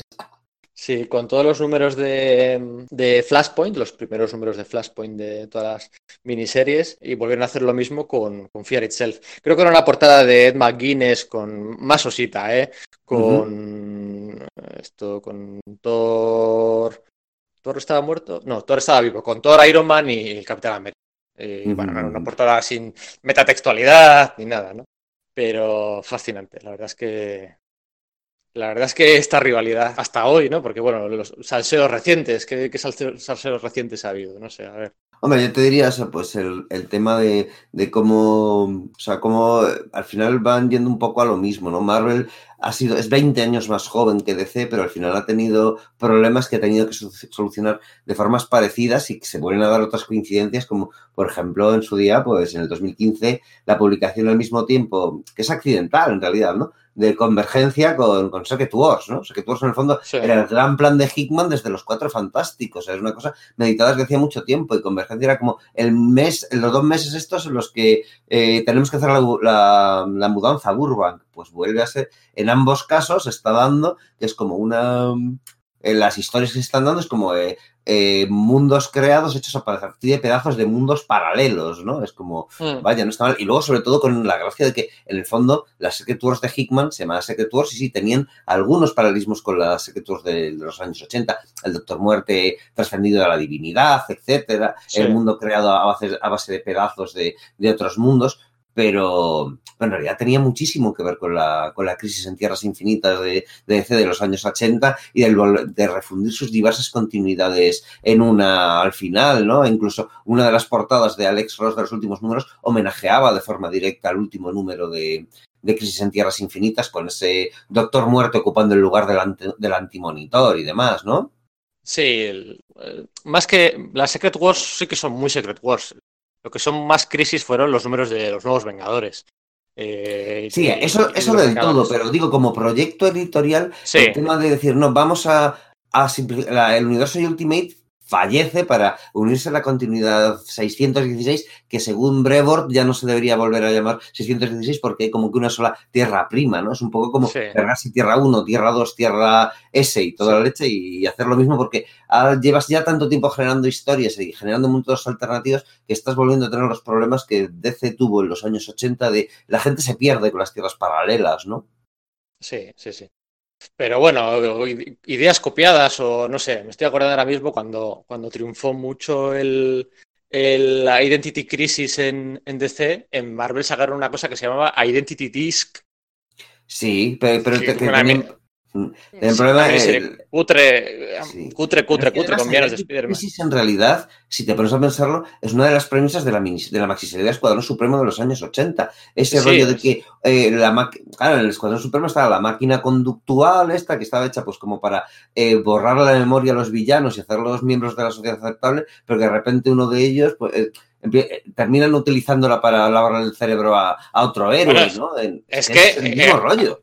Identity Crisis y ese Grim and Gritty y esa bajada a la realidad y más, o sea, eso es una de las sagas más Marvel del, sí. de toda la historia de DC. O sea, luego los grandes cosmos y tal, que es, generalmente sus sagas son así, o sea, grandilocuentes, viajes en el tiempo, en el espacio, otras tierras. Son grandes epopeyas. Eh, eh, eso es, muy propio de la mitología y de los, del perfil de héroes que tienen, pero Identity Crisis en concreto eh, es algo mucho más de andar por casa con ese Grim and Gritty, con esa darle las vueltas al tarro y a la cabeza y esos debates morales, es de lo más Marvel que hay. Pero luego se sacó Marvel aquella Identity Disc, que una miniserie cutre más no poder. Hace poco, eh, una rivalidad reciente, hace poco, el, el, lo que ha funcionado también esto de los DC Zombies, ¿no? Que ha funcionado sí, bien en la miniserie. Es como lo mismo que los Marvel Zombies. Eso es. Sí, pero bueno, espaciar el tiempo y de aquella manera, igual que los Marvel. Uh -huh. Bueno, pues a los dos meses o tres de acabar, Marvel anuncia Contagion, ¿no? Que era una especie de revival de Marvel de los Marvel Zombies, pero justo, justo, justo cuando lo está haciendo la competencia. Eh, se van pisando un poquito las mangueras de aquí para allí. Ahora con Cebulski parece que está todo más calmado, incluso ha hecho algún guiño a posible crossover. Ayuda mucho que Bendis esté en DC, ¿no? Porque al final. Geoff eh... Jones también lo ha lanzado, no, lamento lanzar, eh, bueno, en realidad sí. no es un spoiler, ¿no? Pero en Doomsday Clock, en el último número, también digamos que lanza sí. como que ofrece una rama de olivo a, a que en el sí. futuro, en un futuro lejano, que se puedan hacer eh, de nuevo crossovers entre Marvel y, y, DC. Yo no sé hasta qué punto realmente esos son pues buenas voluntades de las personas que trabajan ahí, pero si hoy por hoy es realmente posible considerando que ahora la cosa es como que mucho más corporativa, ¿no? En el sentido de que ahora dependen menos de sí mismos y sí. las, los conglomerados eh, empresariales a los que, eh, a los que pertenecen eh, lo tienen mucho más claro el tema de no, no, claro. no, no, no, permitimos que la competencia eh, saque rédito, pues eso, eh, por un gesto nuestro, ¿no? No sé hasta qué punto sí. es posible. También, también te digo, cuando Jeff Jones, después de las crisis de Crisis Infinita, cuando le tocaba renovar su primer contrato con DC, porque por aquel entonces había estado escribiendo Vengadores, uh -huh. también sería aquella de La Visión. O... Sí, la de La Cosa también pudo la ser. La Cosa y alguna cosilla más puntual que hizo con Ivan Reis, por cierto. Sí. Eh, que Marvel lo dejó escapar. Eh, cuando le tocaba renovar, esto es como los grandes futbolistas, ¿eh? cuando le tocaba renovar, me acuerdo perfectamente, como si fuera ayer, cómo salía en Yusarama diciendo que tenía unas ideas para una serie de Iron Man de flipar. O sea, que uno de los sueños de su vida. Era guionizar Iron Man es escribir la serie de Iron Man. Es como cuando ficha alguien por el Madrid y dice siempre he soñado con ser del Real Madrid, que todo marketing. Pues es uh -huh. que Jeff Jones, me acuerdo, que dijo aquello y todo el mundo, ¡oh, qué guay! A los dos días, eh, o, los, o, a la semana, eh, exclusiva por cuatro años más en DC Comics. De, o sea, la habían, o sea, como, como, como, que quiere irse a Marvel, espera, espera, espera, y lo untaron bien. O sea, las sí. rivalidades funcionan, pero al final los autores pues también se benefician de ello y espero que los lectores, ¿no? En, en la mayor parte de las veces, pues bueno, exceptuando los nuevos 52, la mayor parte de las veces es para buenas historias o para, para un mayor interés, ¿no? Y, y, ejemplos de estos, pues es que ahora al, acabar de grabar se me van a ocurrir 10. Seguro que cientos, pero... ¿no? Pero sí, sí, estoy un poco de acuerdo. Yo creo que, ¿sabes? De niño, yo, eh, el hecho de que no hiciese el, el crossover de JLA que me dolía enormemente, pero creo que no hubiese sido tan bueno como el que tuvimos a principios de los 2000. Casi prefiero haber esperado esos 20 años, porque creo que el, que el resultado fue mejor al final, ¿no? O sea, que sí que efectivamente los, los lectores Mm. eh, salimos beneficiados de esa, de esa competencia, como mínimo en ese, en ese momento, pero seguro que ha habido otros más, ¿no? Mira, tengo aquí en las manos las grapas de JLA Vengadores. Tengo, yo, yo lo tengo, no sé dónde lo tienes tú en la estantería, porque al final, claro, yo tengo una estantería de Marvel, otra de DC, y JLA Vengadores no, no me gusta ponerlo en. Yo tengo una, una balda que es de proyectos que, que Sí. publica Marvel, pero que no son de su continuidad, en plan de pues, cosas de Epic y demás, y lo tengo ahí metido. Ay, pensaba que ibas a decir eh, los que tengo yo. Yo, yo tengo al lado del Miracleman de, de Alan Moore y Neil Gaiman. Lo tengo ahí ordenado. No sé por qué, pero me parece el sitio más apropiado de mi Sí, estantería. en concreto el Miracleman no, no lo tengo en la... Yo tengo un cuarto en el que tengo, digamos, ahí mi- mis cómics y tal, y luego tengo unos pocos ahí en, en, la, en la librería del... Pues del- Pues mira, del espera. ¿no? Que para, para que cuando lleguen las visitas vean los TV respetables. ¿no? Entonces, pues, pues los tengo-. Los tengo mal ordenados. Tengo el 1, el 2, el 4 y el 3. No los tengo, no los tengo en orden. No sé por qué. Es que mira, ahora me apetece, me apetece acabar. Ojo, es que fíjate, qué gozada. Uf. Mira, vamos a acabar de grabar y me voy a releer. eh, bueno, voy a, a hablar con propiedad. Voy a re, re, re, re, re, re, releer el JLA Vengadores una vez más. Porque, mira, me apetece eso. Al final Sí. vamos a quedarnos con lo bueno. Ese crossover que en principio iba a escribir Mark Wade también, iba a coescribir, ¿no? Porque Ujú. Acuérdate que estaban Busiek escribiendo Los Vengadores y Mark Waid estaba escribiendo la Liga de la Justicia en aquellos años con lo de Torre de Babel y todo aquello, ¿no?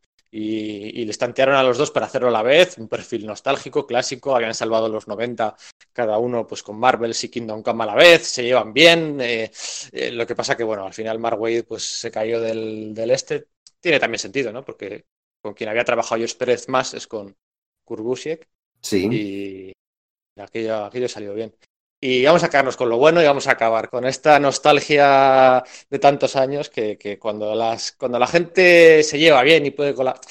Yo entiendo ¿eh? que haya que de vez en cuando que haya pique. Esto es como el fútbol, como la pol- política, como los que prefieren tomarse la Coca-Cola light o cero y no lo entiendo. Y eh, estas polémicas y estas diatribas en la vida dan salseo, ¿no? Pero, joder, también mola cuando todos nos llevamos bien y el mundo es piruletas y arco iris de colores y, y- y todo rosa y dulce. Y, y bueno, vamos a acabar así. Pues sí, ¿no? Con una. Con, con ese final también un poco de. incluso de el crossover de, de Marvel versus de los, de los años 90, ¿no? De los dos, esas personificaciones de los universos, pues estrechándose la mano, ¿no? Sí, que bueno, yo siempre, eh, eh, acuérdate de, de acceso, era, que era el Dexo de dos realidades. Es verdad, el- sí. es- es- ese personaje lo tenían eh, compartido el copyright, las dos editoriales, ¿no? Sí, sí, sí, estaba el compartido, era como era Alex, no me acuerdo cómo se llamaba el personaje. Eh, No, bueno, no recuerdo el nombre. Alex. Ah, mira, después de JL Vengadores me voy a releer eso. Mira, da para podcast, da pa' podcast esto. Eh, aquel personaje, que era el nexo entre las dos realidades, pero la- aquel personaje había nacido en el universo Marvel. O sea que mira, eh, si hay que tirar para algún lado, aquel era de Marvel y yo también soy un poco. Bueno, Pedro, yo creo que, que ha quedado bastante bien la cosilla y que, joder, le hemos dado un buen repaso a, a esta rivalidad, este, estos piques ¿no? que ha habido intra- in- intraeditoriales, que claro, luego han tenido sus, sus reflejos en las historias de los TVs, que al final es lo que más nos interesa, ¿no? No se me ocurre así Sí. nada más que, que añadir ahora mismo, ¿no? Bueno, a mí se me ocurren mil cosas, como todas las copias que hay de Superman, que no hemos comentado nada, ¿no? De esos Sí, vale, es decir, el, el Gla- Gladiador, Hyperion, Blue Marvel, sí, sí, si nos, si nos ponemos en ese plan, jo, pues Claro. hay miles y miles de, de guiños permanentes que hay, ¿no? La sociedad de, que, que decías del, de Hick, que Hickman sacó en sus nuevos Vengadores, que entre la JSA y tal. Sí. Por- si, si es un tema de, de desgranar, pf, tenemos miles, eh, los héroes de Angore, la- los Retaliators, estos que, que en DC hizo en, en Multiversity, uf. se, se- se marcó Grant Morrison para parodiar o homenajear a los Ultimates.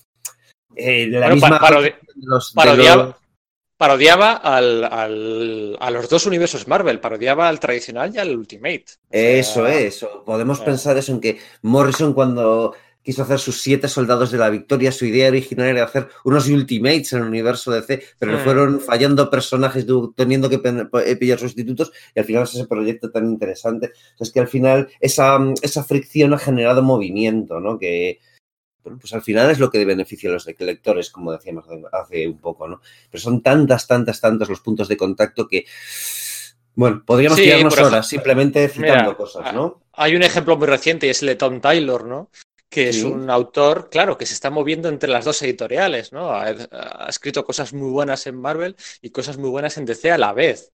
Y- pero es una rara avis, ¿no? Da la sensación de que, de que ninguna de las dos editoriales le va a dar un proyecto potente, potente, potente, ¿no? Cuando se anunciaba que Tom King iba a dejar Batman, ¿no? Y Quinielas, a ver quién sucede a, a Tom King. Mucha gente decía Tom Taylor. No, o sea, Sí. Tom Taylor, mientras siga haciendo cositas de Spider-Man o cositas. Lo de la vez ya tiene un poco más de años y tal. Mientras siga haciendo cosas en Marvel, nunca va a poder aspirar a, a hacer una serie potente, una serie de primer nivel, ¿no?